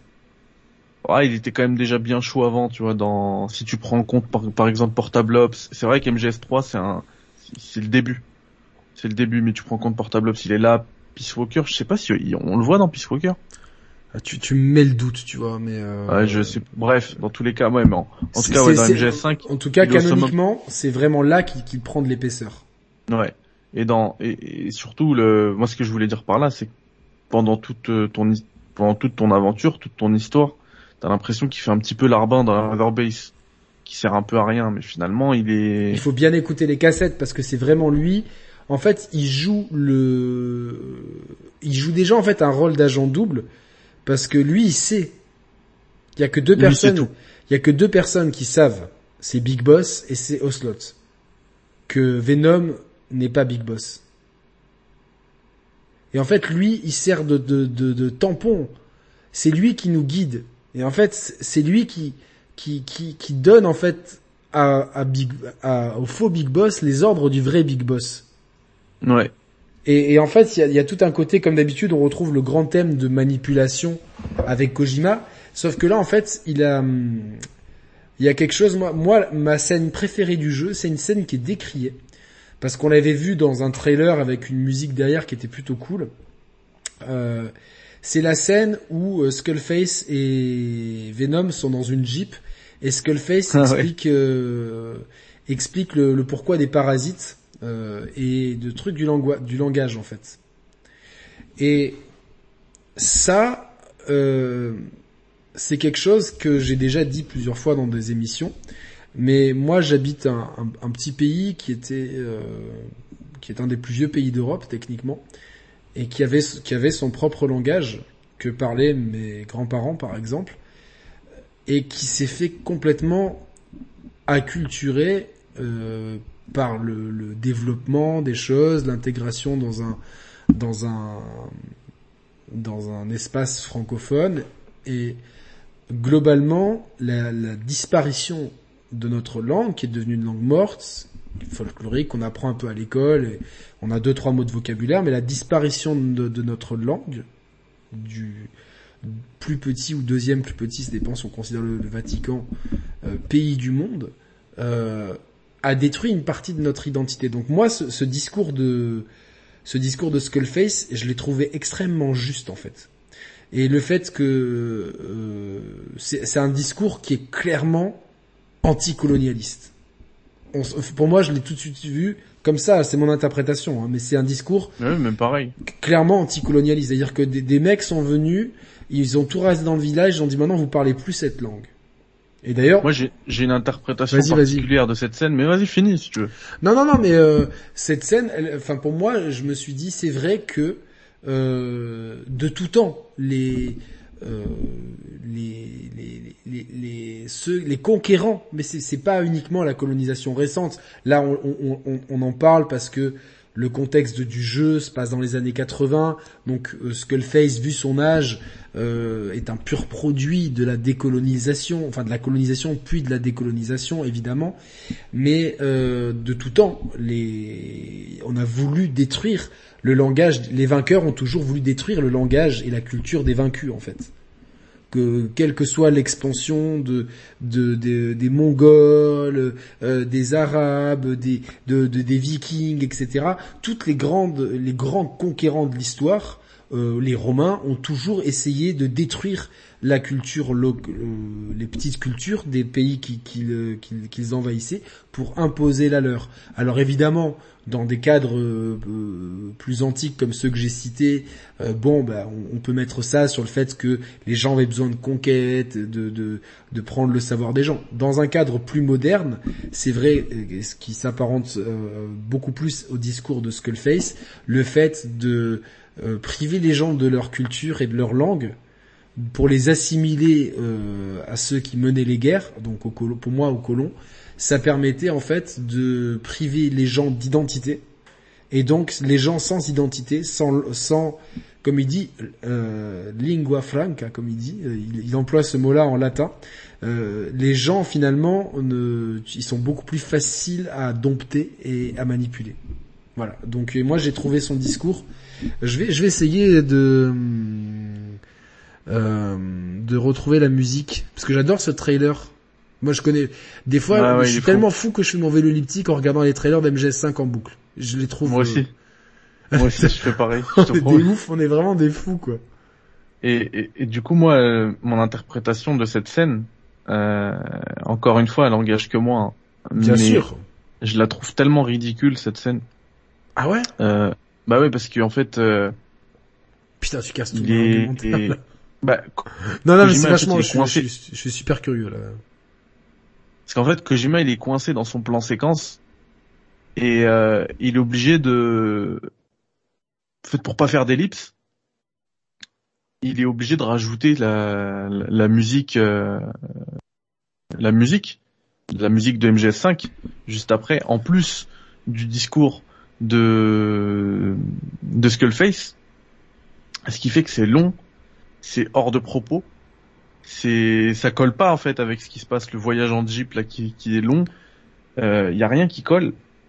Je le préfère en fait finalement, euh, dans le trailer. Je, je crois que c'est. Je vais. Je vais bah c'est clair. Bien sûr, c'est bien mieux mis en scène. C'est à dire que ça, s'il l'a fait dans un trailer, il aurait pu le faire en jeu. Mais il a, il a fait exprès de laisser ça comme ça pour rester fidèle à son plan séquence, mais aussi pour montrer. Ouais, ouais. Je sais plus exactement c'est quoi cette musique, mais elle tue en plus. Et ce trailer, il défonce. Pardon, il défonce. C'est le trailer de l'E3 2015. Ouais, ouais, et même il y a, il y a un moment, il y a une, ligne aussi de, de du Major Zero qui dit j'ai trouvé une solution. Ouais, exactement. Non, non, il est fou ce trailer. Et, euh, et du coup, tu vois, il... non, c'est c'est pas nucléaire. C'est ni nucléaire ni Sons of the Favor. Celle-ci, elle c'est un truc où il n'y a pas de. Je vais, attendez, je vais, je, je, vais, je vais chasamer, je vais couper le micro et chasamer pendant que Mehdi parle. Juste, ouais, ce que je disais par là, c'est que cette scène finalement, elle est, elle est tellement ridicule et Kojima l'a prouvé avec le, avec le trailer qu'il aurait pu très bien la mettre en scène. Et euh, elle est tellement ridicule que, que finalement, c'est par là qu'on comprend que ce désir de vengeance de, de Skullface l'a, l'a poussé, l'a mené vers un état complètement ridicule et qui montre que, la vengeance ne mène à rien. Et on l'a encore à la fin où euh, à la fin du premier du premier acte où euh, Kaz et, Venom euh, l'abattent euh, sans qu'on ressente aucune aucune satisfaction et je trouve que là le message de, de, la vengeance euh, ne mène ne mène nulle part est bien mieux passé que dans The Last of Us Partout juste avec cette scène qui est complètement ridicule dans la Jeep. Mais c'est vrai que il a voulu faire un plan séquence. Et ce qui est dommage c'est que euh, la musique du trailer c'était euh, Elegia de New Order, enfin je sais pas si c'est le, le Elegia New Order, je sais pas si c'est New Order le groupe ou peu importe, enfin vous, vous trouverez. Euh, donner en fait à, au discours une espèce de consistance, ça passait vachement mieux. Et c'est vrai que in game, euh, pour la pour la cette scène, je crois que je l'ai fait qu'une ou deux fois in game. Euh, ça passe moins bien, mais mais mais, mais pour autant, je me rappelle du discours euh, avec la mise en scène du trailer et, et, j'aime ce qui est dit en fait. Bah, pareil, moi aussi ça me parle. Ça me parle, mais mais c'est peut-être euh, une faute de, de goût d'avoir d'avoir fait le plan séquence et je me demande si c'est exprès. C'est pas une pour moi c'est pas une faute de goût, c'est complètement fait exprès justement. Moi je suis sûr qu'il a vu la première saison de True Detective. je crois que c'est sorti avant vous me direz dans le chat, mais je suis quasiment sûr. Et qu'il a voulu mettre un plan séquence euh, parce qu'il y a une scène incroyable. Si tu as vu la première saison de True Detective, le plan séquence. J'ai pas vu. Et qui a tellement marqué tout le monde. Et il avait, je crois qu'il avait, il en avait parlé. Donc. Euh... Mais au-delà de ça, pour moi, mon, mon ressenti, comme t'étais un peu euh, concentré sur euh, sur ta musique de trailer, ouais, ouais. c'est que justement, il a fait, il, il, savait le faire. Il a montré qu'il savait le faire via le trailer, une bonne mise en scène avec ce discours il n'est pas allé là-dessus. Il a préféré mettre un, voyage en jeep complètement ridicule, euh, avec un discours qui colle pas, une musique qui vient combler en fait le vide pour montrer tout l'état dans lequel cette, cette, obsession de la vengeance de, de, Skullface l'a mené, où ça l'a mené dans une situation qui, qui, est ridicule. Ben, au final, bah, Skullface, euh, euh, et c'est un peu le problème, c'est un peu comme aussi euh, le, le, je me rappelle plus le vieux là, Code Talk, c'est ça? Ouais, Code Talker. Ouais, Code Talker, je, l'ai trouvé un petit peu sous-exploité et c'est souvent un petit peu finalement quand on fait cette rétrospective euh, la... le, défaut d'Hideo Kojima en fait. C'est-à-dire qu'il a des fois. Certains personnages, il arrive à les rendre iconiques et d'autres, tu vois, Code Talker, il arrive jamais vraiment à trouver sa place dans l'histoire. Là où une Quiet, sans dire un mot, trouve euh, prend une place folle dans l'histoire. Kaz aussi, Oslot et Skullface. Moi, j'attendais un grand méchant emblématique et finalement, à part ce discours-là, j'en retiens rien. Tu vois, de, de Skullface. J'en retiens pas grand-chose. Ouais, bah c'est pour moi on en revient à ce que je te disais, mon interprétation du truc, c'est que la son son obsession pour la vengeance, elle l'a détruit complètement. Et on se souvient plus de lui. il sert plus à rien. Et Code Talker, en fait, lui aussi, il servait à lui c'est un autre problème. Je pense qu'il servait juste à justifier euh, scénaristiquement toute cette histoire de de de, de parasite, De la parasite. vocales. Ouais, c'est tout. Fallait que ça ait une origine un Fallait peu. que c'est une origine et, quel- exotique. et quelque chose et tout, mais c'est vrai que en fait c'est un petit un, c'est un petit peu une occasion manquée parce que un personnage qui, qui, euh, on sent quand même que son background il est intéressant quand il te parle dans la Jeep, mais derrière finalement sa façon d'agir on le voit pas trop, euh, euh, il tombe un petit peu à l'eau quoi. Mais, mais globalement, j'ai quand même bien aimé ce discours et l'idée du parasite en fait. J'ai bien aimé l'idée du parasite de vouloir euh, et là encore comment ne pas faire une euh, un parallèle entre à ce moment-là il n'a plus le droit de parler c'est Konami qui on- ils lui disent maintenant tu arrêtes de prendre la parole publiquement je peux je- moi je peux me dire je me dis c'est c'est c'est pas une coïncidence tu vois ce que je veux dire? Ouais, Il y a plein de parallèles comme ça. il y a plein de le- parallèles avec avec sa situation professionnelle euh, Ouais, ouais. euh, évidemment le personnage de Quiet Le, le, le gars dont je parlais tout à l'heure, euh, avec qui j'ai fait une émission sur Metal Gear Solid, euh, Flying Fox, il a Ouais. fait une série de streams sur MGS5, donc c'est MGS5 euh, intégralement en fait, euh, en plusieurs émissions, qui ça a duré plusieurs mois, et euh, il, te, il, te, il te balance plein d'anecdotes sur chacune des missions de MGS5. c'est où ce on peut trouver ça où? Euh, il a fait ça sur un, une chaîne d'un ami à lui qui s'appelle Kaiser Soze. Moi, j'avais eu, j'ai entendu parler de ça sur euh, mgs.be. Et euh, c'est sur YouTube? Ouais, c'est sur YouTube. C'est vraiment top. Ça dure longtemps, mais en tout cas, vous aurez toutes les anecdotes sur chacune des missions. Et il fait plein de parallèles justement avec la situation euh, professionnelle du moment de, de Kojima. Non mais c'est moi j'ai beaucoup de respect euh, j'ai beaucoup de respect euh, pour euh, pour les gens qui arrivent à analyser les trucs comme ça. Enfin bon, on- nous on a fait ça improviser un peu ce soir euh, juste avec le ressenti les souvenirs mais si je, je suis sûr que vous pouvez trouver des gens bah, comme euh, ce, ce dont, dont on dont Joachim parle de Padawam HD, je salue toute l'équipe de Padawam HD, DG, tout ça, et euh, et, et, et les Kaiz, enfin la, les chaînes dont on vient de parler, Mehdi dont j'ai déjà oublié, etc. Mais euh, Ouais, Flying Fox, Kaiser Soze et tout, vous trouverez des analyses vachement poussées épisode par épisode. En tout cas, euh, ce qui est vachement intéressant avec euh, le personnage. après, c'est aussi ce que j'essaie de faire dans la, dans la saga que je fais actuellement en invitant de, de vrais connaisseurs comme Yannick, comme Rami, comme Flying Fox à chaque fois. On fait un jeu, on parle. c'est- quand là? Parce que là, t'es toujours sur MGS2, non Euh, enfin Metal Gear. 2. MGS1. MGS1. Ah, t'es non, on a fini Metal Gear 2, on a commencé MGS1, ça y Ah est. merde, putain, j'ai loupé ça quoi.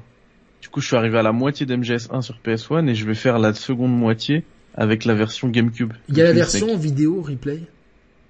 Ouais, elle est sur YouTube. sur YouTube. Et si vous voulez la version audio pour vous endormir, c'est en podcast audio. Gros, Voilà. gros big up à Et la Mehdi. version live, c'est sur Twitch. Live sur Twitch et ensuite replay sur Replay YouTube YouTube. vidéo et podcast audio. Podcast. Et exactement. ici c'est pareil. Bon, nous il n'y a pas de Twitch, c'est live sur YouTube, replay sur YouTube et replay en podcast audio. Euh, voilà, n'hésitez pas à vous, à vous abonner à nos deux podcasts audio pour nous vous emporter partout avec vous dans le train ou les transports en commun. Euh, Quiet, il faut, il faut parler de Quiet. Ah, il est fou son personnage. Je, trouve euh, déjà l'actrice est incroyablement, euh, c'est une belle femme. Mm. On ne peut pas ne pas trouver euh, Stéphanie Houston belle, donc elle est, c'est vraiment une belle femme. Euh, Que t'as invité plusieurs fois euh, sur la chaîne.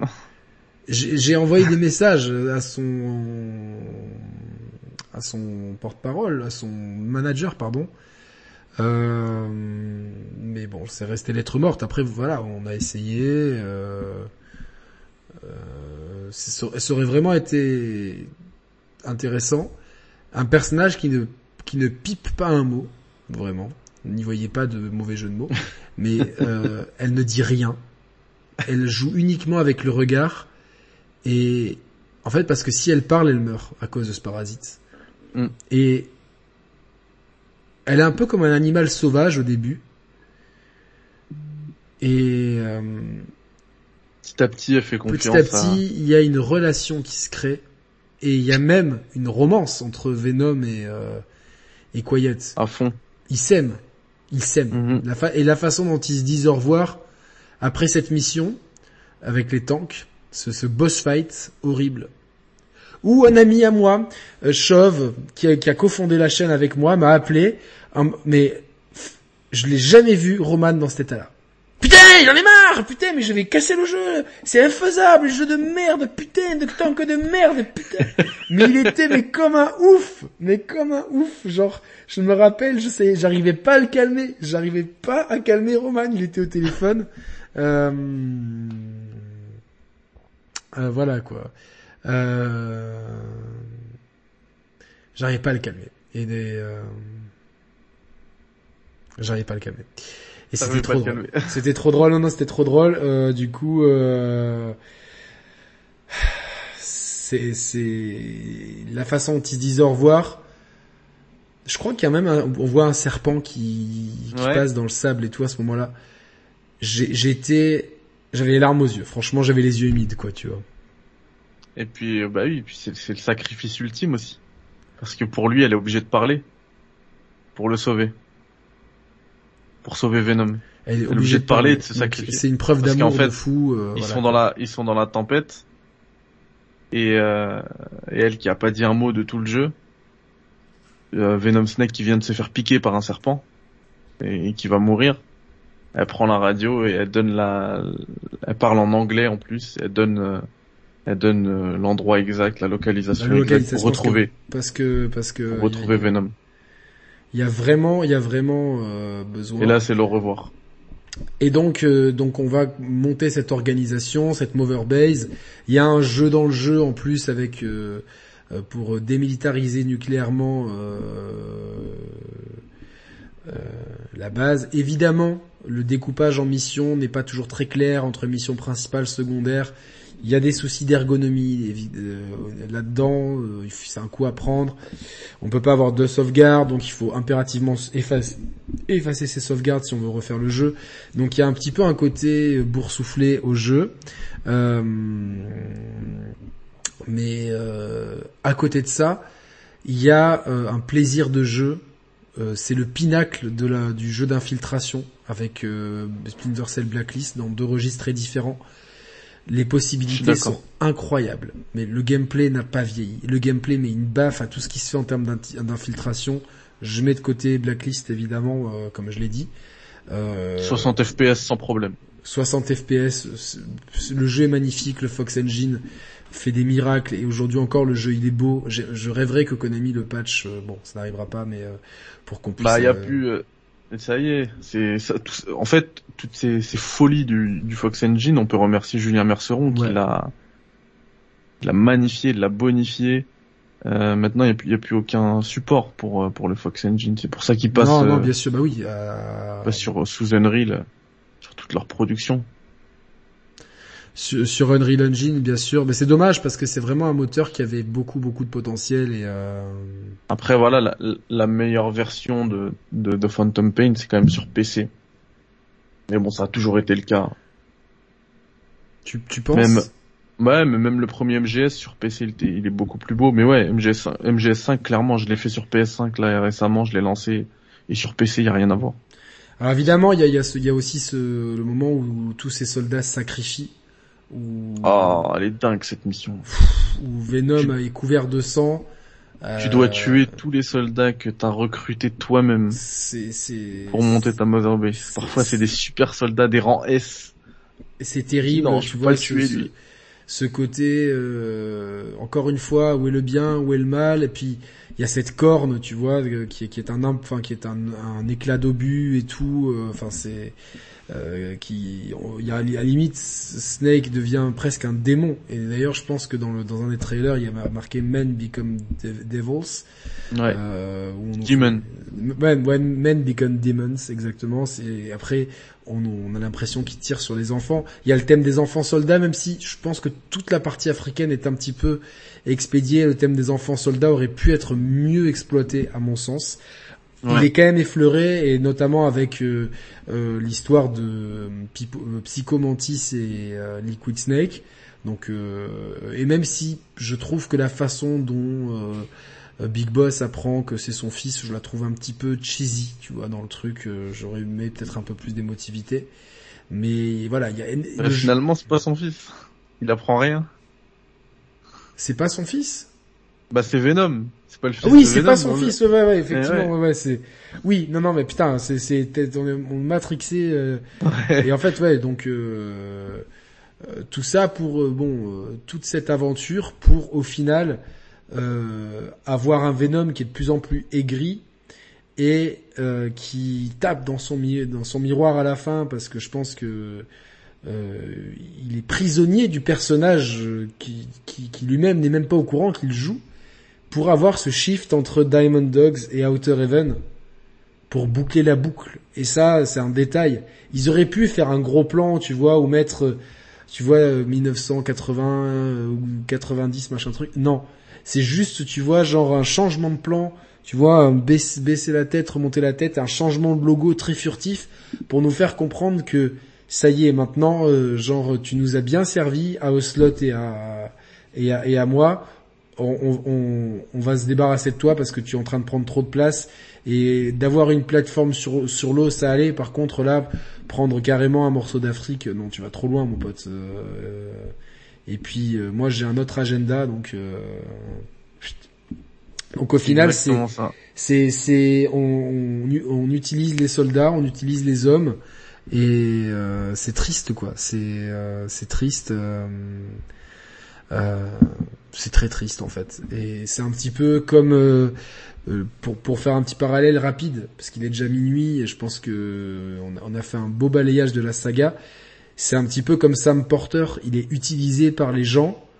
Euh, il se pose pas de questions et en fait, à la fin, euh, il finit par être plus que ce qu'il ne pensait être. Tu vois, il y a, toujours ce côté euh, qui est le méchant, qui est le gentil, comment on l'utilise. Et euh, est-ce que tu aimerais un Metal Gear Solid 6, Mehdi?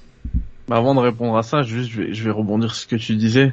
Euh, être plus que ce que tu pensais être, c'est exactement euh, le propos d'MGS5 à la fin. Et au-delà même du personnage, hein, parce que comme le disait Tarek tout à l'heure, le message final, c'est Big Boss qui parle à Venom, mais c'est aussi Kojima qui parle aux joueurs. Et, nous, en tant que joueurs, à ce moment-là, manette en main, on se rend compte qu'on est plus que ce qu'on pensait être. Que finalement, la légende Big Boss, c'est un Parce lâche. qu'on rentre en plus euh, dans, dans le passeport au début du jeu un nom, quoi. Donc euh, Ouais, c'est ça. Et en fait, on se rend compte à la fin que Big Boss c'est un lâche, euh, qu'il a pas hési- hésité à faire massacrer un, un hôpital tout entier juste pour pouvoir se sauver tranquillement sur une bécane, euh, et que la légende de Big Boss, finalement, c'est nous qui l'avons créé. c'est ouais, le c'est joueur. ça, c'est le joueur et, et par Venom euh, euh, qui qui est qui est qui est qui est qui est Big Boss? Toute toute cette légende en fait, elle est sur du vent. Big Exactement. Boss, oui, il a Dans- été. mais, mais là, il- mais là, dans l'histoire, c'est ça, le message qui est passé. Mais le message, tu peux aussi euh, l'élargir au fait que même dans MGS3, Big Boss, c'était nous, c'était le joueur. Tu vois? Oui, bien sûr. Même quand même quand on jouait, même dans Ground Zeroes, quand on joue vraiment en Big Boss, c'est aussi le joueur. Tu vois, c'est un message que tu peux aussi élargir et tu, c'est là que tu te Évidemment. dis, en fait, la saga, c'est le joueur. Et ce que tu disais tout à l'heure, le, le plus important, c'est pas, c'est pas l'arrivée, mais c'est le, c'est le voyage. C'est le voyage. Et le voyage, c'est nous qui l'avons fait. Mais clairement, dans MGS3, Quand tu prends un peu de recul, quand tu prends un peu de, de recul sur le lore, oui, c'est- en fait, ça et tu mais dis parce qu'on est plus toi. impliqué que dans les autres jeux, en fait. bah oui. Et, et toute la, toute cette saga, ces 30 ans de saga, c'était toi, la manette et le, le- et le jeu, et voilà. Oui, non, mais Oublie l'histoire à un moment, même si on, même si on est très attaché. Non, mais c'est des moments vidéoludiques incroyables. C'est c'est Bah c'est oui. Je suis je suis enti- ouais, je suis d'accord avec ça. Mais il y a le côté vraiment euh, euh, MGS3 et Peace Walker, c'est Big Boss. Et par contre, Venom, c'est le médic, mais le médic on nous fait rentrer notre nom. Donc dans le lore, en fait, le médic il s'appelle Yannick. Euh, J'allais dire Ah le oui, nom de ça. famille, mais après je vais me Bien retrouver sûr. avec des, des, des harceleurs et tout. Même j'aimerais bien qu'il y en ait un ou deux qui viennent en bas de chez moi, comme ça, euh, brioche aura de quoi manger pendant pendant quelques jours.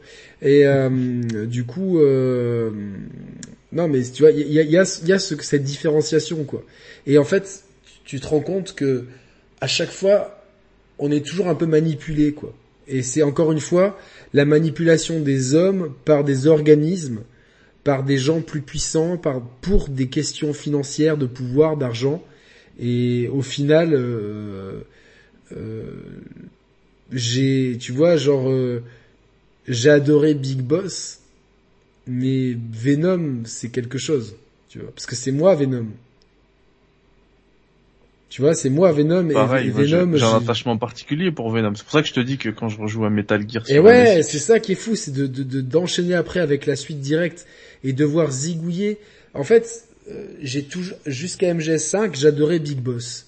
Pour moi, c'était le héros de MGS3, c'était le mec, euh, ok, euh, il, il- il a, je comprenais pourquoi il avait fait, si on si on si on nommait euh, MGS5, hein, on comprenait pourquoi il avait fait là euh, Outer Heaven et et euh, Zanzibarland, tout ça, parce que c'était pour l'héritage de The Boss et compagnie. Mais en fait, euh, pas du tout. Tu vois, il y a toujours euh, plusieurs degrés de lecture. Je pense que sincèrement, il voulait perpétuer le rêve de The Boss, mais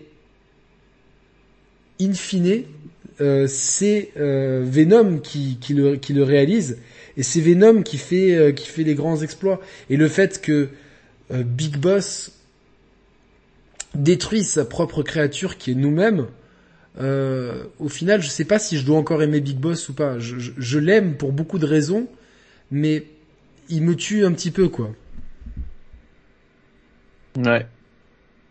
Juste aussi pour revenir euh, sur ce que disait, euh, j'ai vu un message dans le chat, c'était, euh, je sais plus c'était qui, mais un gars qui disait que en fait, euh, ah voilà, GameShare, Big Boss est censé être un soldat parfait, et au final Venom c'est un random medic qui, rien qu'en pensant être Big Boss, fait presque aussi bien. Alors, là-dessus je comprends le message que tu veux dire, mais il n'y a pas de plot hole en fait, il n'y a pas de, faille là-dessus parce que le, random medic finalement il est pas si random que ça parce que on nous dit euh, c'est Kaz hein, il me semble dans une cassette qui dit que ce medic là c'était un des c'était si ce n'est j'allais dire un des meilleurs mais je crois que c'était le meilleur euh, soldat de, de MSF de militaires sans frontières. Ouais, Donc ouais, c'est pas un random. C'est pas un C'est random et puis et puis c'est comme si tu mettais Grey Fox. Exactement, et puis de toute façon, euh, de- Solid Snake était le, euh, pardon, Big Boss euh, enseignait ses techniques. ouais ouais. Donc euh, forcément, c'est sûr il était très proche du aussi. Il était très proche du médic et euh, grâce euh, à, tout ce que ce qu'ils ont appris sur la Mother Base de Militaires sans frontières, il peut totalement devenir euh, Solid Snake. Donc aujourd'hui, l'héritage de Metal Gear Solid sur le jeu vidéo, il est énorme puisqu'on on en a parlé tout au fil du jeu en prenant des exemples comme The Last of Us Partout.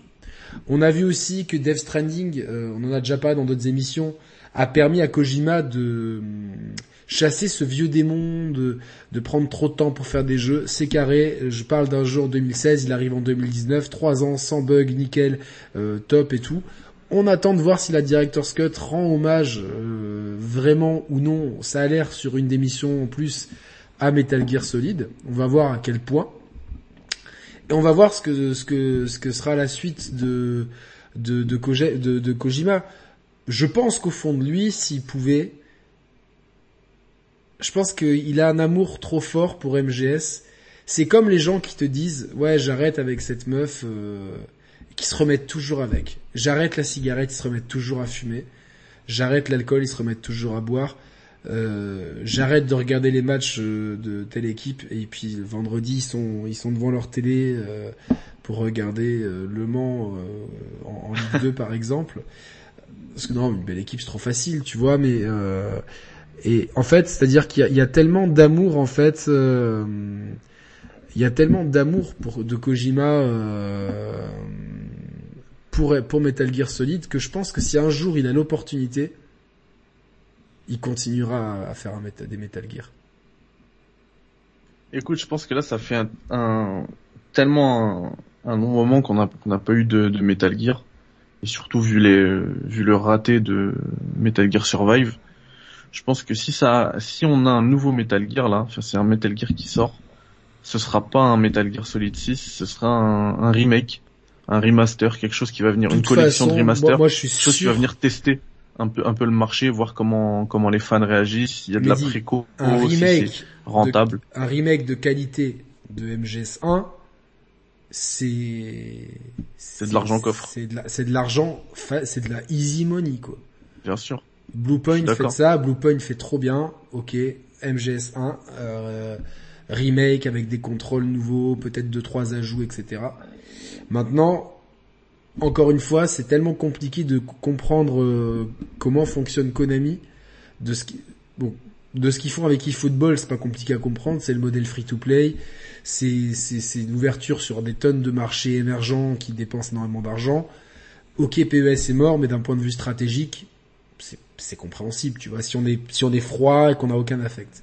Par contre, le traitement de de de de la de la des sagas Castlevania euh, euh, et Metal Gear, il est assez nébuleux en fait.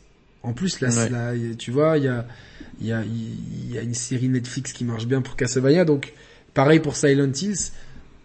Pour moi, si t'as plus envie d'en faire, t'as pas les ressources, outsource. Tu vois, genre. Euh, euh, Le, problème avec Metal Gear, je pense qu'ils ont vraiment peur. Euh, c'est pour ça qu'ils resteront sur des remakes, à mon avis, ou des remasters, des collections, genre de remasters. C'est ce qu'ils ont déjà fait à plusieurs reprises. Euh, avec les, les sorties sur, c'est pas des remasters, mais en gros c'est des ressorties sur sur GOG là récemment, etc. Euh, parce que Metal Gear, la saga Metal Gear, c'est une des sagas dans le jeu vidéo, si ce n'est la saga euh, la plus marquée par son créateur. Euh, oui, et oui, oui, oui. C'est ont- Tu ne peux pas enlever Metal, tu peux pas dissocier Metal Gear de Kojima. Et voilà, et eux, ils ont plus Kojima. Du coup, quand ils ont tenté des trucs, ça se casse toujours la gueule. Euh, Portable Ops, moi j'ai kiffé, mais la plupart euh, des fans, ils ont pas aimé, alors que Kojima l'a validé. Euh, Metal Gear Survive, là, il n'y a pas eu de validation de, de Kojima, et c'est une catastrophe. Après, ouais, voilà, bon, t'as- après c'est c'est c'est c'est une exploitation bête et méchante de la licence, quoi. Mais euh, après, t'as Rising Revengeance qui, qui est pas mal. moi j'aime bien ce jeu parce que c'est un jeu Platinum Games. Et oui, non, mais il est très bon. Il est très bon. Même maintenant, en termes d'histoire, Non, mais c'est c'est- même pas, c'est pas canonique en plus, donc. Euh...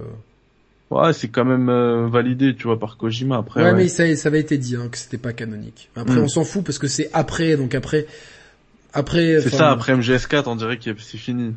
Mais c'est fini, tu vois. Après, euh, c'est c'est c'est de l'interprétation, même s'il y a, tu vois, genre euh, des super idées. la et- Hein? Après MGS4, c'est la paix. Non, mais c'est juste l'arc narratif de. Mais il me semble que c'est ça la fin d'ailleurs. Il s'appelle Peace, hein, le dernier acte, non? Je crois, je crois, j'ai un doute, mais mais euh, mais c'est c'est pas à chaque fois. Euh, euh, Sun quelque chose, Ouais, Rising si, si. Sun, Rising Ouais, Sun, si. euh, Morning Sun, euh, Capri Sun. Ah, je me suis quoi. trompé, c'est dans c'est dans MGS5 le le Peace. Mais, euh, Acte peut-être que c'est moi, il me semblait avoir vu que c'était pas canonique. Maintenant, euh, je- euh, Kojima des fois il dit blanc et puis après il va dire noir, donc. euh, mais euh, en tout cas, Metal Gear, la saga, c'est de de, de de la montée en puissance de The Boss au décès de, des deux de Big Boss et, et Solid Snake. Tu fais un- à faire quelque chose après, ça peut être que Raiden. Je sais pas si on a forcément envie. Et faire quelque chose avant, bah, il y a le, y a, en fait, si on met de côté les remakes qui arriveront, parce que c'est, c'est, c'est, c'est du pain béni, l'industrie ne se, ne s'en prive pas. Qu'est-ce qui reste à faire? Il reste à faire la période entre MGS5 et Metal Gear. Donc, euh, la je pense fin que du- ça c'est la fin ça du ce serait chapitre la fin du chapitre 3 et la genèse de euh, et les débuts de, de Solid Snake et le fameux épisode on le sait hein, t'as entendu cette histoire qu'ils sont allés en Normandie faire du repérage donc euh, Ouais, ouais, ouais, à l'époque j'en avais entendu parler. donc c'est bien remonte. Hein. donc c'est bien qu'ils avaient ça en tête de faire un épisode avec The Boss Hmm.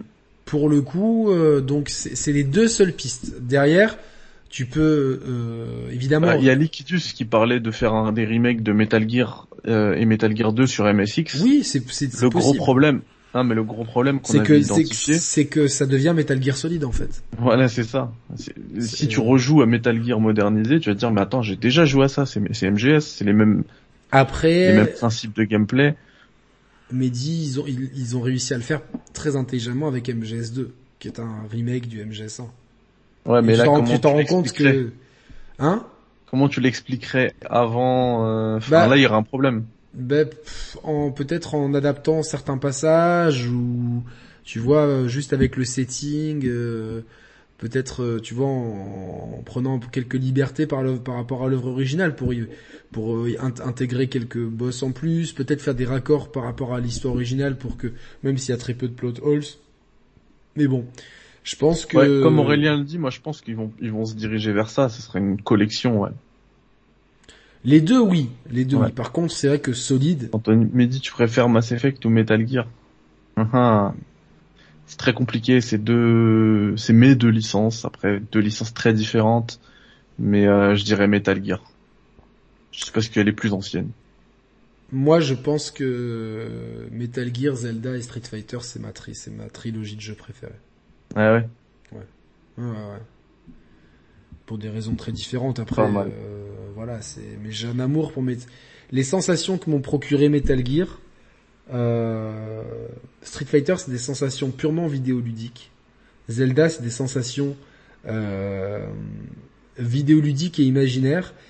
Et Metal Gear Solid, c'est ludique, mais aussi émotionnel. Beaucoup d'émotions, beaucoup de réflexions, beaucoup de de de de, de, de, de se poser des questions sur ce qui est bien, ce qui est mal, euh, surtout dans une période euh, de ma vie après après le 11 septembre où je me disais mais qu'est-ce que c'est être un gentil, qu'est-ce que c'est être un méchant, euh, l'axe du mal, pourquoi l'axe du mal, c'est quoi le mal, c'est quoi euh, est-ce est-ce que le, le, bien c'est George Bush et le mal c'est Muammar Kadhafi, tu vois, enfin et, en fait tout est une question de perspective. Et ça euh, je trouve que Metal Gear a grandement euh, contribué en fait à à, à pas m'aider sur ces réflexions mais à me conforter dans le fait que euh, j'aime pas les visions manichéennes des choses quelles qu'elles soient. J'aime beaucoup les choses quand elles sont nuancées. Et, tout est une question de perspective en fait euh, la perspective euh, qu'on a nous de notre monde, elle est occidentalisée, euh, très homme blanc, etc.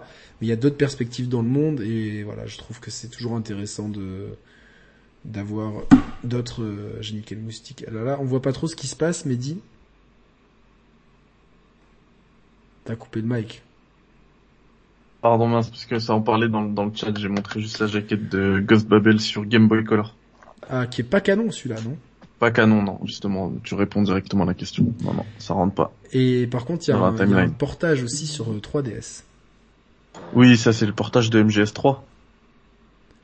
De MGS. C'est MGS3 Snake Ouais, Eater. c'est Snake Eater. Qui était pas mal d'ailleurs pour l'époque, quoi. Ah, le problème c'est qu'il n'y a pas le stick quoi pour la caméra. Ouais, c'est un peu. Je, je me demande, non, la New 3DS ne prend pas euh, en compte. Je crois pas. Je je sais plus. Je saurais pas te dire. Après comme toi voilà pour juste pour revenir sur ce que tu disais la saga ça m'a toute la saga Metal Gear m'a je, je me suis en fait moi j'ai grandi avec donc je me suis construit avec tu vois. Et, Ça euh, m'a beaucoup marqué. ouais.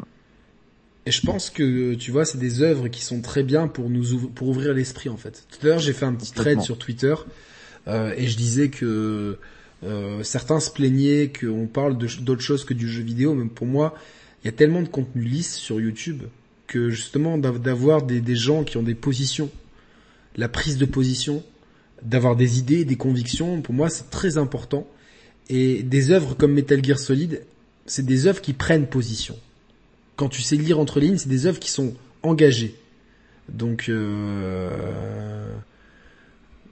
pour moi, c'est- à l'heure où le média a du mal à prendre position, où on a une standardisation des contenus, où, tu vois genre euh, les œuvres qui se disent ah les œuvres subversives, c'est le Far Cry 5. Ah ouais d'accord. Ouais. Ah ouais d'accord. ouais. Donc tu vois d'avoir des œuvres qui sans en, en- en mettre plein les mirettes avec euh, regardez on est subversif. Non non, dans son coin va justement euh, au fil des des, des, des épisodes, des game et surtout à travers le gameplay et à travers l'attachement au personnage et l'attachement au personnage secondaire, les rapports entre les personnages vont te t'amener une réflexion. Les- évidemment, c'est les réflexions d'Hideo Kojima, mais c'est des réflexions qui sont très humanistes, donc qui nous parlent beaucoup. Et je trouve que c'est euh, la beauté de Metal Gear Solid, c'est justement euh, la, la, la, la, qualité de ses messages qu'elle veut transmettre. Mm. Avec notamment le, le gameplay asymétrique pour démi- démilitariser le monde dans MGS5 qui est absolument euh, euh, magnifique. Ouais. Voilà. Ouais, c'est fou ce que tu dis. Donc, euh, euh, Alors, juste pour finir, pour pour élargir sur une ouverture un peu sur la saga, et je vais répondre là clairement est-ce à que ta je peux ressembler à question. un méchant de Metal Gear là ou pas? Ça dépend, ça se passe dans MGS3. on- Non, c'est MGS6 euh, Bosnie, euh, You- euh, MGS6 Yougoslavie. Du coup, euh, je disais quoi Ouais, pour répondre à ta question sur MGS6, moi, ouais, la suite de Metal Gear, euh, j'aimerais avoir ce fameux lien manquant entre entre MGS5 et euh, Metal Gear sur MSX. Plus que Euh, The Boss. Ouais, plus que The Boss. J'aimerais voir en fait la confrontation entre.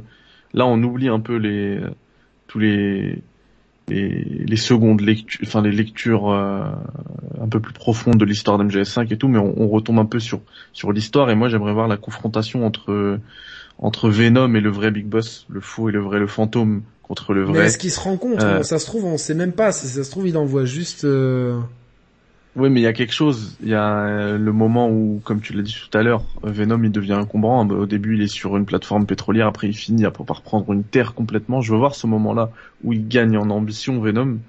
Euh, J'aimerais voir. Moi, ma théorie. Je pense qu'il n'y a fin- pas de confrontation. la scène que- finale. Que, que, c'est juste, euh, tu vois, c'est un super lâche. Ouais, mais, euh, mais non, mais non, mais même s'il n'y a pas confrontation. euh, Quand je te dis confrontation, c'est pas genre ils se voient dans une salle ou quoi. Ça peut être une confrontation politique, tu vois. Yannick fait passer des messages. Non, non. Non, non.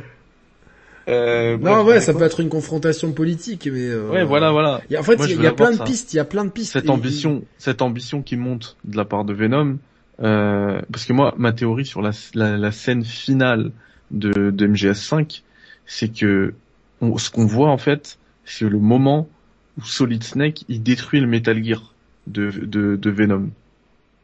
Et il y a l'alarme qui retentit. Et là, Venom, il va au combat contre Solid Snake. Il sait que c'est la fin. Il sait que c'est échec et mat. Mais est-ce qu'il y péter. est-ce qu'il sait qu'il n'est pas Solid Snake, qu'il n'est pas Big Boss? Oui, moi je pense qu'il le sait et que justement c'est un adieu. Il réécoute une dernière fois la cassette avant de la mettre en enregistrement pour l'effacer pour de bon. Ah, Il y, Moi, a- il y a quoi dans cette cassette pour moi, il le savait. C'est la, la révélation de Big Boss C'est Big Boss qui lui qui parle. lui explique. Ouais, qui lui explique. Mais à quel moment il se procure cette cassette? Ça on le sait pas. Parce que moi, c'est ça que j'aimerais savoir, c'est à quel moment euh, Big Boss, euh, Venom, apprend qu'il n'est pas Big Boss et est-ce qu'il y croit? Qu'il y croit, Ça, oui. le- C'est pour ça qu'il casse le miroir, de toute façon. Ça on le sait pas. Mais tu Mais vois, c'est à quel moi, moment voilà. et pourquoi et pourquoi euh, on. En fait, je vois pas l'intérêt de Big Boss et c'est ça qui devrait être expliqué. De, je vois pas l'intérêt de Big Boss de lui dire en fait. Il y a zéro intérêt. Il vaut mieux rester dans l'ombre et que l'au- que l'autre euh, fasse ses conneries, d'avoir une bonne justification, d'envoyer des super Bah, soldats. justement, ça, ça doit être ça, ça, ça doit être expliqué. C'est ça le chaînon manquant, tu vois. Peut-être que c'est justement au moment où Venom il prend un peu trop d'importance, il veut prendre un, un bout de terrain, il lui envoie un message, il dit gros calme-toi, euh, t'es personne, c'est moi Big Boss. Ouais, ou peut-être qu'il prend juste trop d'importance sur l'échiquier mondial, tu vois, et que euh, d'un autre côté, on sait que Big Boss est devenu redevenu legit parce que c'est le patron de Foxhound, donc il est dans le game, tu vois, au, des, des des Nations Unies ou de ce que euh, ou de ce Ouais, que ouais. tu veux, et donc il, il ne peut que intervenir. Ouais. Mais ce qui est dingue, c'est que euh, ce que ce ce qui là ce truc que j'ai jamais compris, c'est que tout le monde sait que Big Boss c'est euh, le patron de enfin c'est de Foxhound, donc il est legit et tout. Mais d'un autre côté, on l'envoie euh, tuer euh, un autre Big Boss, donc euh, il y a un truc qui est pas clair là. C'est comme si personne savait que c'était un Big Boss qui qui était euh, aux commandes de Zanzibarland, tu vois. Donc Enfin, de, de Outer Heaven, quoi. Non, personne savait que c'était lui. Personne savait que c'était... lui. Bah non. Non, non, personne Donc savait en que fait, tout le monde lui. sait que dans Mais Diamond Snake- Dogs, c'est c'est lui. Et après, d'un coup, euh, il y, a- des trucs comme ça qui sont un petit peu, c'est du Oui, micro mais, détail. oui, mais, le mais, truc, euh, ouais, mais le truc, c'est que ça change, justement. Parce que euh, Diamond, à, à la fin, euh, il y a une gro- grosse ellipse. On n'est plus sur Diamond Dogs, on est sur oui, Outer oui, Heaven. il y a, y a- il y a 10 ans d'écart, tu vois. Donc, et c'est ces 10 ans qui sont intéressants Donc peut-être que peut-être que Diamond Dog s'effondre. Il y a un nouveau, il y a un truc qui s'appelle Outer Heaven et là, le patron d'Outer Heaven, personne ne le connaît. Et quand Solid Snake le tue, il sait que c'est Big Boss. Et là, le vrai Big Boss, lui, à ce moment-là, il a tout gagné parce que tout le monde pense qu'il est mort. Donc il peut être tranquille. Sauf que on, là, on comprend ouais, en mais Metal Gear 2 Solid Snake qu'il est pas si mauvais que ça, et que Big Boss n'est pas si mauvais que ça parce qu'il va, il sauve tout le monde. Même euh, l'un des gars euh, euh, qu'on rencontre dans Metal, qu'on sauve dans Metal Gear 1, un prisonnier, euh, sur MSX, on le retrouve dans Metal Gear 2 Solid Snake, ça devient un méchant, c'est le premier boss et il explique que Big Boss l'a sauvé. Le, le, même le même discours que Sniper Wolf plus tard, ouais, non, le même discours que Grey Fox, le même discours que les enfants que tu rencontres dans Metal Gear 2 Solid Snake sur MSX qui disent tous l'homme avec un seul œil nous a sauvés, Big Boss il est parti sauver tout le monde en fait. au moment de la chute d'Outer Heaven, Big Boss il se dirige là-bas, le vrai, et il sauve tout le monde. Ouais mais du coup en fait en faisant cette mission, tu vois, en téléguidant cette mission, il sait que, euh, en fait, il doit, il doit reprendre son rôle de fantôme. Oui.